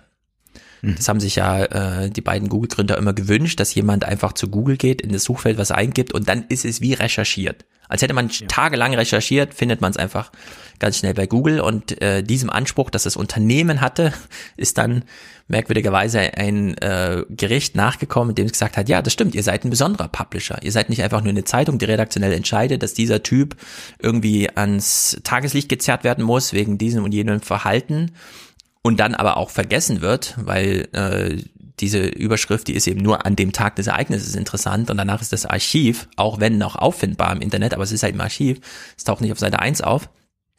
Und das macht Google eben anders. Bei Google gibt's keine Seite 1, sondern jemand trägt oben den Name ein und dann kommt ein Verhalten, das vor zehn Jahren mal aufsehenerregend und dann auch von öffentlichem Interesse war, wieder auf, obwohl es diesen Kontext des es aktuell gar nicht gibt.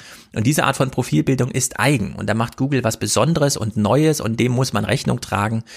Und das hat Vestager aufgegriffen und gesagt, nee, wir haben es hier mit Gatekeepern zu tun, die wir nicht vorher schon in der Geschichte so fanden, sondern das ist jetzt eine eigene und eine neue Kategorie und für die machen wir jetzt ein Gesetz. So, und hier definiert sie jetzt Gatekeepers. First on size. Uh, gatekeepers, they are large players in terms of annual turnover, market capitalization, and they are active in several member states. Second, their role, that they are really operating as gatekeepers so that they are in between a large number of businesses and an even larger number of individual uh, users. So they play a special role for businesses actually to get access to their customers. And third, the durability that they have this uh, entrenched position over uh, quite some time.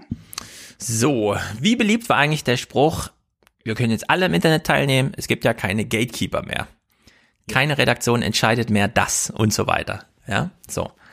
Großer kommt, Unsinn. Genau, und jetzt kommt sie und sagt, nee, es gibt Gatekeeper. Ja. Google. Google steht zwischen den Zeitungsredaktionen und dem Nutzer. Und das ist einfach so. Zur Hälfte steht er einfach dazwischen. Es gibt Gatekeeper zwischen, äh, da strickt jemand irgendwas zusammen oder hat ein kleines Produktionsbusiness in China und dem Nutzer in Amerika. Und das ist Amazon. Und Amazon überflügelt da auch alle mit 95% Marktanteil, wo dann Jeff Bezos sagt, es ist nur ein Channel. Es ist kein wirklicher Markt, mhm. erinnerst dich, es ist ja nur ein Channel ja. online, ne? Solche Sachen. Und wir können ja wirklich sagen, äh, dieses Gesetz nimmt, zielt auf Unternehmen, die wir eigentlich namentlich können, nennen können und sie geht ja nochmal die Sachen durch, die Argumente und äh, die Namen, um die es geht, tauchen wirklich automatisch eigentlich auf dabei. Once you're designated a gatekeeper, you will have to um, uh, you will have to live up to a number of obligations, and I will just name three. So, und wir interpretieren jetzt einfach, was sie sagt. Uh, the mhm. use of data, interoperability, and self-preferencing. Uh, the use of data. A gatekeeper gathers enormous amounts of data. So they also gather enormous insights in uh, the ups and downs of their competitor. So. Mhm. Google hat einfach dadurch, dass sie, keine Ahnung, ähm, dass jeder Nutzer zuerst mal zu Google geht, wissen sie unglaublich viel über den Nutzer. Google weiß zum Beispiel, was in Zeitungen am nächsten Tag steht, weil sie können ja einfach gucken, was hat denn die FAZ-Redaktion heute den ganzen Tag so gegoogelt. Ja. ja. Und dann, und dann spezifischer, was ist, wenn Google jetzt ähm, mehr Wissen über eigene Konkurrenten hat? Also das große Problem, deswegen hat sie auch diese Klage schon angestrebt und auch das Urteil schon gesprochen. Google hat damals einen eigenen Shopping-Dienst gehabt. Mhm. Gleichzeitig konkurrierten aber in der Google-Suche viele Shopping-Dienste miteinander. Aber nur Google, nur der Anbieter vom Google-Shopping-Dienst, nämlich Google selbst, wusste, was die Nutzer eigentlich wollen und konnte deswegen den eigenen Dienst bevorzugen, was sie auch getan haben. Also dieses, was sie hier äh, äh, so neutral äh, formuliert, ist ganz konkret bezogen auf in dem Falle Google oder auch Amazon. Ne? Amazon ist gleichzeitig der Marketplace, so heißt es ja auch, für viele andere Anbieter und Amazon weiß, was die Nutzer suchen und warum sie es bei anderen Anbietern kaufen und macht dann mit Amazon Basics das eigene Gegenprogramm. Also in der Hinsicht ist das hier ganz gezielt auf eine wirklich echte Problemlage, die es gibt. They will know who buys what, when At what price? How do they pay? They know if you hesitated or you went straight uh, to buy what you wanted. So the point is here to say that gatekeepers shall no longer use uh, the data they collect from all businesses that they host when competing against them. And that would imply data silos that allow for the separation of data generated in the different business lines. Second, interoperability. Uh, this concerns a situation where a gatekeeper uh, is offering an extra service. Uh, one example could be uh, a gatekeeper developing a new payment solution. So, ein Beispiel mhm. wäre Apple Pay. Ah, will ich gerade nicht sagen. Ich sage einfach, ein Anbieter entwickelt eine Zahlungsmethode, nämlich das Telefon einfach an das Zahlungsterminal halten. Warum nur weil das Apple das Telefon hergestellt hat, kann dieser Dienst eigentlich nur von Apple angeboten werden. Die Schnittstelle zu dem NFC-Chip kann ja auch anderen Diensten zur Verfügung gestellt werden. Ja, warum kann nicht die Commerzbank, Google Pay, Garmin Pay, ja, warum können die da alle? Warum kann man nur mit Apple Pay auf dem Telefon bezahlen? Das will sie hier geklärt haben.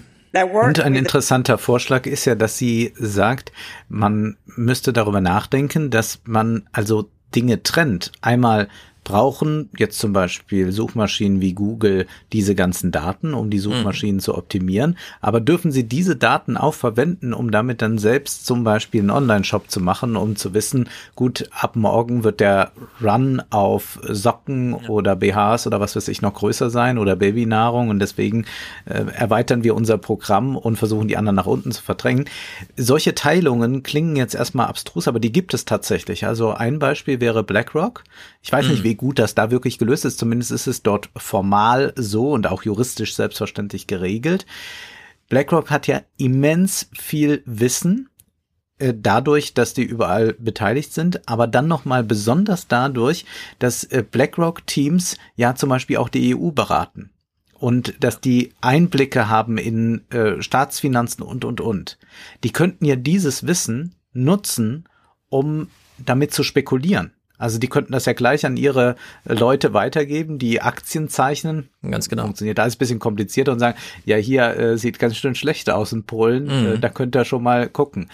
Da gibt es ganz klare Trennungen und es gibt dann solche, ja, solche internen Polizisten, die wirklich überwachen, dass keine Kommunikation zwischen diesen ja. beiden separierten Bereichen stattfinden kann. Das heißt, das ist denkbar und es ist auch schon umgesetzt. Mhm. Klar, im Bankensektor, ich meine, Goldman Sachs berät Griechenland, wie man beim Euro eintritt und haben deswegen vorher das Wissen darüber, dass sie jetzt im Euro beitreten, was für viele Unternehmen eben das eine oder andere bedeutet. Und dann kann man auch seine Investitionsentscheidungen festmachen.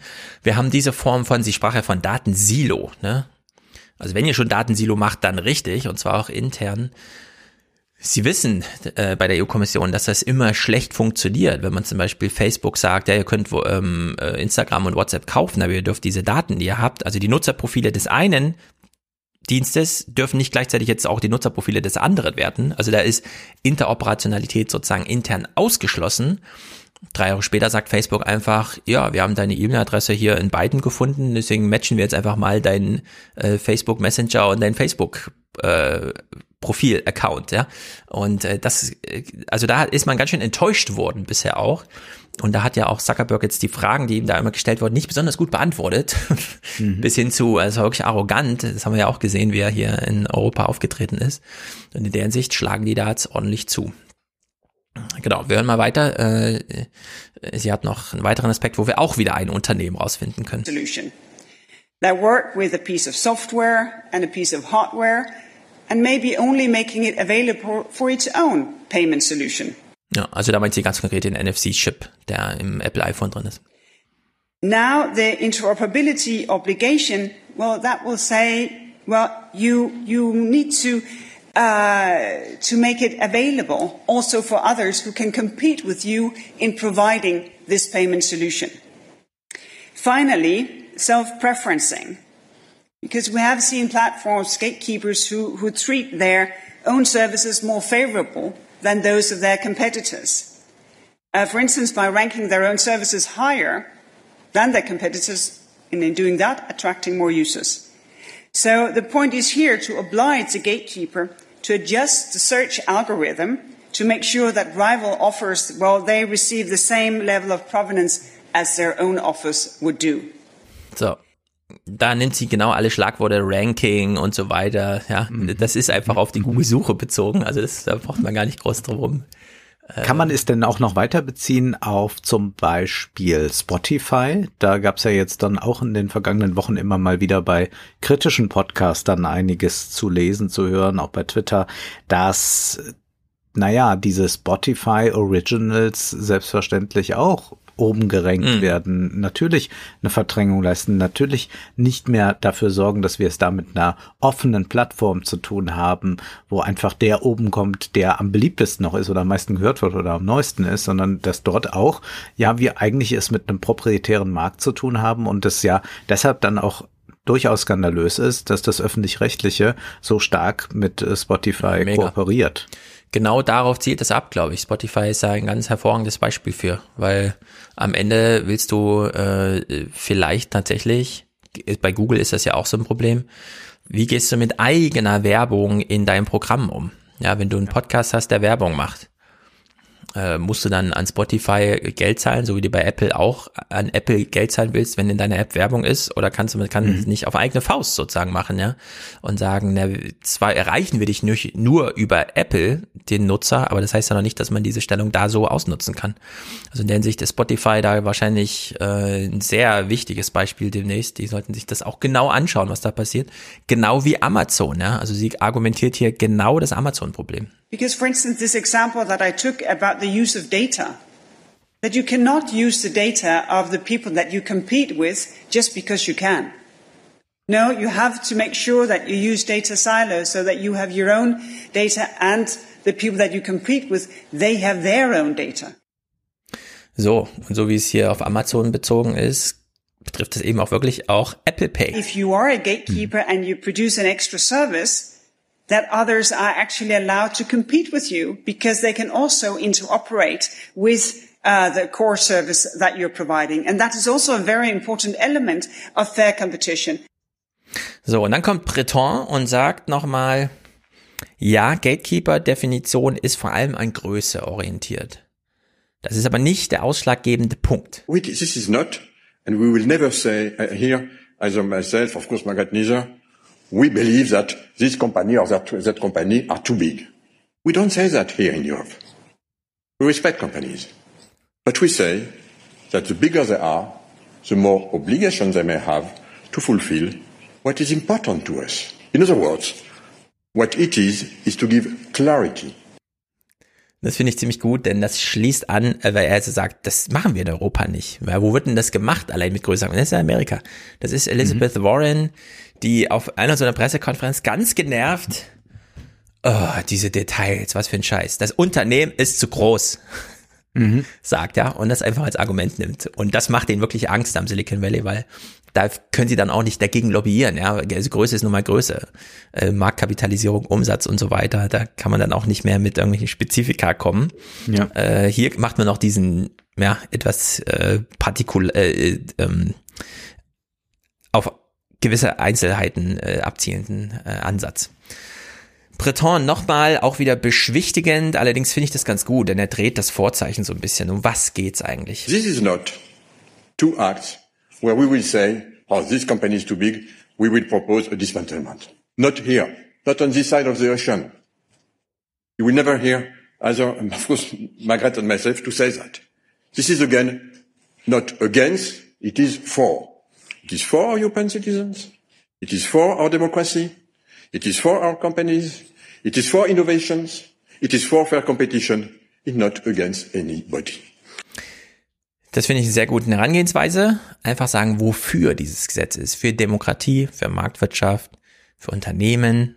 Und zwar nicht die großen, sondern dann für die Unternehmens, also für die Chancen der kleinen Unternehmen und so weiter. Vielleicht kann man diesen positiven Dreh, positiven Sinne von das Vorzeichen umgedreht, äh, so ein bisschen beibehalten in der öffentlichen Kommunikation. Das bekommt den allen, glaube ich, sehr gut.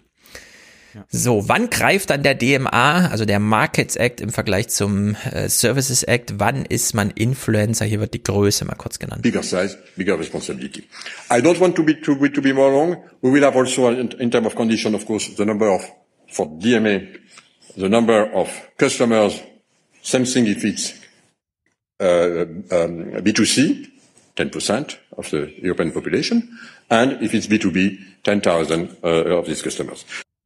So, also wenn du ein Service für Einzelmenschen als Nutzer bist, dann müssen es 10% der Europäer müssen bei dir einen Account haben. Das trifft also auf Facebook, YouTube und so locker zu. Twitter nichts, glaube ich, weiß ich nicht. Äh, also 10% Schwelle oder wenn du ein Unternehmen, also wenn du Unternehmen als Kunden hast, 10.000 Unternehmen. Wer weiß, Slack und so, ja, die kommen ja da wahrscheinlich ziemlich zügig dran. Spot, äh, ähm, Shopify. Ja, sowas wahrscheinlich auch. Genau. Ja. Ähm, Vestager erklärt hier noch, das finde ich wirklich, das ist atemberaubend. Well, we've been, been discussing back and forth uh, this question about uh, whether or not to name the companies that we think comes within these uh, presumption. As Thierry mentioned, uh, EU turnover of 6.5 billion or uh, average market capitalization of 65 uh, billion.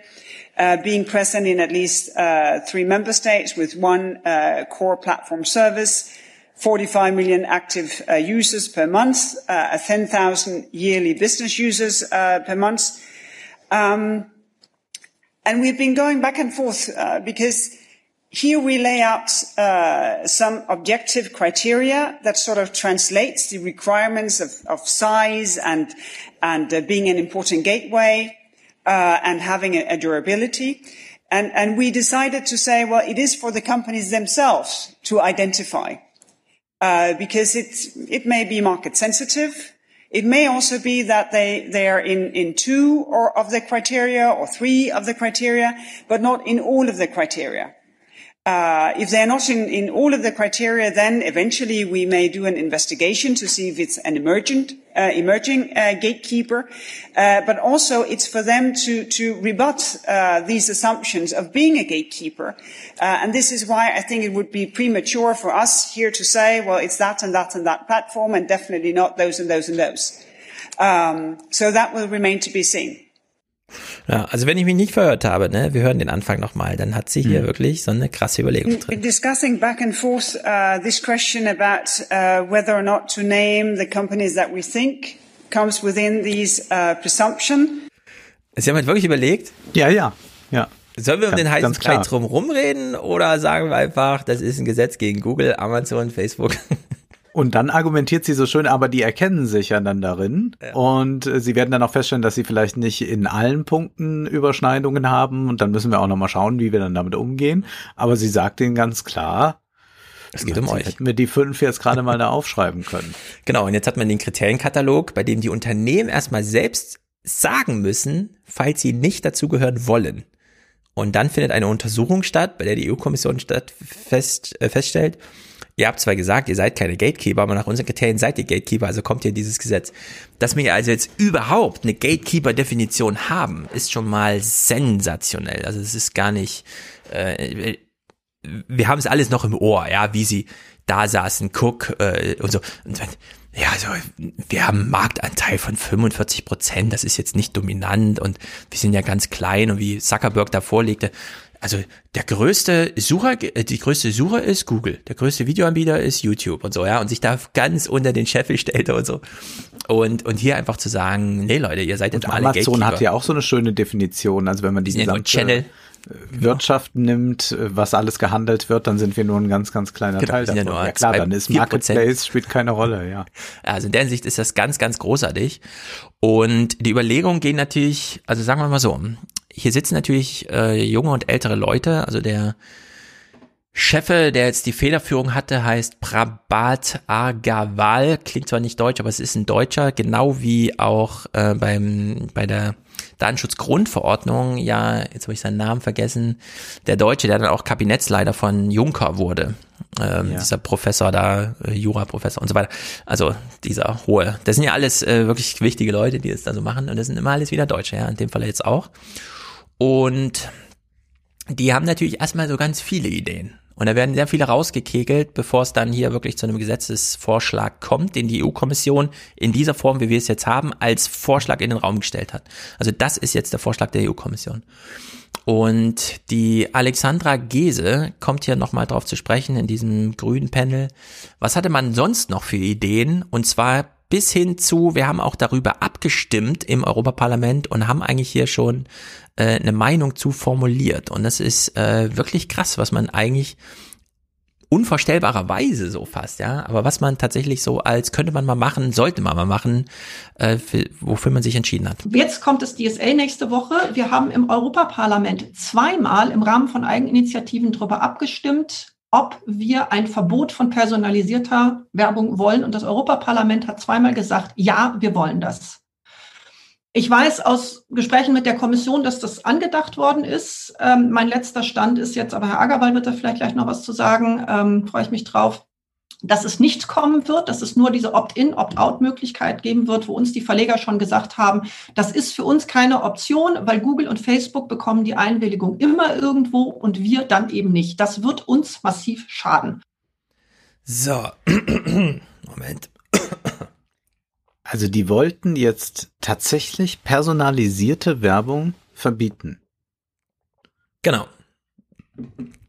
Das wäre ja, also ich kann mir gar nicht vorstellen, dass dafür gestimmt wurde. Nee, du hättest dann auch nur noch den Screen Estate eigentlich. Also nur noch, mhm. nur noch die Werbefläche als Fläche im Sinne von, sie wird halt genutzt so wie Werbefläche in der Stadt, aber nicht mehr dieses spezifische Zugeschnittensein auf. Irgendwas hängt immer im Hals, egal. Und sie kommt nochmal mit den Zahlen um die Ecke. Was bedeutet das eigentlich für diese Unternehmen, wenn man denen das nähme? Das ist das Geschäftsmodell der großen Plattformen. 98 Prozent der Einnahmen von Facebook basieren auf digitaler, verhaltensbasierter, personalisierter Werbung. Daher kommt der Reichtum, daher kommt die Macht von Facebook. Nicht, weil es ein besonders innovatives Unternehmen wäre, sondern weil sie einmal eine gute Idee gehabt haben und die jetzt so ausschlachten, indem sie diese Daten über uns sammeln und uns manipulieren. 78 Prozent des Umsatzes von Google kommt genau hierher. Und gemeinsam kontrollieren diese beiden Unternehmen mittlerweile 84 Prozent des globalen digitalen Werbemarktes. Ja, und er ist vor allem über diese Personalisierung so gewachsen. Also da ist einiges Potenzial, um den. Also mir ist es mir ist es wirklich schleierhaft, dass das äh, eine positive Abstimmung ergeben hatte. Mm. Also weil ich mir von Anfang gedacht hätte, gut, da würden jetzt gleich Leute sagen, um ja. Gottes Willen, zweimal sogar nie eine Mehrheit für. Ja. Zweimal, ja. Genau. Zwei letzte Clips, die ganz aufschlussreich sind. Zum einen, wie hat dieses grüne Panel begonnen? Der Moderator findet am Anfang äh, deutliche Worte. Der DSA kann deswegen wohl ohne Übertreibung, aber mit leichtem Pathos als der zentrale Battleground der europäischen Digitalpolitik bezeichnet werden.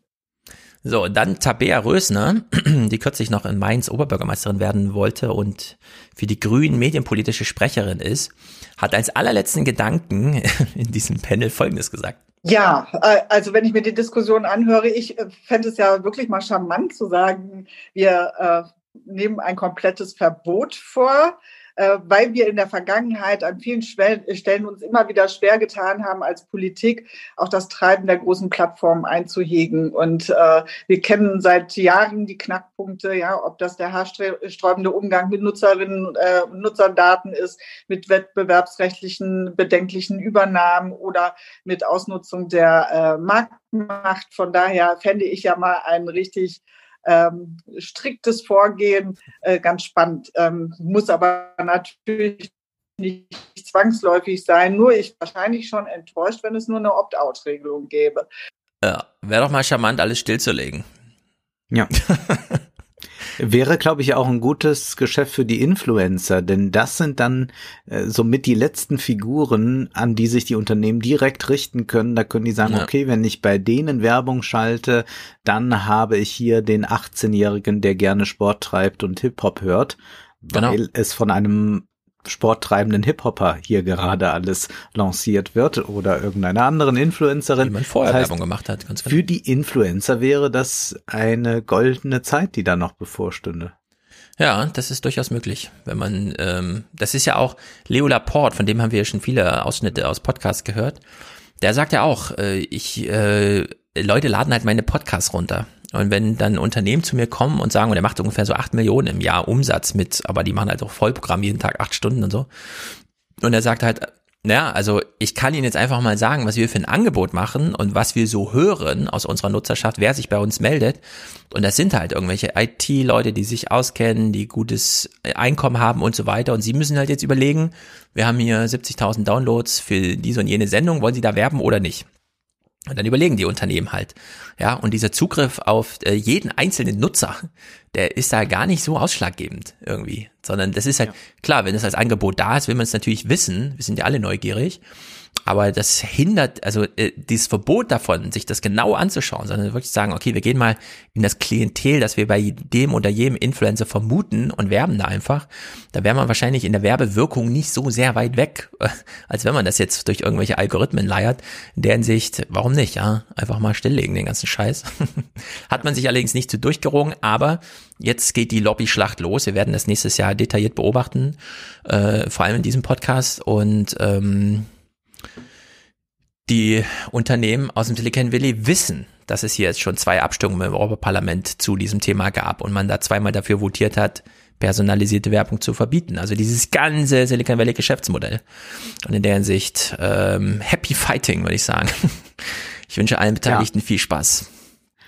Da könnte es etwas ernster werden. Hm. Aber es gibt ja auch noch Konzerne, denen geht es richtig gut und da ist auch kein Ende abzusehen. Und da würde ich sagen, wir sprechen jetzt mal über Disney. Da gab es den Investor Day im Dezember und Disney hat dann mal so erzählt, was sie vorhaben, wie sie sich verändert haben und auch was sie schon erreicht haben. 2019 gab es diesen Investor Day und da haben sie ihren Investoren verkündet, wie sich das verhalten wird mit Disney Plus, welche hohen Erwartungen sie haben. Sie haben gesagt, also bis 2024, da erwarten wir 60, vielleicht sogar 90 Millionen Abonnenten bei Disney mhm. Plus. Und das ist ja dann für die Investoren ein Grund, mehr einzusteigen oder weiterhin das Geld zu geben. Das ist eine Veranstaltung, die ist öffentlich, also die kann man bei YouTube sehen, dauert so knapp vier Stunden, ist ja durchwachsen interessant. Ja. Die ist keine große Disney-Show. Ich hätte gedacht, das ist so ein bisschen. Äh, naja, ein bisschen. Wir werden das gleich äh, hören. Äh, aber jetzt 60 bis 90 Millionen hat man erwartet bis 2024. Jetzt schreiben wir das Jahr 2020, also ein Jahr später. Wie viel Abonnenten hat Disney Plus? 86 Millionen.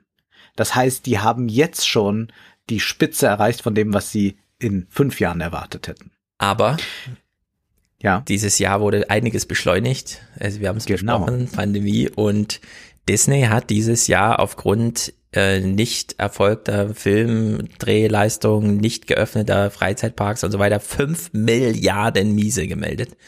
Also in der Hinsicht ist das ein Davon war großer Erfolg, aber Davon war jetzt keine ja. Rede. Also es war ein, ein bunter Tag, den die dort veranstaltet haben, aber man hat selbstverständlich jetzt nicht hier gesagt, aber eigentlich geht es uns gerade sehr schlecht, sondern man hat eigentlich, man hat davor zurückgeschreckt zu sagen, zum Glück hatten wir Corona, denn alles läuft mhm. gerade so gut für unsere Streaming-Dienste. Ja. Das hat man nicht gesagt, aber eigentlich suggeriert man das in jedem Moment. Und man hat jetzt eine neue Prognose gewagt. Mhm. Bis 2024 will man bei Disney Plus 230 bis 260 Millionen Abonnenten haben, plus noch, wenn man Hulu dazu rechnet, also Pay-TV von Disney, auch inzwischen digital, dann möchte man insgesamt 300 bis 350 Millionen Abonnenten bis 2024 haben Locker. und das sei doch eine schöne Aussicht auf ja. vier äh, auf den Shareholder Value. Schaffen die locker, habe ich wirklich keine Sorgen. Äh, mir fällt gerade auf, es gibt ja eine Pflichtveranstaltung, wo sie über ihr Misus, äh, Minus reden müssen. Das sind ja die Investor Calls die mhm. immer noch, damit das äh, juristisch glatt läuft, über Telefonkonferenzen gemacht werden. Die sind also maximal unattraktiv, was die Shows als Veranstaltung angeht. Ähm, stehen aber trotzdem in der Welt. Die sind nämlich auch öffentlich. Also die müssen auch Ach veröffentlicht so. werden das ist ganz interessant, sich diese Facebook Investor Calls anzuschauen, weil da kommt am Anfang immer dieses, ne, und dann kommen aber Fragen an Mark Zuckerberg und er erzählt da mal ganz schön interessante Sachen eigentlich. Und vielleicht hat äh, Disney das auch diesmal ein bisschen größer gemacht und das auch Investors Dings genannt und so, um denen was gegenüberzustellen, ja, weil diese fünf Milliarden Miese, die sind halt wirklich krass. Also ich habe selten von Unternehmen gehört, dass man mal fünf Milliarden Miese in einem Jahr macht. Das ist dann irgendwie ThyssenKrupp kriegt es mit dem Stahl wirklich nicht hin und so. Und dann gibt's da mal so ein richtig krasses Jahr, wo sie alles abschreiben. Also in der Sicht hat Disney auch einen ganz schönen Rekord aufgestellt hier. Und es lag irgendwie dann doch nahe, wenn man jetzt so drüber nachdenkt, dass man da jetzt so einen Augen zu und durch nach vorne Ausblick jetzt gibt. Ich lasse jetzt mal die ganzen Namen weg, die dort auftauchen. Ich werde es nur sagen, wenn es Bob Iger höchstpersönlich ist, der ehemalige CEO, der da auch nochmal einen Auftritt hat, weiterhin eine wichtige Rolle bei Disney spielen wird. Wir hören jetzt mal, da sage ich den Namen noch, Bob Chapek, der sagt etwas, dass es doch um was ganz anderes geht, Stefan, dieses mit dem Geld und so. Jetzt hör doch mal. Given that storytelling is at the heart of everything we do at Disney, we're incredibly proud of how much our stories have been embraced by people around the world. 95% of the population in 12 of our top global markets engaged with our content over the past year alone. And more than 1 billion people have identified themselves as true fans with a deep emotional connection to our brands. Tja. Ah, das ist immer so ein bisschen creepy. Ja, sehr, sehr. Und jetzt möchte man natürlich auch noch die Tradition ein bisschen wachrufen. Jetzt kommt Musik zum Einsatz und wir erinnern uns an Walt Disney. Walt Disney founded this company nearly 100 years ago with the belief that we should always be evolving, growing, and reinventing ourselves. In his words, we keep moving forward, opening new doors and doing new things because we're curious, and curiosity keeps leading us down new paths. And I strongly believe it is this perpetual willingness to constantly challenge the status quo. Tja. ja, das tut Disney wirklich nie, den Status quo verändern, sondern eigentlich immer herrschende Verhältnisse bestätigen. Das ist die Ideologie aller, aller Disney-Filme. Und hier wird nochmal so getan, als sei Disney in irgendeiner Weise revolutionär. Nein, war es nie auch schon zu Walt Disneys Zeiten nicht, höchstens zeichnerisch, aber nie ideologisch inhaltlich für den Film. Und man sieht dann aber auch in der fortlaufenden Präsentation, dass es erstmal gar nicht um Stories im Sinne von guten Geschichten geht, sondern gute Erfolgsgeschichten werden da erzählt und vor allem gute Erfolgsstrategien. Ich habe jetzt mal rausgegriffen, wie man sich in Indien aufstellt und in Indonesien ist das dann ganz ähnlich. Wir hören da mal rein. And what we've done in India will help illustrate how we have adapted our approach. With a rapidly growing middle class and expanding discretionary spending, India is a promising market opportunity, and we are uniquely positioned to succeed in India due to our existing presence with Star TV and Hotstar digital brands. This is why we decided to launch Disney Plus in conjunction with Hotstar to create a truly integrated entertainment experience for consumers in that market. Disney Plus Hotstar offers a massive collection of local content, from Bollywood films to TV series in seven local languages, adding over 17,000 hours of original local programming every year. And importantly, Disney Plus Hotstar is the exclusive home for the most significant cricket events in the world. Ja, nicht zu vergessen, Cricket. Weißt du, was die da machen? Und das kannst du dann wirklich diese ganze Konferenz über nachvollziehen. Die bauen Plattformen auf. Wir haben jetzt viel über die bekannten Namen gesprochen, mhm. als wir jetzt äh, uns hier über Vestager unterhalten haben. Naja, die können eigentlich schon mal langsam Disney mit reinnehmen, denn das wird das nächste große Ding. Die steigen ja wohl auch bei der Bundesliga mit ein, wenn ich das mhm. da richtig verstanden habe bei der Konferenz, bei ganz, ganz vielen Sportevents. Und was sie machen, um sich als Plattform zu etablieren, ist zu kooperieren mit regionalen Inhalten. Das heißt, sie schauen, was gibt's da eigentlich in Indien? Okay, da gibt's ein Konvolut an Bollywood-Filmen, die kaufen wir mit auf. Wir nehmen noch drei vielleicht schwächelnde Sender, die aber wichtig sind dazu und bieten dann so ein Gesamtpaket an, 7,99 äh, Dollar oder was auch immer. Und dann äh, können wir uns dort platzieren und können damit auch alle anderen verdrängen. Mhm. Also das sind eigentlich ganz große Verdrängungsstrategien, die hier angedacht werden. Und das funktioniert nicht nur damit, dass man jetzt sagt, wir haben tolle Disney-Filme, die wollt ihr doch sehen und wir machen ganz viel Neues, sondern es bedeutet auch, dass man schaut, was funktioniert da gut und wir verstehen uns als Plattform, wir haben die Infrastruktur und kombinieren das Ganze und gehen dann bis hin zum Cricket-Event, was ja eigentlich mit mhm. Disney mal gar nichts zu tun haben sollte. Ja, also äh, Fußball ist ja in Deutschland so ein bisschen mit Daseinsvorsorge irgendwie, ne? Es wird ja immer so unter der Hand irgendwie als hm, hm, hm, und deswegen sind ja auch die öffentlich-rechtlichen da dabei. Solange die natürlich nur die Apps machen, die dann auf dem Fernseher neben anderen Apps zur Verfügung stehen, ne? Also so wie jetzt Smart TV machst halt an und dann ist ja so YouTube, Amazon, YouTube, äh, äh, was gibt's noch? Keine Ahnung. Und dann halt so Disney Plus als eine App unter vielen. Mhm. Da würde ich sagen, ja, dann ist es halt eine App unter vielen. Äh, und dann stellt sich die Frage, sollte jetzt in der äh, Disney Plus App auch anderer Content mit drin sein? Da würde ich sagen, nö, weil dann kann man ja die App eine weitergehen und finde das dann da. Äh, Wenn es dann allerdings irgendwie, und das haben wir ja bei Facebook auch gesehen, dass sie plötzlich so ein Portal anbieten, ja, also so ein Bildschirm, den man sich zu Hause hinstellt. Also wenn es so in die Richtung geht, dann wird es natürlich knifflig, weil dann greifen wieder andere künftige Gesetze, wie wir gerade so gehört haben. Ne? Also in der Hinsicht, mal gucken, wie sie sich da so entwickeln. Welche Ja, und Rolle sie auch auf dem Smartphone zum Beispiel spielen. zum Beispiel. Und Sport ist ganz, ganz wichtig. Das denkt man hier gar nicht, denn Disney kennt man vom Kino und kennt man jetzt Mhm. durch diese Streamings. Aber äh, ESP äh, heißt das, glaube ich, das, dieses Sportprogramm von denen ist äh, extrem wichtig expandiert. Und wir hören mal rein, wie sie sich da auch noch erweitern wollen. Und da kommen wir auch wieder in den Plattformkapitalismus. The E ESPN, ABC, ESPN Digital, and E ESPN Plus combination is a unique reach machine. A machine that allows us to bring sports fans best in class production and storytelling wherever they are. Across our portfolio, ESPN reaches more than 200 million U.S. sports fans in a given month. That's on par with the total reach of both Google and Facebook. In 2019 and for the 10th consecutive year, our flagship linear network was the number one full-time cable network among the coveted adult 18 to 49 demographic. In digital, ESPN is the number one sports brand and by a wide margin in both reach and total time spent. Sports betting also continues to be an important area of growth for us.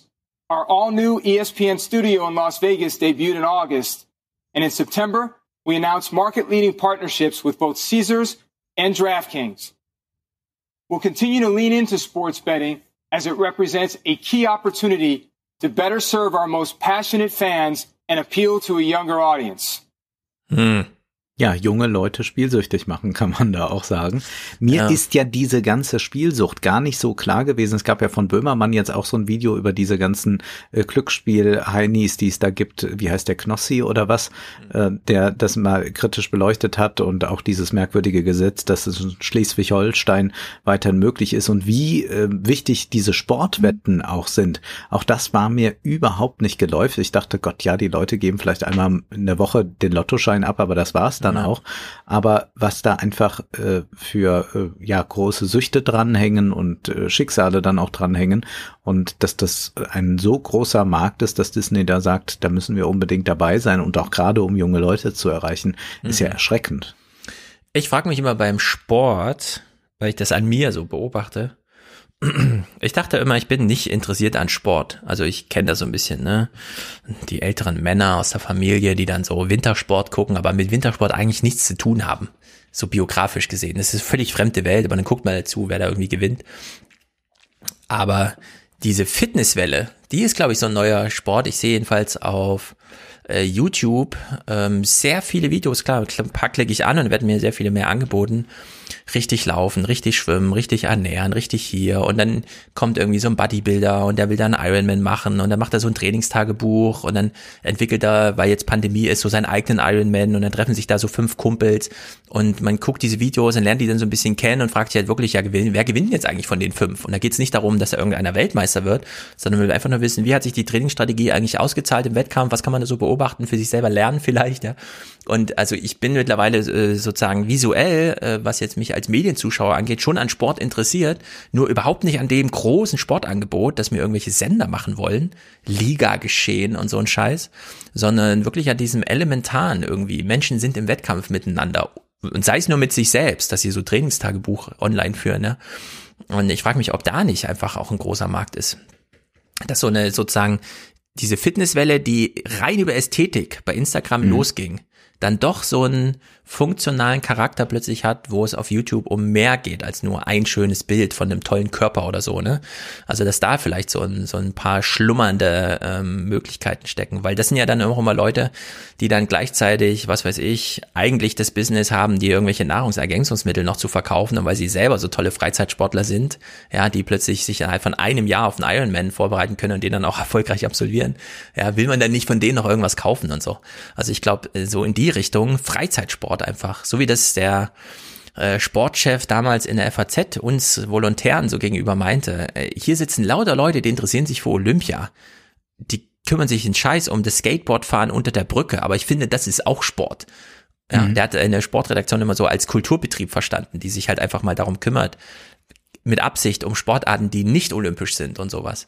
Und ich glaube, da in die Richtung, da gibt's noch ganz schön viel Potenzial. Das müsste man mal irgendwie so ordnen oder so. Ja, wir haben jetzt YouTube für Musik, YouTube für Kinder. Wie wär's denn mal mit YouTube für Sport? Das ist, glaube ich, das nächste, was so kommt. Angeln ist ja schon ganz groß auf YouTube. Angeln, ich glaube aber, was alles, du ja. da ansprichst mit diesem Wettkampf, den du gerne beobachten willst, das ist ja generell dieses äh, Challenge Genre, das es ja, genau, ja, für alles gibt. Also wie viel kann ich essen, wie viel kann ich kaufen, wie viel kann ich ja. sonst was machen. Und das gibt's dann auch dort, dass man einfach zwei Leuten, die nicht jetzt deshalb interessant sind, weil sie eine Nation repräsentieren oder so, sondern einfach, weil sie zwei Leute sind. Der eine ist ein bisschen anders als der andere. Mhm. Und denen schaut man dann zu, wer kann was schneller, besser oder länger ja, also ich kann das ja gar nicht nachvollziehen. Ich äh, sehe mir nie Sport an. Ja. Ich sage immer, wenn ich mir Sport ansehen würde, dann natürlich nur Boxen, weil es das ehrlichste von der Welt ist. Also wenn, ja. dann muss man sich wirklich gegenüberstehen und auch zuschlagen. Das äh, finde ich großartig. Ich gucke deswegen auch gerne Boxfilme, weil das da einfach szenisch schöner eingefangen ist, als jetzt so ein recht lahmes, äh, äh, so ein Boxkampf mir anzusehen im Fernsehen. Aber wenn, dann muss es schon martialisch sein sein, nicht Du bist so. halt ähm, ein Sportanfänger. Weißt du, die, die richtige Raffinesse kommt dann, wenn du Jan Frodeno siehst, wie er nach fünf Stunden zwei Minuten schneller vom Rad gestiegen ist als letztes Jahr bei dem gleichen Wettkampf und du daraus deine persönliche Erregung ziehst. Vielleicht könnte es dies Jahr klappen mit dem Rekord, nicht nach acht Nein, Stunden und drei Minuten, sondern nach acht Stunden eine Minute durchs Ziel zu kommen.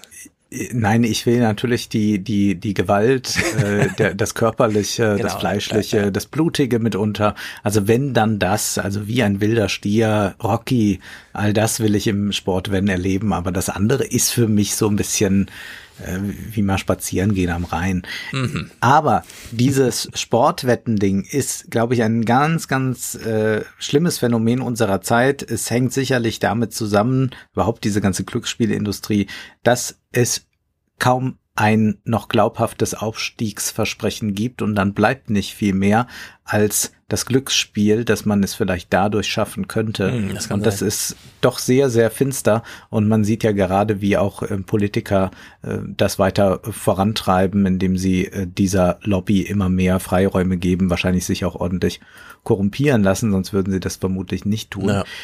Man fragt sich ja immer so ein bisschen bei so Bewertungsportalen oder generell bei Filmportalen IMDb oder auch Rotten Tomatoes, was ist denn das da immer so mit den Zahlen? Der Film hat 7,6 äh, äh, ja. Punkte bekommen, 50.000 Leute haben abgestimmt und interessant ist, dass jetzt hier um den Investoren schmackhaft zu machen, wie toll das Programm ist, genau darauf Bezug genommen wird. Wir hören mal rein. Hm. The FX batting average in user ratings at the Internet Movie Database on a scale of 1 to 10 is among the best in US television at every elite level.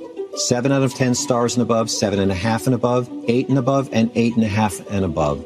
These are batting average for quality for our scripted television programs premiering in the US for almost two decades. For example, A remarkable 78% of all FX shows are rated 7.5 out of 10 or above by IMDb users.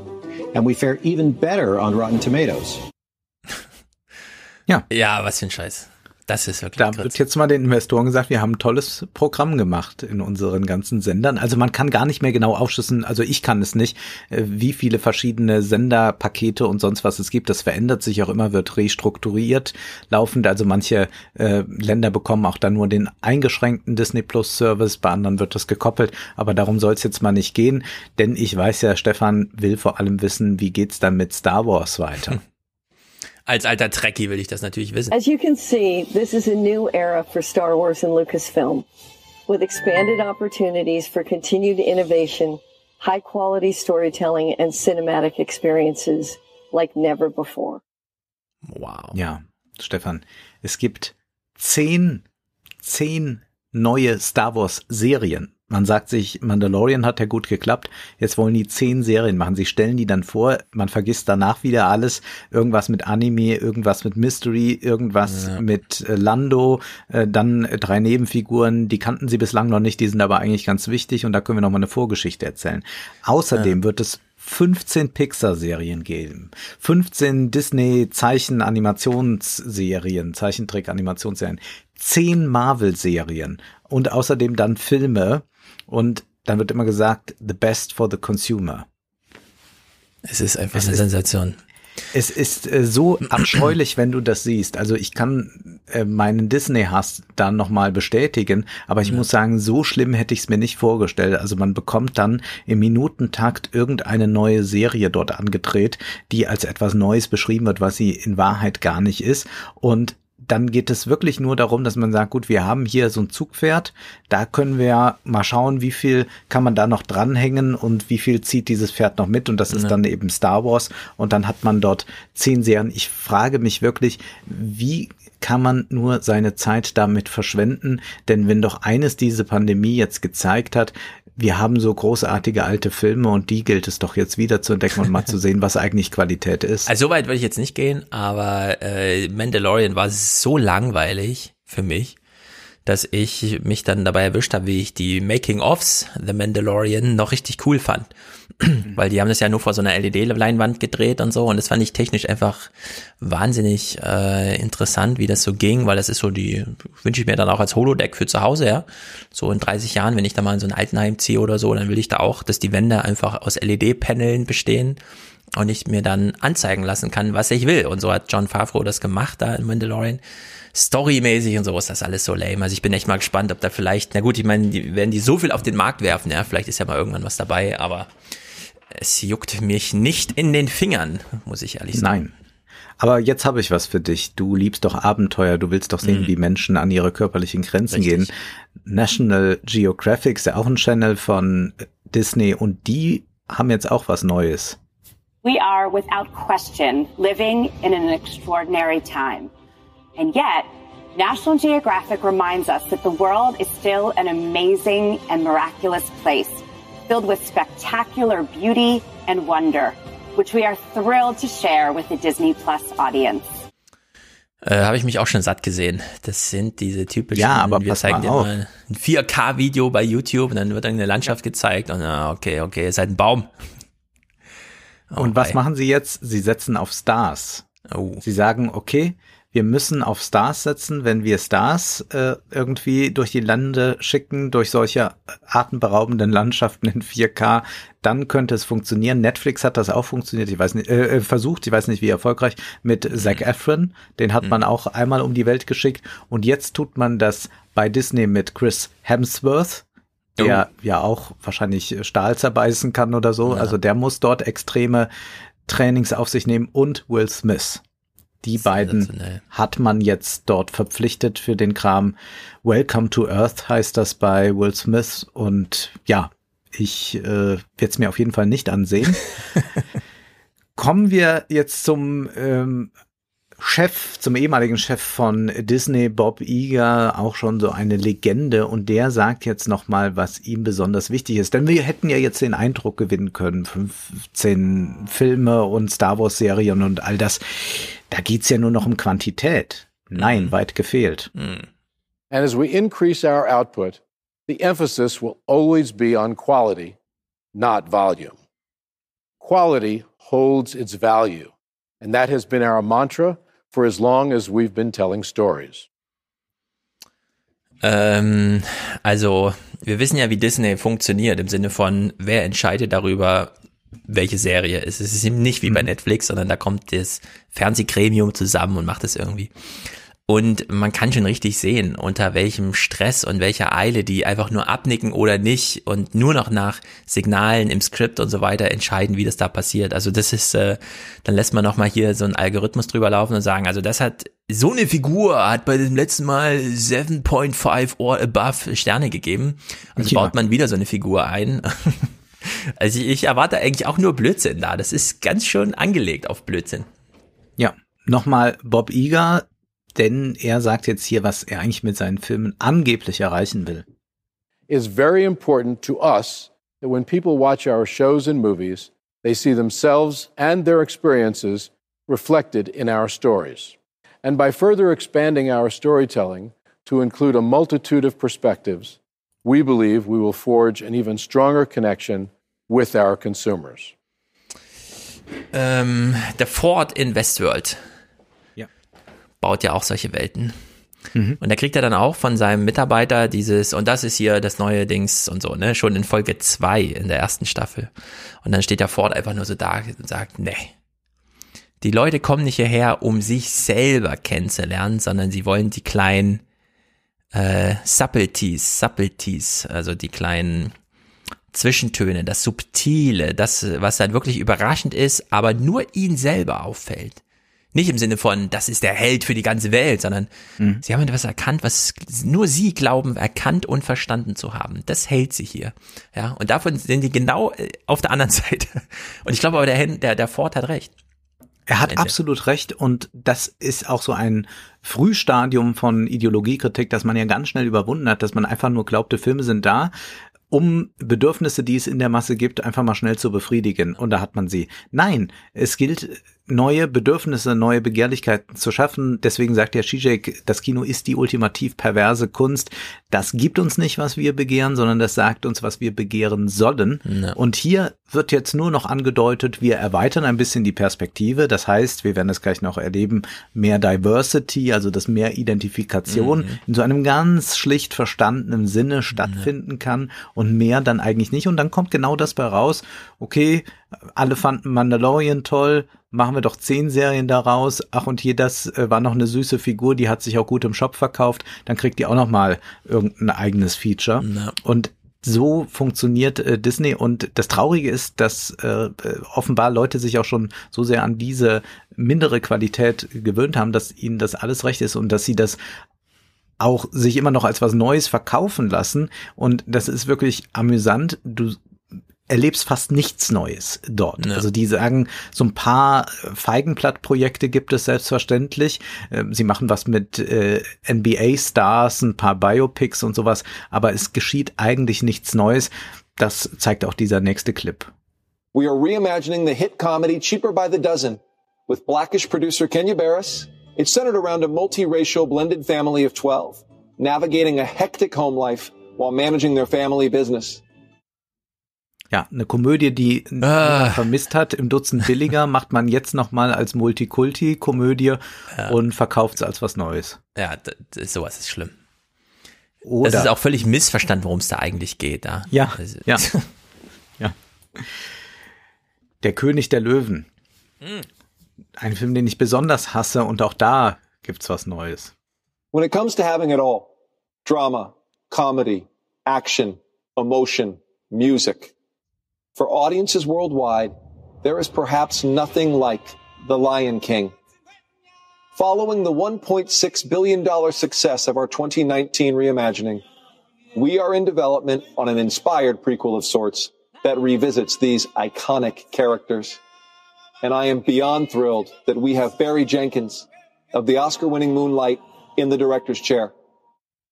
Ja, das ist genau der Fehler, den ich an Michael Bay auch, es, ist der ist einfach der größte Fehler, den man so macht, dass man sagt, okay, Transformers, also machen wir noch ein Transformers, sondern ich will, dass Michael Bay seinen Kopf anstrengt und mir eine neue Idee präsentiert und ich will dann nicht nochmal re, wie er sagt, revisit the characters, ja, dass ich die nochmal besuche in einem neuen Kontext und so weiter.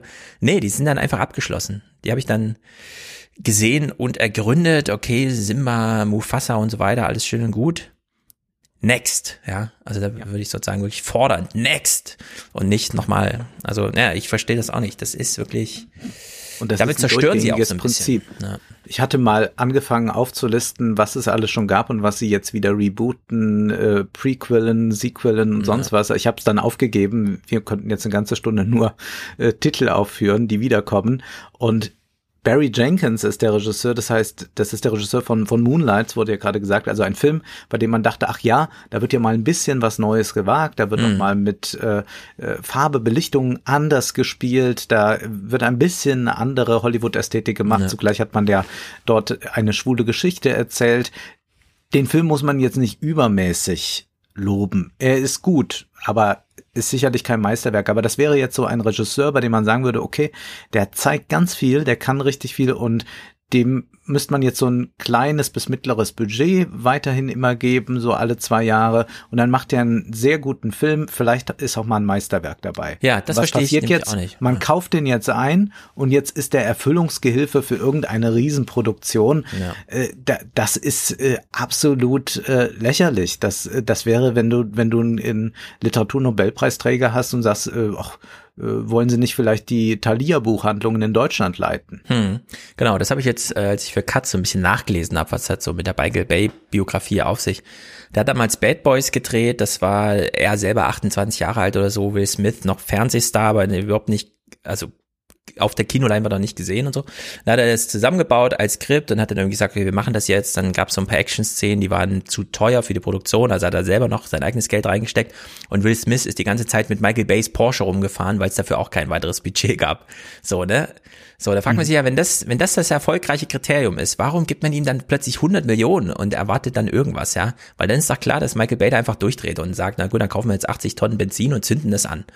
So, und das hat er dann auch fünf Jahre später gemacht, ja, in Pearl Harbor. Er hat vier Schiffe nebeneinander gestellt und hat einfach 40 Tonnen Benzin angezündet und ist mit drei Flugzeugen oben rumgeflogen, um das zu filmen irgendwie. Und diese Szene taucht dann dreimal in dem Film auf in verschiedenen Zeitpunkten. Man fragt sich so ein bisschen, ja, okay, hat sich halt ausgetobt.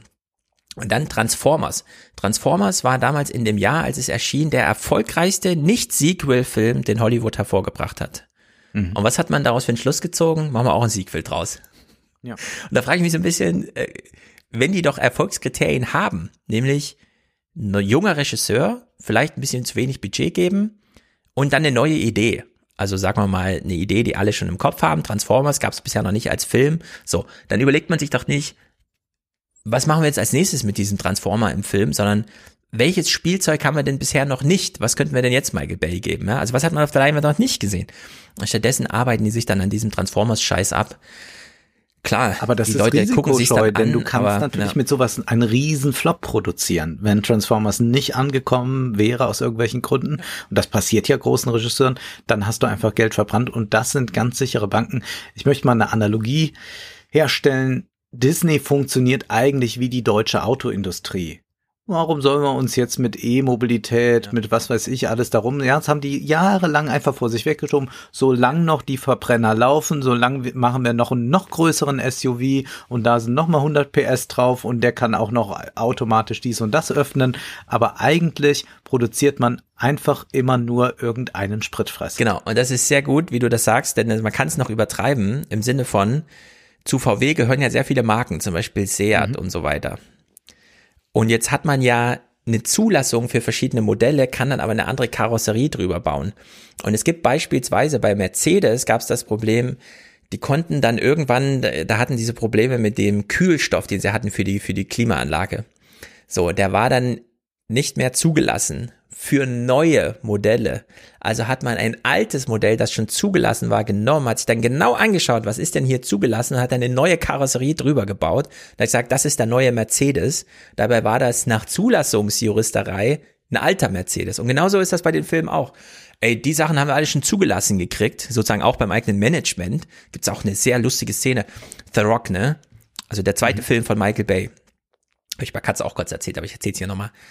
Michael Bay, die drehen diesen Film und dann äh, sagt Michael Bay, so, Klappe für heute, ihr habt alle Feierabend, ich habe einen Termin. Und John Connery fragt ihn so, was hast du denn für einen Termin? Ist doch 12 Uhr mittags, wir können doch jetzt noch drei Stunden filmen. Also, ja, ich muss zum Management von Disney, weil die produzieren ja hier. Dann sagt John Connery, ich komm mal mit. dann fahren die da zusammen hin und alle sind so total, ey, der echte Sean Connery steht gerade bei uns hier im Büro und so. Und dann ist es natürlich wie zu erwarten, die, das Management sagt, äh, toller Film, wir wollten nur kurz hören, wie es so läuft. Äh, Sean Connery hat ja gesagt, es läuft super, also viel Spaß weiterhin und Meeting war beendet, ja. Also da hat Ja. man sich dann auch nicht mehr getraut, irgendwas zu sagen, wenn der alte James Bond da mit dem Raum Ist halt der Bond. Ja. Genau, und so hat sich äh, Michael Bay da auch den Freiraum entsprechend geschafft, ne? Hat er gesagt, ja, kannst ruhig mitkommen, wenn du willst, äh, würde mir helfen. Denn das ist immer so. Also das müssen wir ganz klar sagen. Es gibt ja diesen schönen Text von Martin Scorsese über Marvel, seine Kritik aus dem vergangenen Jahr. Mhm. Dieses Spannungsverhältnis gab es immer. Das kann man in den 50er Jahren auch genauso beobachten. Aber es gab noch ein Spannungsverhältnis, sagt Scorsese. Und das hier ist hier nicht mehr. Sondern man hat hier einen Konzern. Er sagt, hier ist das Geld, mach genau das, was wir wollen. Und da wird doch nicht mehr groß rumdiskutiert. Sonst tauschen wir dich aus. Das ist ja auch jetzt in den vergangenen Jahren immer passiert. Gab es mal irgendjemand, der eine eigene Idee hatte, wird sofort ausgetauscht, darf nicht weiter stattfinden. Und man fragt sich ja jetzt bei all diesen Präsentationen, welche Rolle spielt denn da noch das Kino? Wir haben jetzt nur über Streaming immer gehört und die sagen auch alle nur noch, ja, der wird veröffentlicht, aber die sagen nicht mehr, wo wird der veröffentlicht. Und man muss sagen, 2020 war das schlimmste Kinojahr überhaupt. Also es war sowieso ein schwieriges Jahr. Fürs Kino war es echt ein ganz schlimmes Jahr. Wir erleben Kinosterben und es wird äh, 2021 noch schlimm weitergehen. Wir äh, können schon ahnen, wohin das führt, wenn wir uns jetzt hier diesen Clip von Disney anhören. As with Beauty and the Beast, Aladdin, Maleficent, Mulan, and Lady and the Tramp, these are worlds and characters we love, reimagined and brought to life by visionary filmmakers and top talent. And we create these stories at a size, scale, and quality that is second to none, regardless of the size of the screen. Hm. Ähm, das ist natürlich eine große Wette. Ich habe jetzt auch diese Ankündigung von Warner oder wer auch immer, Hm, dass man ja, jeden Warner Film erstmal einen Monat für Streaming. Every Size, also das Handy ist für mich YouTube. Ich mache auf dem Handy kein Netflix an, kein Amazon Prime, um irgendwas zu gucken oder so. Das ist schon mindestens Fernsehen und die Fernseher sind heute sehr groß. Hier hinter mir hängt ja auch so ein, weiß ich nicht, 55 Zoll oder so. Das ist ja dann schon, wenn man dann drei Meter davor sitzt, zwei Meter. Äh, kleiner darf es dann wirklich nicht sein. Ähm, Disney ist kein Kinobetreiber. In der Hinsicht fällt ihnen das vielleicht leicht, da einfach abzulassen, solange Und die, man muss sagen, Kino liebt, äh, Disney liebt das Kino nicht. Also das muss Ja. man hier ganz klar herausstellen. Also wenn noch mal irgendjemand kommt und meint, Disney ginge es irgendwo um das Kino, wenn die, äh, die- das ist eine ganz klare Kampfansage. Das ist, äh, pass auf, ihr Kinobetreiber, wir machen Größe, aber die hängt nicht ab von eurer Leinwandgröße. Also wenn ihr schließt, dann machen wir das mit unseren Streamingdiensten. Wir brauchen euch nicht. Genau, Kino wäre dann schon, das sind die Regisseure selbst. Cameron, äh, Nolan, Michael Bay, die ja zum Teil dann auch wirklich dieses IMAX-Zeug da machen und so. Aber ja, ich meine, man kann es ja auch sehen. Nolan hat sich ja auch schon sehr kritisch jetzt wieder geäußert zu diesem Warner Brothers Deal, hat gesagt, genau. dieses äh, B-Max oder äh, HB, HBO Max oder wie das heißt, Ja, das sei ja. die schlechteste Plattform der Welt. So Genau. hat er sich ausgedrückt. Und was jetzt Disney natürlich tut als Unternehmen, ist nicht nur zu schauen, wer kann sich mit was identifizieren, was produzieren wir dann, sondern man versucht ja auch die Kritik zu inkorporieren. Und jetzt kommt wirklich ein ganz schlagendes Beispiel für diese äh, ähm, Wokeness, die man jetzt sich einfach einkauft. Back in the beginning of 2019, I saw a news piece about a group of storytellers and artists from Nigeria and Uganda. The title of this video was Pan African Comic Book Hopes to Kick Disney's You Know What. I was intrigued. Here were three talented comic book artists. Tolu Olafoyeku, Ziki Nelson, and Hamid Ibrahim founded an entertainment company called Hugali. Their dream was to bring African stories created by African artists to the world through comics and animation, highlighting the diversity of cultures, history, and voices across the continent. Their talents as storytellers blew us away. I'm proud to announce a first of its kind collaboration as Kugali and Disney Animation team up to bring their original long form series to Disney Plus. Da haben wir also Kritiker, die machen was gegen Disney. Disney guckt sich das an und sagt, oh ja, die können ja was. Die kaufen wir jetzt ein, also erdrosseln durch umarmen. Und dann hat man auch zugleich noch dieses identitätspolitische afrikanische Geschichte von aber auch afrikanischen ja. Menschen und und und eigentlich ist das so ein äh, äh, Streaming Wakanda, das man sich da aufbaut. Bei Wakanda hatten wir auch schon diese identitätspolitische Komponente, die ja äh, sowohl von links wie von rechts prima lesbar war.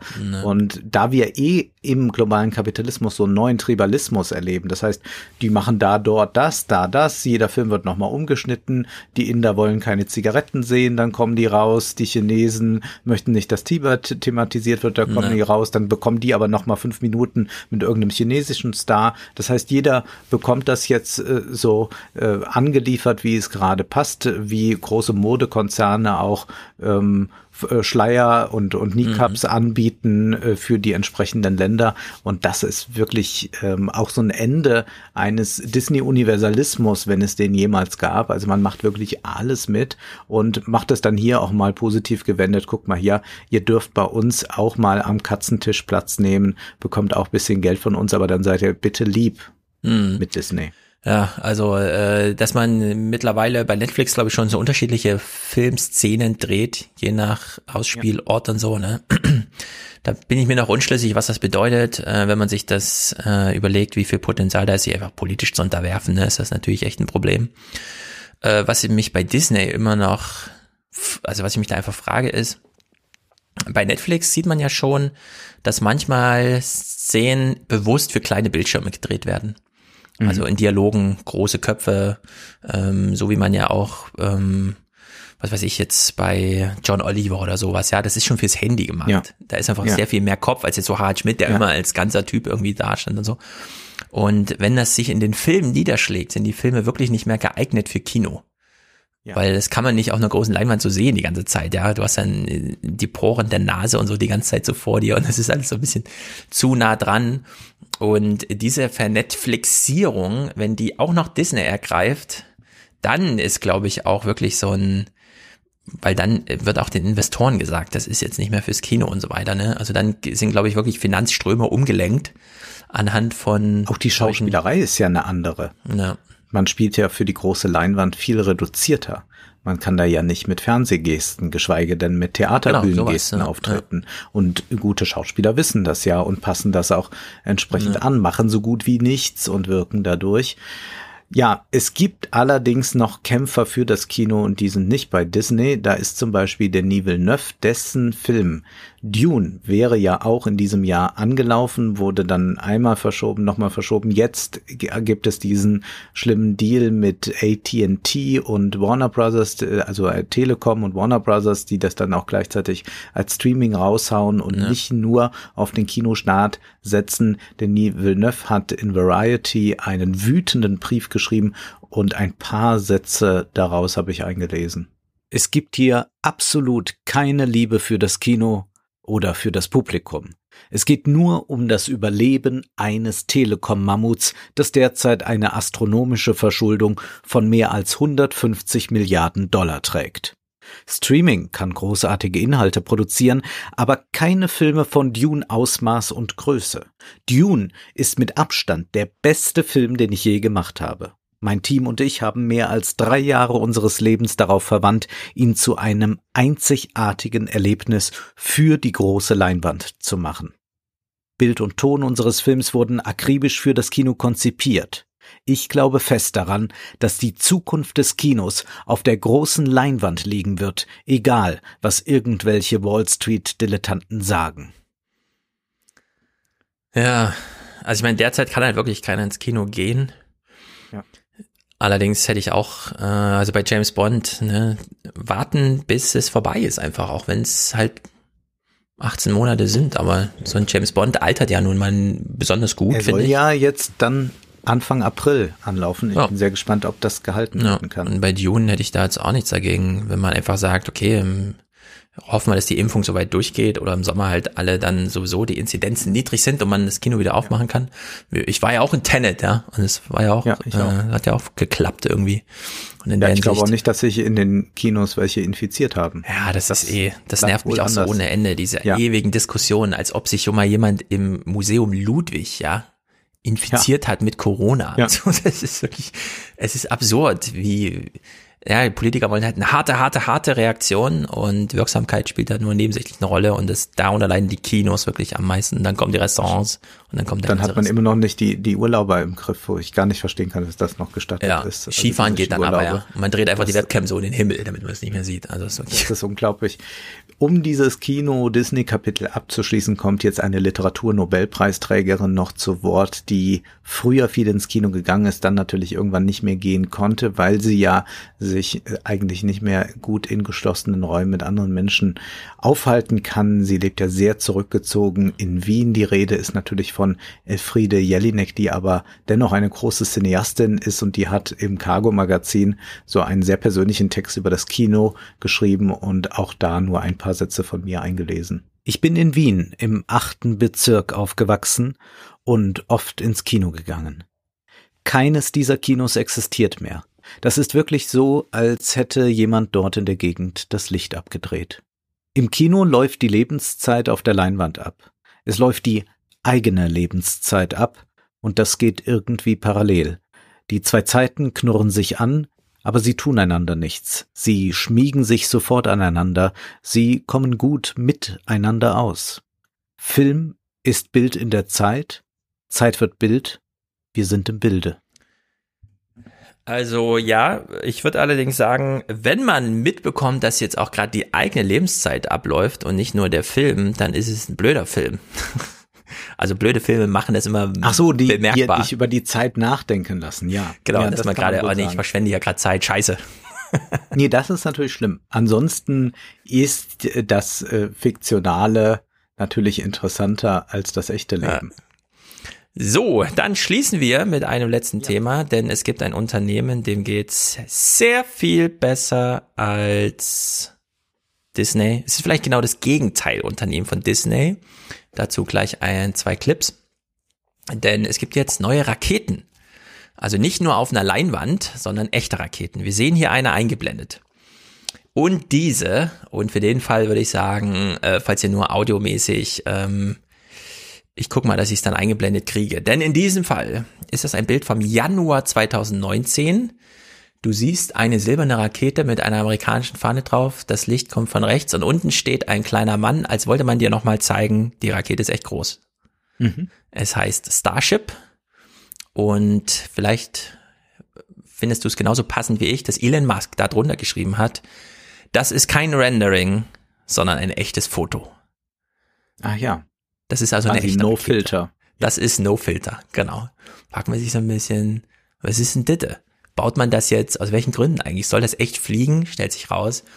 Ja, das soll echt fliegen. also, 100 Jahre nachdem Albert Einstein 1921 den Nobelpreis bekommen hat für die äh, äh, für, für viele erschreckende Erkenntnis, das Universum expandiert, es ist jeden Tag ein bisschen anders und wenn wir nicht Schritt halten, dann ist es irgendwann weg. Äh, hat Elon Musk sich gesagt, okay, dann erkunden wir jetzt mal dieses expandierende Universum. Er will ja sowieso ein interplanetares Zeitalter. Wir brauchen dafür größere Raketen. Und jetzt hat er welche. Denn das, was wir hier sehen, ist ein Prototyp für eine Rakete, die in dem Falle tatsächlich, auch wenn es so aussieht, als wäre das die ganze Rakete, erstmal nur die obere, sagen wir mal, die oberen 20 Prozent zeigt. Da kommt also noch eigentlich der ganze, was wir so kennen, die ganze Säule, der ganze Zylinder an Treibstoff und Düsen unten dran. Äh, und dann kann man sich schon vorstellen, okay, das ist wirklich eine Rakete, ja. Also der Mann ist tatsächlich so klein. Du siehst also hier wirklich eine ungefähr 20 Meter hohe Rakete, unter die dann nochmal 80 Meter andere Rakete kommen. Also am Ende äh, läuft es hinaus auf eine 122 Meter hohe Rakete. So eine hohe Rakete hat noch niemand bisher gebaut und nicht nur konnte man beispielsweise eine 110 Meter große Rakete, die Saturn 5 oder so, hochschießen. Dann war sie allerdings im Weltraum und verloren. Denn diese Rakete, die Elon Musk hier baut, die kommt natürlich auch wieder runter. Das war ja immer sein großes Ziel und er hat es mit diesem Starship auch erreicht. Es gab bisher mehrere Prototypen. Die letzte ist jetzt im Dezember geflogen und auf die kommen wir gleich zu sprechen. Es geht hier bei SpaceX jetzt darum, dass man bisher, und es sind jetzt wirklich schon Dutzende Raketen in den Weltraum geflogen, um die ISS sogar mit Personal auszurüsten, aber auch mit Material, um Satelliten hochzu, also es kennen alles dieses Starlink-Projekt mit 12.000 Satelliten, die da fliegen sollen und so weiter. Es gibt jetzt einen richtigen Serienbetrieb an Raketenabschüssen, um irgendwas hochzubringen. Ähm, sehr viele von diesen, wie heißen sie bisher, Falcon-Raketen von SpaceX sind auch schon mehrfach im Einsatz. Also ich glaube, im Durchschnitt ist man jetzt bei zwei Einsätzen pro Rakete, das heißt halber Preis im Vergleich zu den bisherigen Modellen. Und jetzt hat man für dieses Starship, das völlig neu konzipiert wurde, es ist also nicht einfach eine Falcon 9 und dann eine Falcon Heavy und dann baut man eine Falcon 11, sondern das ist jetzt eine ganz neue Rakete, die auch einen ganz neuen Antrieb hat, nämlich eine Raptor Engine, so hat man es genannt, der und die Falcon Heavy kam auf 22 Meganewton, jetzt mit 65 Meganewton pumpt, also die kann dreimal äh, dreimal so viel Kraft aufwenden und, und das ist das Spektakuläre, die Falcon 9, also die bisherige größte Rakete, die dann nur von der Falcon Heavy nochmal ein bisschen getoppt wurde, die hatte drei Meter Durchmesser und 70 Meter Höhe. Das Starship hat neun Meter Durchmesser und 122 Meter Höhe. Und allein der Nutzlastteil, also oben, wo man die Klappe aufmachen kann und Zeug reinbringen kann, da kam die äh, Falcon Heavy, also die wirklich größte Rakete, die SpaceX bisher gebaut hat, die auch alle anderen trumpft, auf 63 Tonnen und jetzt im Spaceship kommt man auf 150 Tonnen. Also man hat es also mehr als verdoppelt. Und, das finde ich einfach spektakulär, jetzt glaube ich, kann sich jeder vorstellen, sie hat 1000 Quadratmeter, äh, Kubikmeter Platz. 1000 Kubikmeter ist mehr als ein komplett entkernter Jumbojet als eine Boeing 747. Ja. Also wir haben es hier wirklich mit ähm, viel Platz und viel Möglichkeit zu tun, wirklich Sachen hochzuschießen. Äh, du hast uns ja schon mehrfach über den Weltraum aufgeklärt und auch über das Weltraumrecht und da fragen sich ja einige, naja, Weltraumrecht, reicht das nicht, wenn wir da 2050 drüber nachdenken? Und ich würde sagen, nein, denn Müsste dieses, eigentlich das große neue EU-Projekt dann auch Ganz werden, genau. Ne? Also dieser ja. kleine Teil, den wir da jetzt sehen, ohne die große Trägerrakete unten, die es dann bis zum Weltraum schafft. Das Ding ist jetzt im Dezember Probe geflogen und im Januar schon steht der große Test an. Also jetzt geht's wirklich Rambazamba. Und diese Rakete ist jetzt darauf angelegt, wiederverwertbar zu sein und zwar bis auf ähm, bis auf die Hitzeschilde. Die sind in kleine Kacheln eingeteilt, die kann man also begutachten und austauschen. Mhm. Alles andere von der Rakete wird wieder zusammengeschraubt, vollgepumpt mit Treibstoff und dann wieder losgeschossen. Wir haben es also insgesamt mit der billigsten Rakete im Flugbetrieb zu tun, die jemals gebaut wurde, in diesem Maßstab. Äh, vor allem bei SpaceX. Jede Rakete bisher war mega teuer und ab jetzt baut man eine Rakete und muss danach nur noch tanken. Was sofort äh, zu allen Synergieeffekten führt und bedeutet, die größte Rakete ist gleichzeitig die billigste. Also wir werden es jetzt mit Weltraumtourismus zu tun haben. Klar, das sind dann Leute, die müssen erstmal 20 Millionen für ein Ticket zahlen und so, aber das ist der Start. Und wir haben es mit unglaublichen Volumen an Sachen zu tun, die wir jetzt da hochschießen können. Also die ISS hat Jahre gedauert zu bauen. Ab jetzt kann man die halbe ISS in eine Rakete reinbauen und hochschießen. Und du glaubst, dass das auch für den Weltraumtourismus interessant sein wird? Ja, also diese Kuppel da oben, wir sehen jetzt hier dieses Prototyp von 2019. Da gibt's verschiedene Modelle, die man auf die neue Trägerrakete stecken kann. Beispielsweise eine, die oben komplett aufgeht, sodass man auch große Sachen äh, wirklich rein verladen kann. Und es gibt auch ein Spaceship mit Fenstern, Betten, alles, was man Tja. braucht. Also das ist alles angelegt, das muss nur Das wäre ja dann noch was für dich, oder? Du machst doch schon so Herz-Kreislauf-Training und all das. Das ist ja so eine gesunde Fitness, die man dann für sowas braucht. Ich meine, ich würde wahrscheinlich sofort nach einer Minute einen Herzinfarkt bekommen. Wir so, alle, glaube ich. Für dich wäre das doch bestimmt Ich glaube nicht, dass sich hier jemand freimachen kann von ähm, irgendwas, sondern das ist einfach ja, also wir haben natürlich äh, solche Kaliber wie es äh, Richard Branson oder so, ne? Die kommen jetzt auch in so ein gewisses Alter, wo es vielleicht nicht mehr angesagt ist, im Weltraum zu fliegen, aber äh, der Wunsch ist da, in den Weltraum zu fliegen, das Kapital auch. Und jetzt sind eben auch die Möglichkeiten da, es tatsächlich zu tun. Und wie spektakulär auch, was jetzt so die Macher angeht, äh, dieser Probeflug tatsächlich war, möchte ich anhand von drei Clips zeigen von jemandem, der einen wirklich guten YouTube-Kanal hat, nämlich der Everyday Astronaut. Ich weiß nicht genau, wie er mit echten Namen heißt. Ich sehe immer nur Everyday Astronaut. Der macht äh, wöchentlich irgendwelche Videos, wo er Minuten, Stunden lang erklärt, wie die Raketen funktionieren, äh, wo ich jetzt auch äh, viele von den Daten her hatte und so, ne, wo das immer so richtig erklärt wird. der auch selber mit Elon Musk immer mal wieder spricht, ihm zum Interview trifft und dann auch wirklich so als, das ist jetzt ne, im Adrian Daubschen Sinne der Herrscher der Welt und ich darf ihn göttlicher, dankbarerweise interviewen. Äh, da hören wir gleich zwei Ausschnitte, aber hier mal, ähm, der Everyday Astronaut steht also auf einem Balkon, neben ihm so ein paar Kumpels, die auch Kameras dabei haben und so weiter und sie gucken sich diesen Start, diesen Probelauf von dem Starship im Dezember 2020 jetzt an und äh, wir gucken uns genau die drei äh, Momente an, um die es geht. Nämlich erstens, die Rakete startet überhaupt erstmal und dann macht sie ein tolles Manöver, da kann ich gleich noch was zu sagen, und landet, versucht dann wieder zu landen. Hier erstmal der Start. Here we go. Well, any second from now. Oh!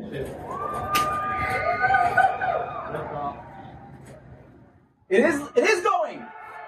Yes! Yes! Oh! Yes! There's a new flight record right there, my friends! I cannot tell you how surreal this was. Pull to the wide shot, Andrew. If you have it still there. It's gone, it's gone already. Oh my god!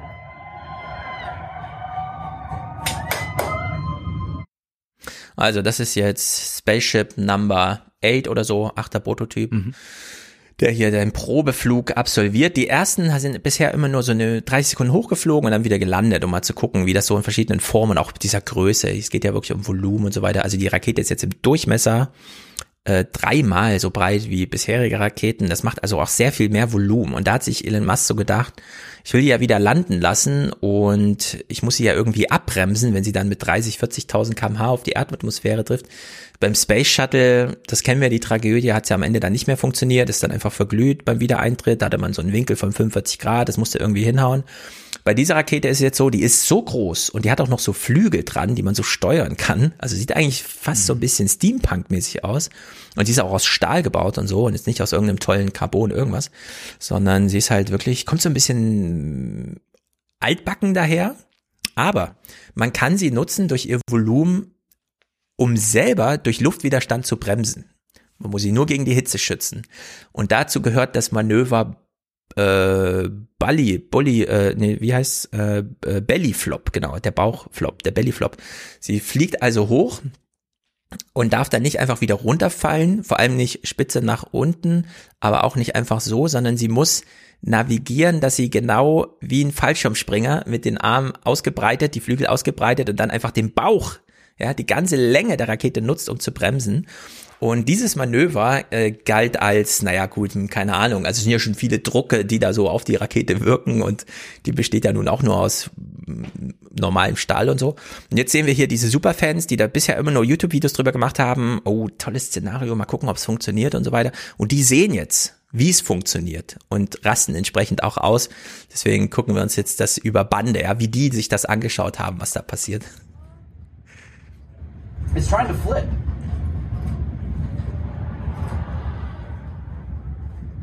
Oh, there we go. There's the flip. Yes. Tucking in the fins.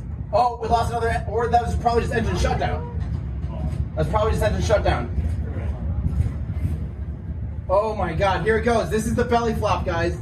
This is the belly flop. Oh, oh my god. Oh my, it's, oh, look at that. Are you kidding? Also es, ja. man kennt es so ein bisschen da aus. Da haben die Jungs Spaß. Da haben die wirklich Spaß. Und man kennt das eigentlich aus so, ähm, aus diesen ganzen Science-Fiction-Serien, wenn die Raketen ja. im Weltraum sind und dann über ganz kleine Düsen immer so pst, pst, pst, pst, pst, mhm. so Steuermanöver machen. Und genau das hier macht die Rakete auch. Die hat da so an der Spitze so kleine Düsen drin und bringt sich dann eben in diese Belly-Flop-Situation, in der sie einfach gerade und dann mit allem Luftwiderstand, den sie einsammeln kann, einfach so weit möglichst abbremst, dass sie dann wieder das eigentliche Landemanöver machen kann, sich nämlich in der Luft wieder aufzurichten um dann senkrecht zu landen und zwar, und das ist der Plan, genau da, wo sie losgeflogen ist, damit man sie da einfach voll tanken kann und wieder hochschicken kann. So, dieses letzte Manöver hat noch nicht funktioniert. Äh, sie ist explodiert, aber Elon Musk hat gesagt, wir haben alle Daten gesammelt, die wir brauchen und es war ja auch der erste Versuch und das nehmen wir mal locker. Äh, die Typen sitzen allerdings hier, haben schon gesehen, ey, bisher, wir haben dran gezweifelt. Äh, ist ja gerade das Triebwerk ausgefallen, aber was ist los? Ach nee, sie geht in den Bellyflop, aha, aha und so. Und die gucken sich jetzt die Landung an. Sie sind eigentlich relativ weit weg, aber die Druckwelle erreicht sie dann doch noch. Und da sind sie ganz außer sich. Guys, it's it's right above the start again. Guys, this is this is actually looking like it's working. No freaking way. Okay, here we go. Relight. Yes. No way. No way. Oh my god. Oh. They lost an engine. Oh. Run. No, they lost an engine right at the end. Oh yes.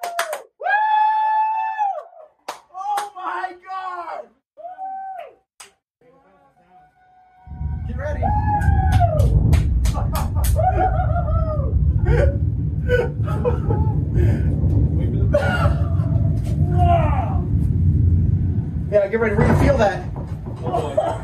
Oh boy. Target acquired. Wait, wait.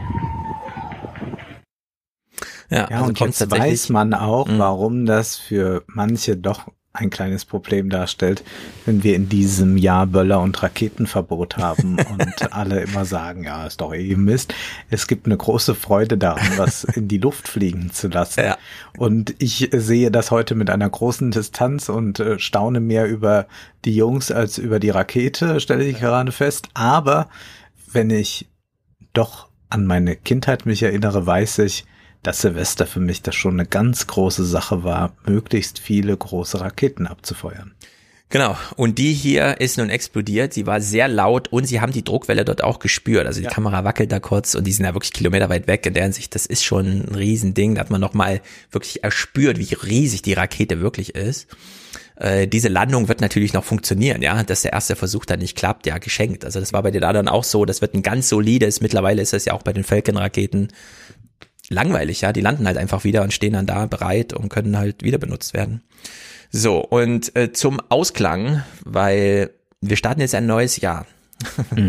Und wir wollen ja mal wieder ein paar Sachen unter Kontrolle kriegen. Und der Elon Musk kriegt solche Raketen hier unter Kontrolle. Fragt man sich so ein bisschen, wie eigentlich? Und jetzt komme ich wieder in mein Fantum zurück. Da lasse ich mich von Adrian Daub Ja, auch es nicht ist ja ganz, abbringen. ganz schlimm. Also wir haben ja im Salon über Adrian Daubs Buch geredet und ich dachte, okay, jetzt ist auch bei dir Hm. angekommen, dass diese Elon Musk Verehrung aufhören soll und kaum baut er eine Rakete, bist du Ja, wieder Fanboy. So ist es, ne? Aber die Rakete ist halt da und sie funktioniert tatsächlich mit allem, was er sich vorgestellt hat. Die macht dann Bellyflop, dann segelt die auf ihrem Luftwiderstand darunter, wird entsprechend gebremst, so dass sie dann auch solide landen kann. Und das mit einer Rakete, die doppelt, dreifach, zehnmal größer ist als alles, was wir bisher hatten. In der Hinsicht schon beeindruckend. Deswegen jetzt zwei Lebensweisheiten von Elon Musk zum Thema und das ist Rocket Science. Ja, also die Transferleistung zum, es sollte fürs Allgemeine auch funktional sein, ist, also die muss naheliegen. Und die erste Lebensweisheit von Elon Musk ist, wenn ein Plan zu lange dauert, ist es vielleicht kein guter Plan. you know, but there's like it's a very talented group that works super hard, and uh, the and and just have ta taking the general approach of if, if if a design is taking too long, the design is wrong, and th therefore the design must be modified um, to accelerate progress. Right. Um, one of the most fundamental errors made in advanced development is to stick to a design even when it is very complicated, um, and to not strive to delete parts and processes. Right, right. Uh, it's incredibly important. So, diese Rakete sollte eigentlich aus irgendeinem so Carbonzeug, keine Ahnung, hat er irgendwas gelesen, das könnte klappen. Dann hat er seinem Team den Auftrag gegeben, baut mir mal eine Rakete aus Carbon. Und dann haben die gesagt, hm, ja, dauert noch eine Weile, nächsten Monat sind wir fertig. Er hat gesagt, nächsten Monat, dann nehmen wir jetzt doch Stahl. Also wurde die Rakete aus Stahl gebaut, damit sie entsprechend fliegt. Und sie hat ja funktioniert, haben wir ja gesehen. Und äh, das finde ich, ähm, keine Ahnung, ob man da so pauschal rangehen kann, aber ich finde das einen ziemlich guten Ratschlag, ehrlich gesagt. Wenn du zu lange grübeln musst darüber, und es gäbe noch eine andere Möglichkeit, die theoretisch aber schlechter ist, dann sagen wir jetzt einfach, sie ist besser, weil sie ist schneller. Man kommt dann auch zu was. Also finde ich irgendwie eine gute Idee. Sollte man vielleicht immer mal testen, ja, ob das so ein, ob man das nicht so machen kann. Und das Wäre zweite. bei den Impfungen zum Beispiel schon mal ein guter Ratschlag. Ja, bei den Impfungen. Alles, was das beschleunigt, ist pauschal gut. Und wenn Herr Spahn dann irgendwie am 28. sagt, das finde ich aber blöd, dass die am 26. schon geimpft haben. Das war eigentlich nicht abgemacht. Soll erst am 27. losgehen, ja? Da muss man sich fragen, also das geht so nicht. Geschwindigkeit ja. ist hier King einfach, ja? ja. Genau. Also da kann man es schon mal sehr gut übertragen, ja? Umso schneller die Impfung, umso besser, egal nach welchem Modus. So, und die zweite Lehre finde ich fast noch besser, denn wir haben es hier mit Rocket Science zu tun. Das heißt, es ist wirklich, wirklich kompliziert. Und das schafft man auch nicht alleine. Der Elon Musk hat die Rakete nicht alleine gebaut. Aber was bedeutet es für die Mitarbeiter an der Rakete, Rocket Scientist zu sein? Und Elon Musk ist hier ganz entschieden. Uh, I was actually at dinner with uh, some with a, with a, a friend, and and he was like, "Well, who's the chief engineer of SpaceX?" I'm like, "It's me." No, no, it's like it's not you. Who, who is it? Like, look, it's either someone with a very low ego, or I, I don't know, you know. But I do. I, but you know, that said, you know, the like you know what I actually tell teams like everyone is a chief engineer. This is extremely important, um, mm-hmm. and and that uh, everyone must um, understand how the broadly speaking all the systems in the vehicle work, right? Um, and so that you, you so you don't have subsystem optimization because this is naturally what happens. You can see the organizational errors. Um, in the, in the like the, the, the product errors reflect the organizational errors. Yeah, Wenn du eine Rakete baust, kannst du dir als Chef des Ladens den Anspruch stellen, jeder Mitarbeiter kennt hier jedes Bauteil und weiß über alles Bescheid. Und da kommt nicht der Einzelne und optimiert sein Spezialistentum und sagt, es wäre aber geil, wenn wir es so und so machen, sondern nein, er fügt das gleich in dem Kontext der ganzen Rakete ein und versucht nicht erst so ein Gerangel mit, ja, wenn du da ein paar Abstriche machst in deiner Abteilung, dann könnte ich hier mehr das und das machen. Sondern nee, alle verstehen den Kontext und wenn einer von außen fragt, wer ist denn hier der Chefingenieur, ich habe mal eine Frage, dann sagen alle ich. Mhm. Und das finde ich richtig gut. Also das ist mal, ja. das sollten sich viele Unternehmen, äh, viele Organisationen, äh, ja nicht Management-Ebene, das haben wir ja auch bei, ähm, bei Netflix da gelesen, ja. bei Retestings, so dieses, ja, ich bin ja der Chef, ich entscheide. Die da unten, die müssen das gar nicht wissen. Nee, man führt einfach mal alle Informationen an alle zu und dann guckt man, dass es hinhaut und der Anspruch ist, schade nicht dem Unternehmen. Es geht hier darum, eine Rakete zu bauen und nicht einen Raketenantrieb zu optimieren, sondern der muss halt im Sinne der Rakete irgendwie, ja, und dann wissen alle über alles Bescheid und äh, das finde ich einfach, das, das ist gut. Überblick, Orientierung, Perspektive, Wissen, und Gemeinsamkeit, ja, Zusammenhalt. Alles, was wir uns hier wünschen.